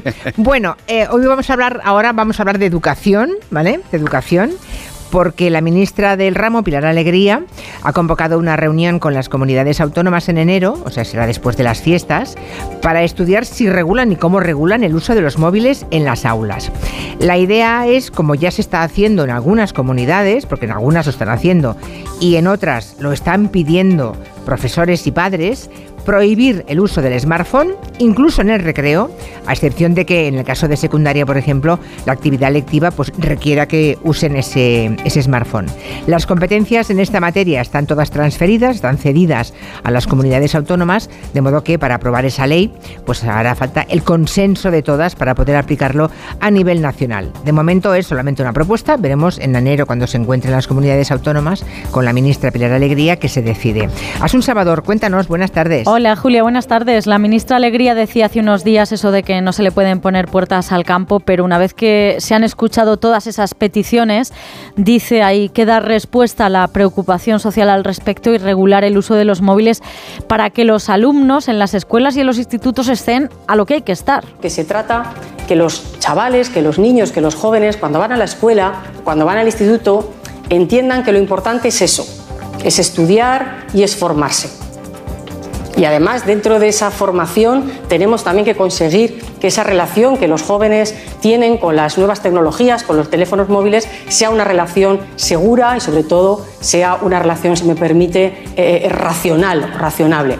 Hay varias comunidades, como decías, que ya regulan el uso del móvil en el, en el colegio, en las aulas, que son Madrid, Andalucía, Galicia y Castilla-La Mancha. Madrid cri- critica que el gobierno central se sume ahora cuando en esta región pues eh, se prohíbe el uso del móvil en el aula desde el curso 2020-2021. Galicia lo prohibió por decreto en 2015 al estilo de lo que plantea ahora el gobierno en todas las etapas educativas salvo en usos pedagógicos. Sostiene que esa prohibición ha contribuido a la mejora de la convivencia escolar y la semana pasada aprobó ampliar la prohibición al recreo, los comedores, las actividades extraescolares, las entradas y salidas de los centros educativos. Sorprende en Galicia el cambio de opinión de la ministra, pero la valoración que hacen es positiva, igual que la del consejero castellano manchego Amador Pastor, que ofrece la experiencia en su comunidad para que la regulación no se quede solo en mera prohibición. que queríamos hacer una regulación muchísimo más concreta de ese uso pedagógico que queremos que tengan, en su caso, los teléfonos móviles o los dispositivos dentro de las, de las aulas.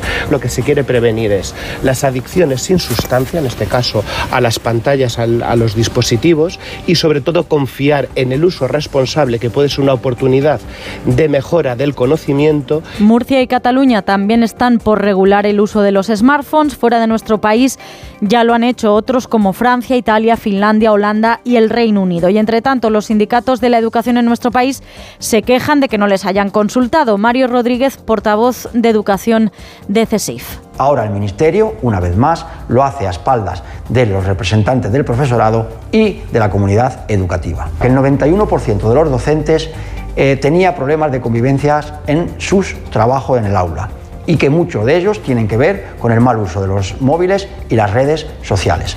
Y el sindicato AMPE advierte de que algunos de esos problemas persisten incluso en comunidades en las que ya se han regulado, como es el caso de Castilla-La Mancha, donde se dan todavía grandes tasas de ciberbullying. Por eso, desde este sindicato creen que hacen falta también campañas de sensibilización y que colabore toda la sociedad. Sonia García es su vicepresidenta. La responsabilidad sobre el uso adecuado del teléfono móvil no ha de recaer de forma exclusiva en los centros educativos. Requiere la implicación de toda la comunidad educativa y de las administraciones. En definitiva, la implicación de las familias y de la sociedad en general. Sobre el uso del móvil en las aulas se pronunció también la OCDE a cuenta del último informe PISA en el que el 30% de los encuestados reconocía que los dispositivos digitales distraen, pero también concluía que si no se abusa de ellos y se usan con fines pedagógicos contribuyen a la formación. Por eso la OCDE ha invitado a los países a que desarrollen políticas que permitan que los estudiantes hagan un uso adecuado y moderado en la escuela con la finalidad de aprender. Pues planteado el tema. Muchas gracias, Asun. Hasta luego. Hasta la semana que viene, hasta el lunes. Bueno, pues parece que va a caer como fruta madura. Os doy la palabra enseguida, pero Quintanilla me hace una señal. Necesitamos un par de minutos y luego eh, os doy palabra ya. Un fuerte aplauso para los cuatro finalistas de La Voz. Miguel, Elsa, Pablo, Nereida. Es algo de otro planeta. Tú decides en directo quién será la mejor voz del país. Yo me quedo embobada. Gran final de La Voz. Mañana a las 10 de la noche en Antena 3. Y muy pronto. 20 de las mejores voces en un reencuentro histórico. La Voz All Stars. ¿Tu hijo saca malas notas? ¿Se despista con facilidad? Prueba con The Memory Studio. The Memory contiene vitamina B5 que contribuye al rendimiento intelectual normal. Para exámenes, The Memory Studio, de Pharma OTC. Esta temporada las suscripciones no volverán a ser lo mismo. Amazon Prime te trae Operación Triunfo, así como envíos rápidos y gratis. Todo por 4,99 euros al mes. Tengo que suscribirme ahora mismo. Entretenimiento en directo y envíos rápidos gratis. Todo por 4,99 euros al mes. Está en Prime, con restricciones geográficas. Consulta amazon.es barra Prime Terms. En CEPSA todos nuestros clientes son de 10. Por eso seas particular o profesional, tenemos una promo de 10 para ti. Únete a CEPSA Go o a esta resa en CEPSA y te damos 10 euros de regalo de bienvenida. Y si ya eres cliente, ahorras 10 céntimos por litro en tus repostajes. Ven a CEPSA y llévate ya tus 10 euros. Consulta condiciones en CEPSA.es. Esta Navidad, nuestro equipo de campeones quiere seguir petándolo. Por eso te van a ayudar a encontrar el regalo perfecto. Y es que por ser de mi Movistar tienes hasta 5 dispositivos: tablets, smartphones, auriculares, smart TVs, con hasta un 40% de descuento para que los regales a quien tú quieras. Te mereces una Navidad mejor. Infórmate en el 1004 tiendas o en movistar.es. Ten mi copa llénala, vamos todos a brindar. Para en tu copa el sabor de la amistad. Ten mi copa y ya la dejen, ten mi copa y ya la dejen, ten mi copa y ya la dejen, ten mi copa y ya la Málaga Virgen, sabor de amistad. Esta Navidad, Vision Lab te regala los cristales en monturas de todas las marcas. Elige tu montura de cualquier marca y te regalamos los cristales. Más info en visionlab.es.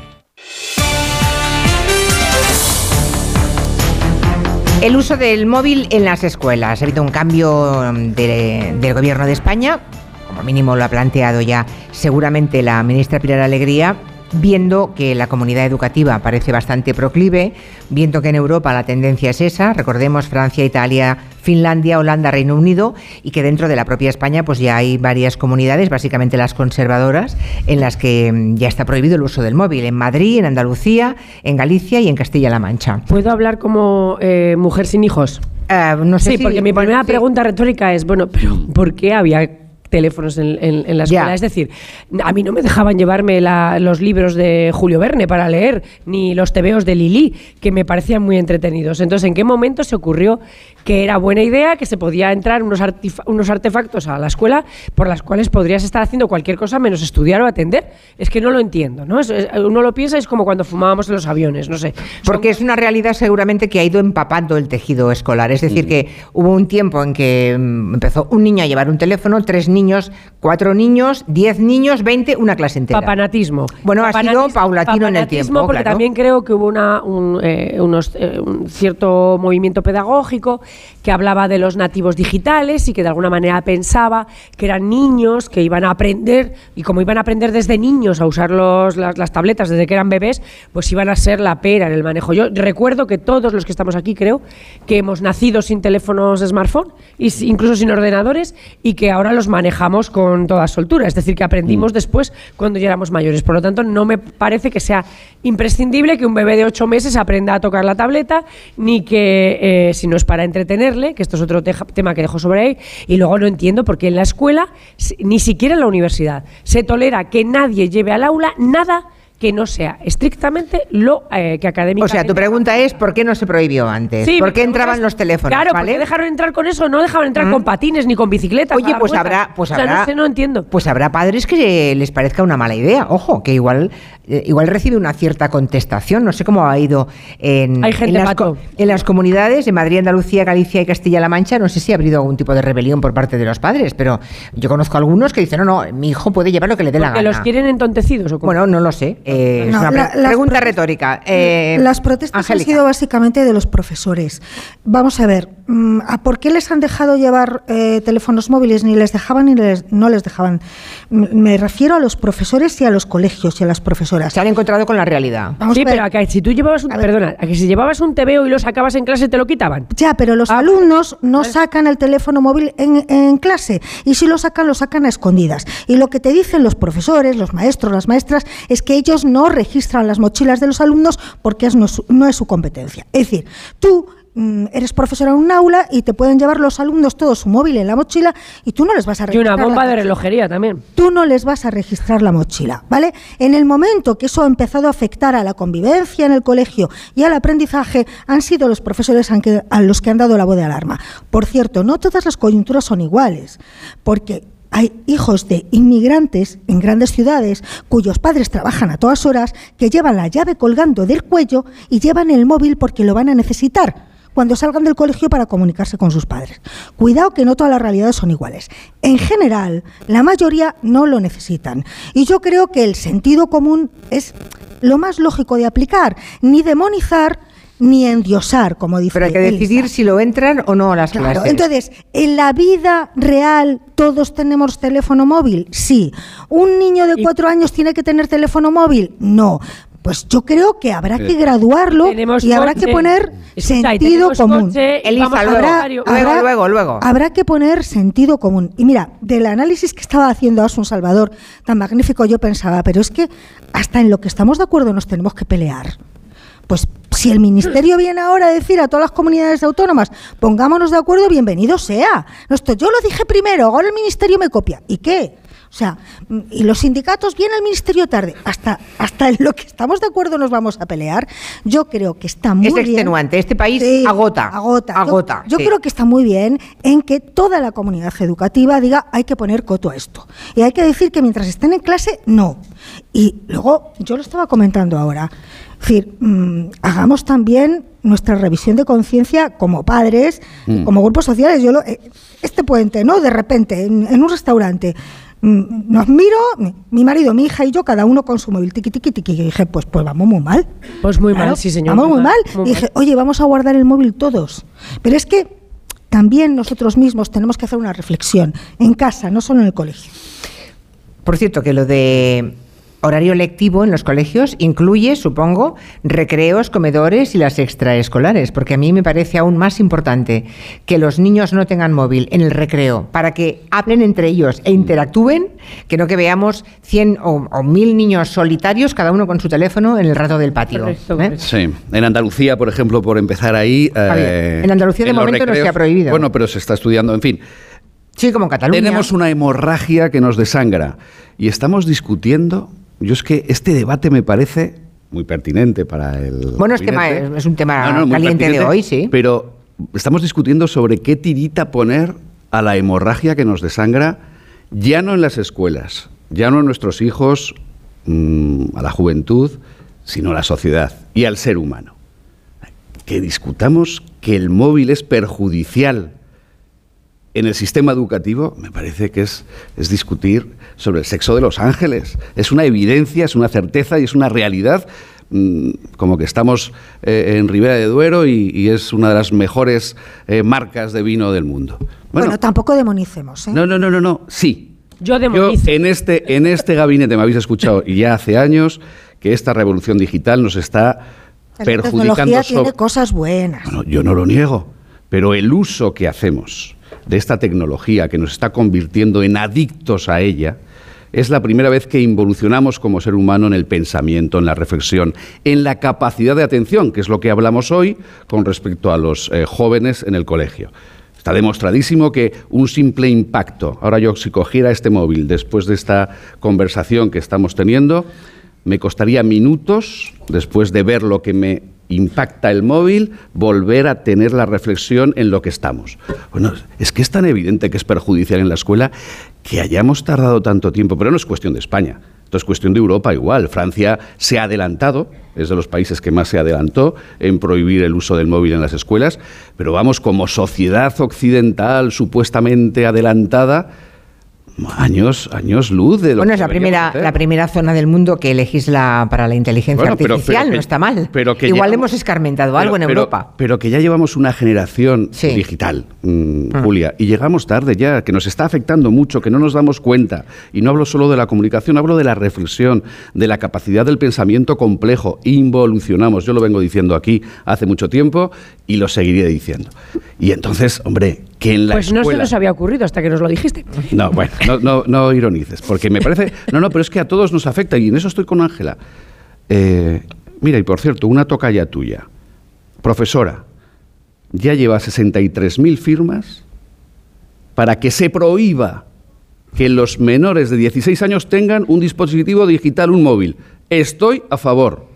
A es decir, por no debajo de los 16. Sí, a ver, No, yo- lleva 63.000 firmas. Profesora llamada eh, Ángela. pero ese ya es subir un escalón y muy Sí. y, No, y no, no. ancho, ¿eh? Pero, Pero fíjate, yo por eso bueno, digo yo que la hemorragia... Pero yo lo subiría, porque Pues no verás. estoy de acuerdo. Pues a ver, Bueno. pero ahora me toca a mí y ahora después estás en desacuerdo. Bueno, igual, igual no estás de acuerdo en que no tengan teléfono, eh, que quieres que tengan teléfono, pero no un smartphone. Es- Para que llamen, vale. sí. Vamos a ver, O ser llamados. Claro, claro, no. Pero no el smartphone. Claro, no, no, no la capacidad de algo digital sería tratar el nos teléfono. vamos a volver locos. O No, sea, no. Ahora se va un hijo tuyo a Irlanda y no va a poder tener un móvil para que tú puedas hacer una videoconferencia. Tampoco nos volvamos talibanes.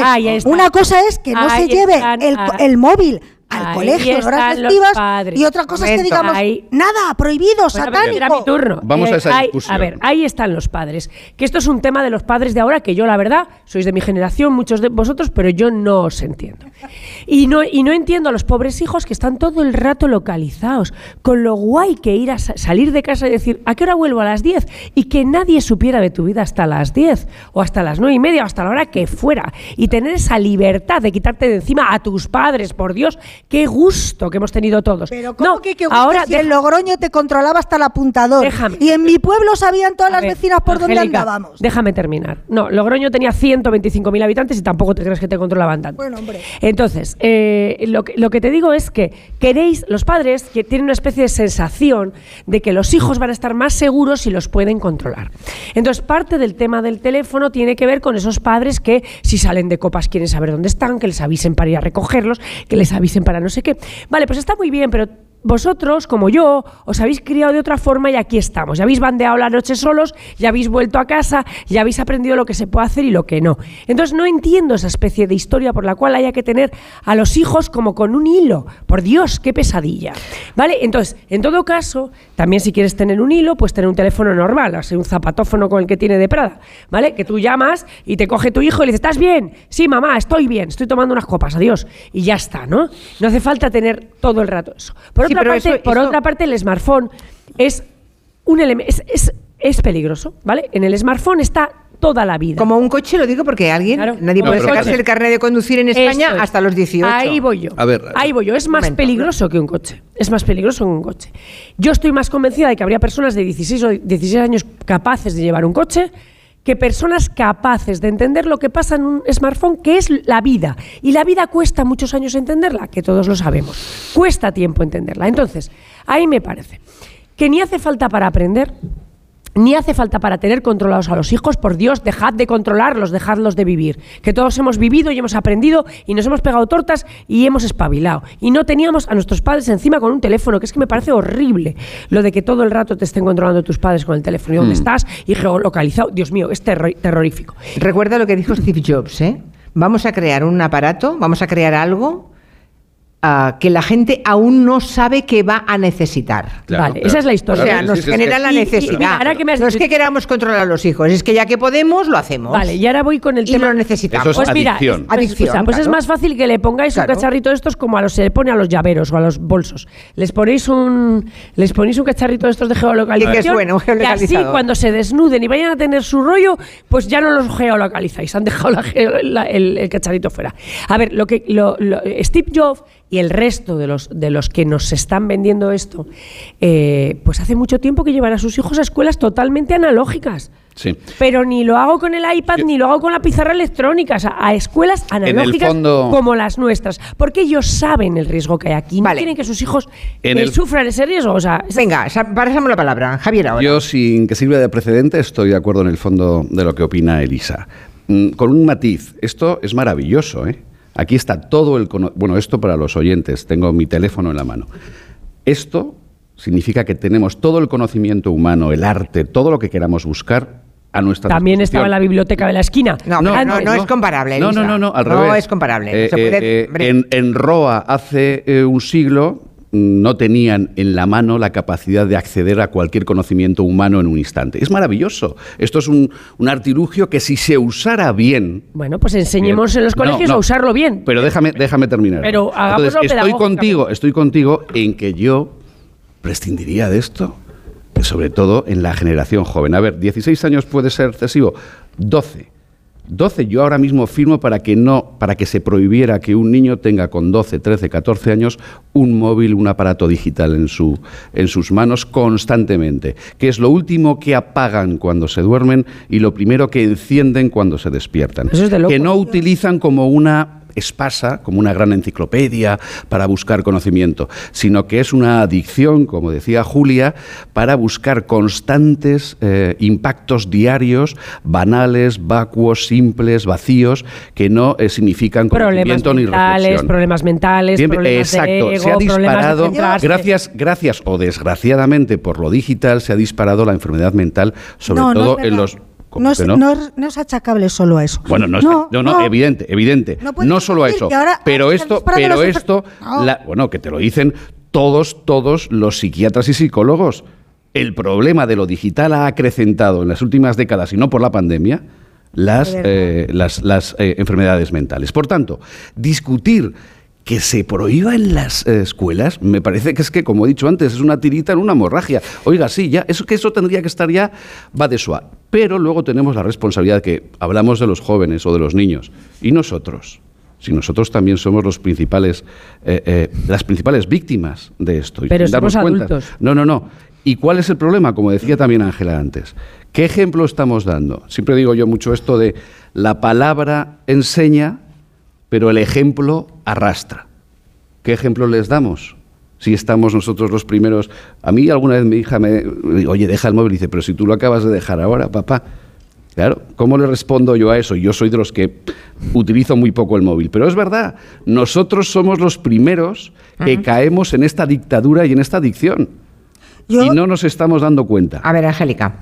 Vamos a ver. Que parece que eres la, la voz discordante. Sí, es que yo creo Al menos que, parcialmente. que los extremos mm, no son buenos y yo creo que demonizar a la tecnología no es bueno.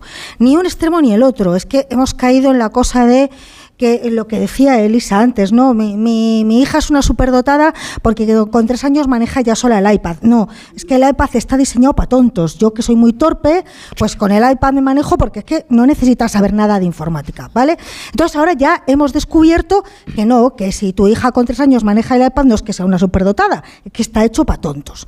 Entonces una cosa es modular y otra cosa es negar la evidencia. El avance tecnológico ha reportado muchas más cosas buenas a la humanidad que malas. Todo tiene, no hay nada puro ni inocuo, todo tiene su lado bueno y su lado malo.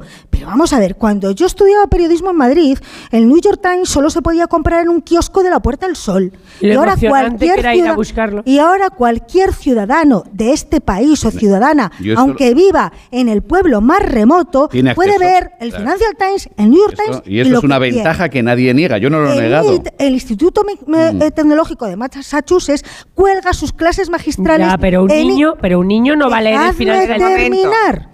Y cualquier universitario de este país puede acceder a ese conocimiento, ¿vale? Que lo hemos graduado mal como sociedad, ¿vale? Corrijámoslo.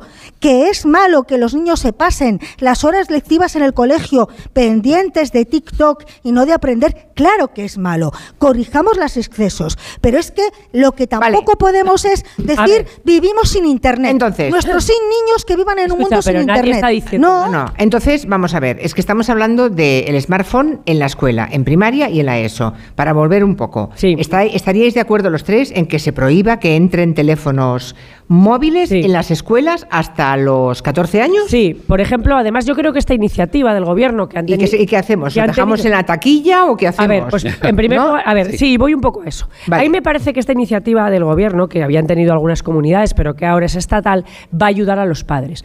Porque una de las grandes, no sé si excusas o problemas de los padres eran, no, claro, ¿cómo lo mando sin esto si tienen? Y si el pobre va sin ellos, un desgraciado. Entonces, yo, mm, mi sobrina ha estado sin, sin smartphone hasta los 13, me parece. Y porque yo iba a regalarle uno por la comunión y mi hermana me dijo, ni de coña le vas a regalar uno. Vale, pero eso ha sido a costa de mucha, de, de mucha lucha también contra el entorno. Entonces, lo que hace esta legislación es que el entorno ya es eh, común para todo el mundo, por lo tanto, todos los padres pueden decir, no te lo compro, por ejemplo, porque no lo puedes llevar al colegio, o lo dejas en casa porque está prohibido. Y por lo tanto, eso es una ayuda para que los padres no sean solos los que heroicamente tengan que sujetar la Estamos de acuerdo. Eso o sea, es muy importante. O sea, los padres a día de hoy necesitan una autoridad superior Sí, para que creo sus que sí. hijos les hagan caso. Sí, yo creo que Sí, sí. no, que y para que no vayan- ya, no, no, Cuidado, ¿eh? para que no Cuidado vayan con lo contra- que acaba de decir Julia. No, pero es verdad. No, no, no. Delegamos nuestra responsabilidad No. en el Estado. Escucha, y luego nos quejamos del Estado. de la misma forma que cuando los niños no, son bien educados o no aprenden del todo, también culpamos Yo al sistema educativo a ver, siempre. Una postilla, solo una postilla. No se trata de que delegues tu responsabilidad, se trata de que como eso obliga a todo el mundo, tu Exacto. niño ya no es el raro. Delegas Sino- tu responsabilidad claro, en el Estado. Sino que- No, ya, no, pero- pero- no, en la administración. Pero tu niño ya no es el raro. Bueno, también No, la no, delegas claro, a la hora de conducir. Sí, decir, no, pero claro. tu niño ya no es el raro porque ninguno puede conducir hasta los 18 y porque ninguno puede llevar el smartphone al colegio. Elisa, Hombre, eh, Javier. Es que las normas protegen eh, a todos. Y lo que dice Elisa, lo comparto también de nuevo. No es cuestión de que deleguemos nuestra responsabilidad, es que tengamos una fuerza, Una herramienta. una herramienta como padres para que nuestros hijos no sean eh, Los raritos. eh, los raros o los que vayan contracorriente socialmente. Vamos a escuchar unos cuantos WhatsApps, mensajes que nos han dejado los oyentes y por cierto los aquí presentes que tengan niños en época en edad escolar, si queréis opinar, estaremos os acercamos un micrófono y estaremos encantados de escucharos. Vamos a los que han dejado WhatsApp. Que prohíban los móviles, genial. Eso es un problema que nos ahorramos con los hijos. Yo muchas veces se lo digo, no te dejo el móvil porque una discusión menos.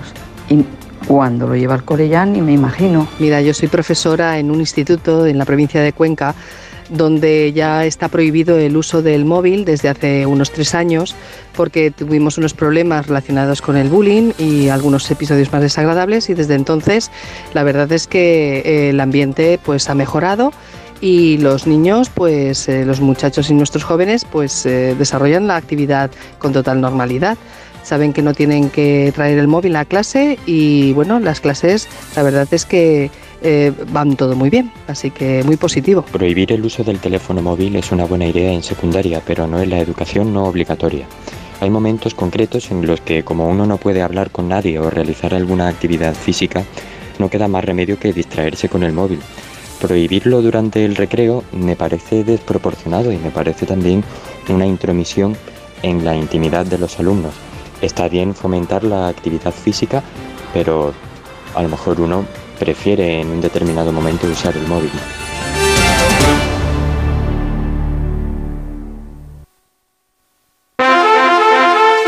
En línea directa no sabemos si en el futuro las motos se podrán arrancar con la mente, pero lo que sí sabemos es que hasta entonces, solo un seguro de moto adelantado a su tiempo como el de línea directa te lleva, si pierdes tus llaves, un duplicado estés donde estés. Cámbiate ahora y te bajamos el precio de tu seguro de moto sí o sí. Ven directo a lineadirecta.com o llama al 917-700-700. El valor de ser directo. Consulta condiciones.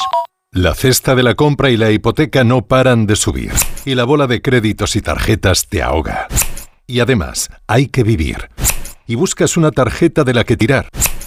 Pero ya no te quedan. No duermes. En tan solo un mes podrás recuperar tu vida. Si tienes casa en propiedad, Agencia Negociadora reducirá tus pagos mensuales hasta en un 80%. Respira. Duerme. 900-900-880. 900-900-880. Agencianegociadora.com. Llámanos. Aún podemos ayudarte. ¿Te preocupa el trabajo? Tranquilo, toma Ansiomet. Ansiomet con triptófano y asuaganda te ayuda en periodos de tensión en el trabajo. Venga, que tú puedes. Ansiomet de Pharma OTC. Hola, soy Mario Alonso Pucci y en mi nuevo libro El Camino del Despertar te invito a embarcarte en un viaje de autoconocimiento y transformación. Una obra inspiradora que te ayudará a convertirte en la persona que siempre quisiste ser. El Camino del Despertar, del Dr. Mario Alonso Puig, editado por Espasa. Sentir curiosidad es maravilloso. Es escuchar mi voz. Es un ¿por qué no? Y un a ver qué pasa. Es planificar un viaje, elegir un libro o incluso abrir un vino. Que la curiosidad sea la brújula de tu vida. Ramón Bilbao. El viaje comienza aquí. Descubre la magia de Jalisco. Vive la experiencia de viajar con Aeroméxico y vuela directo a Guadalajara en uno de sus vuelos diarios. Descubre los tesoros de la ciudad y las encantadoras playas de Puerto Vallarta. Consulta condiciones y reserva tu viaje en tu agencia Halcón Viajes. Más de 50 años conociendo a millones de viajeros hacen que podamos darte el viaje que necesitas. Halcón Viajes. Sabemos de viajeros.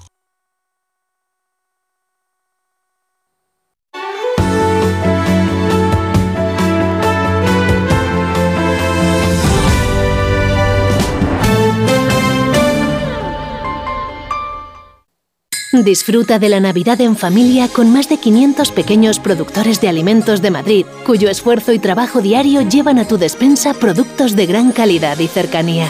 Porque en Navidad lo que quieres es celebrar con los tuyos, hazlo con Alimentos M Producto Certificado. Sabores que despiertan tus sentidos y se convierten en un me gusta. Comunidad de Madrid.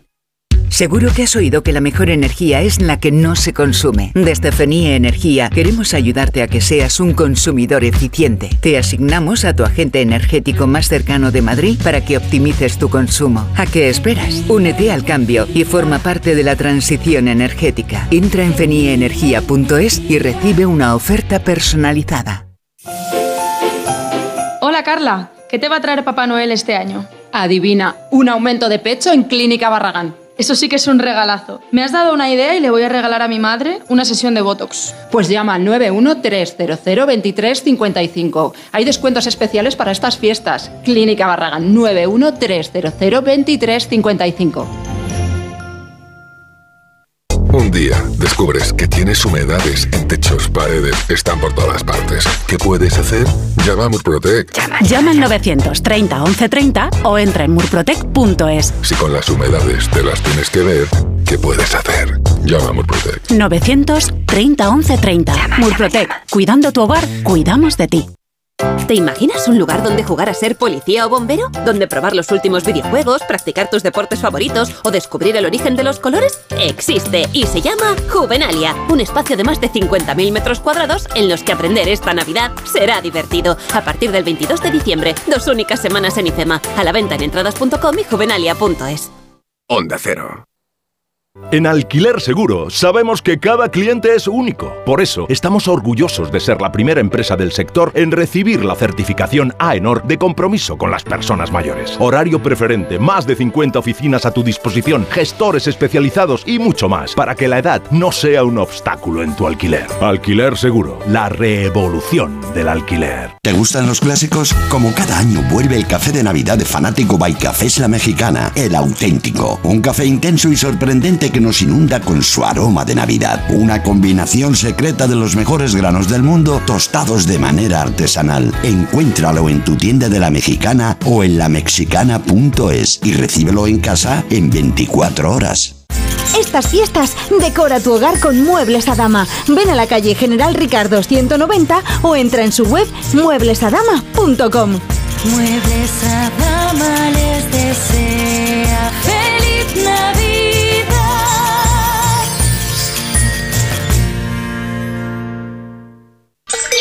En la ganadería Organic producimos la mejor carne del mundo.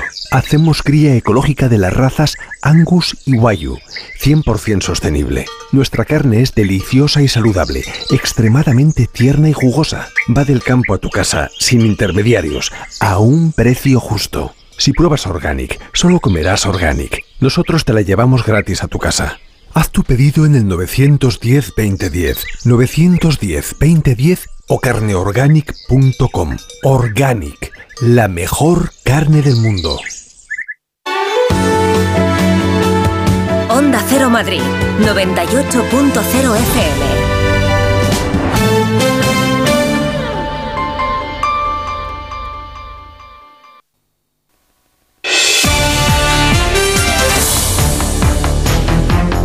En Onda Cero, Julia en la Onda, con Julia Otero.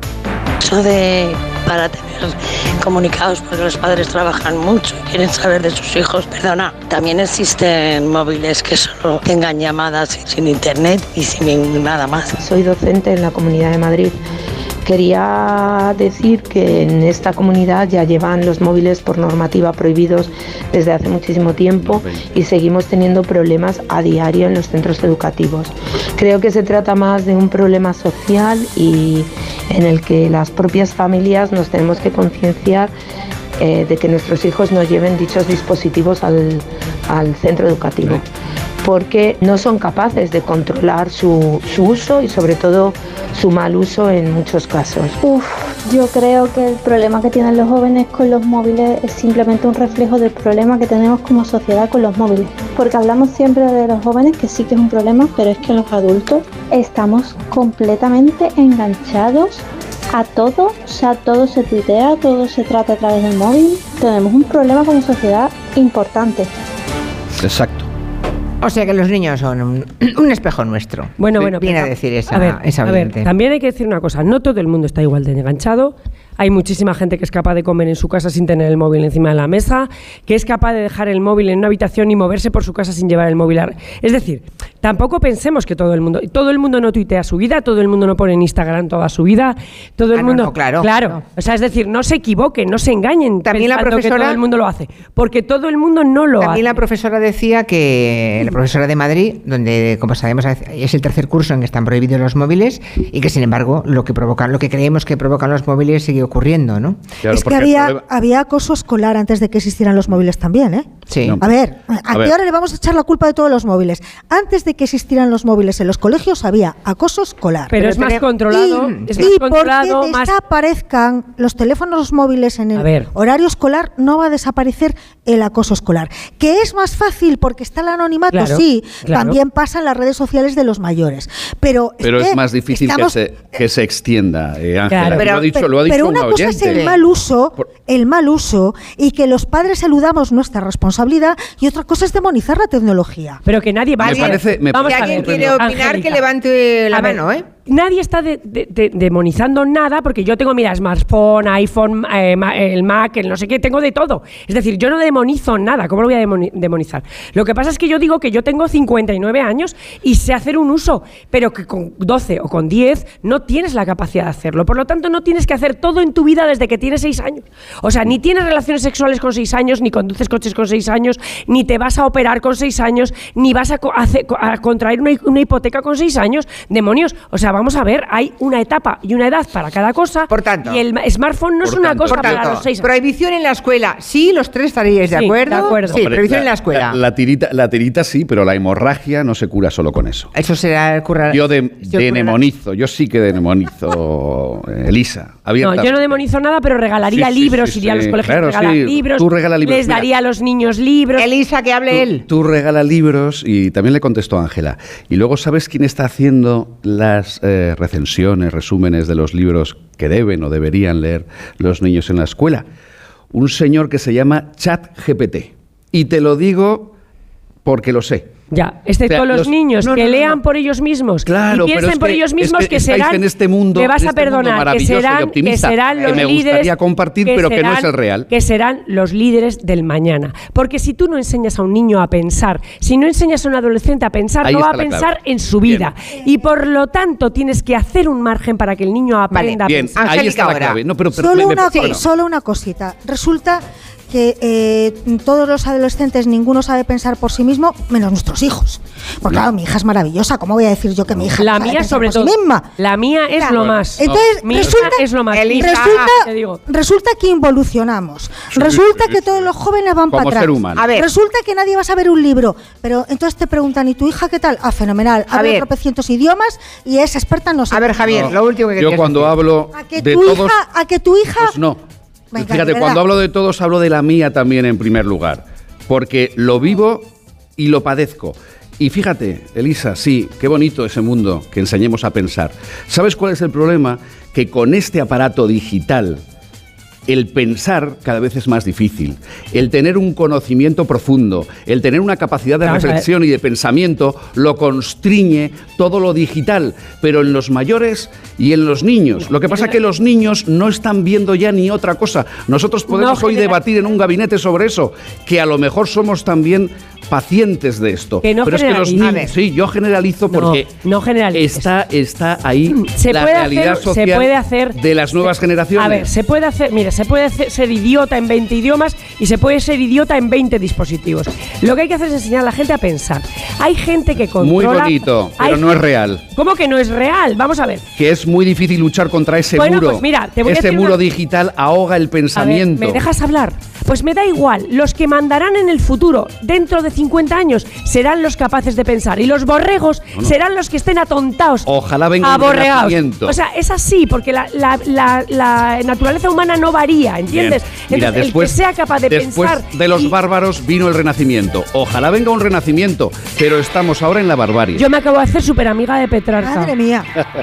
Es bueno, se ha acabado el tiempo. Señores de la denominación de origen Ribera del Duero, gracias por invitarnos un año más. Ha sido un placer eh, hacer estas cuatro horas de radio en Roa de Duero y hasta, bueno, hasta más ver. Hasta la próxima. Muchísimas gracias. Gracias. Gracias. Y ustedes, pues mañana a las 3 les esperamos y pasamos lista. Adiós, amigos. Hoy en ahorrar es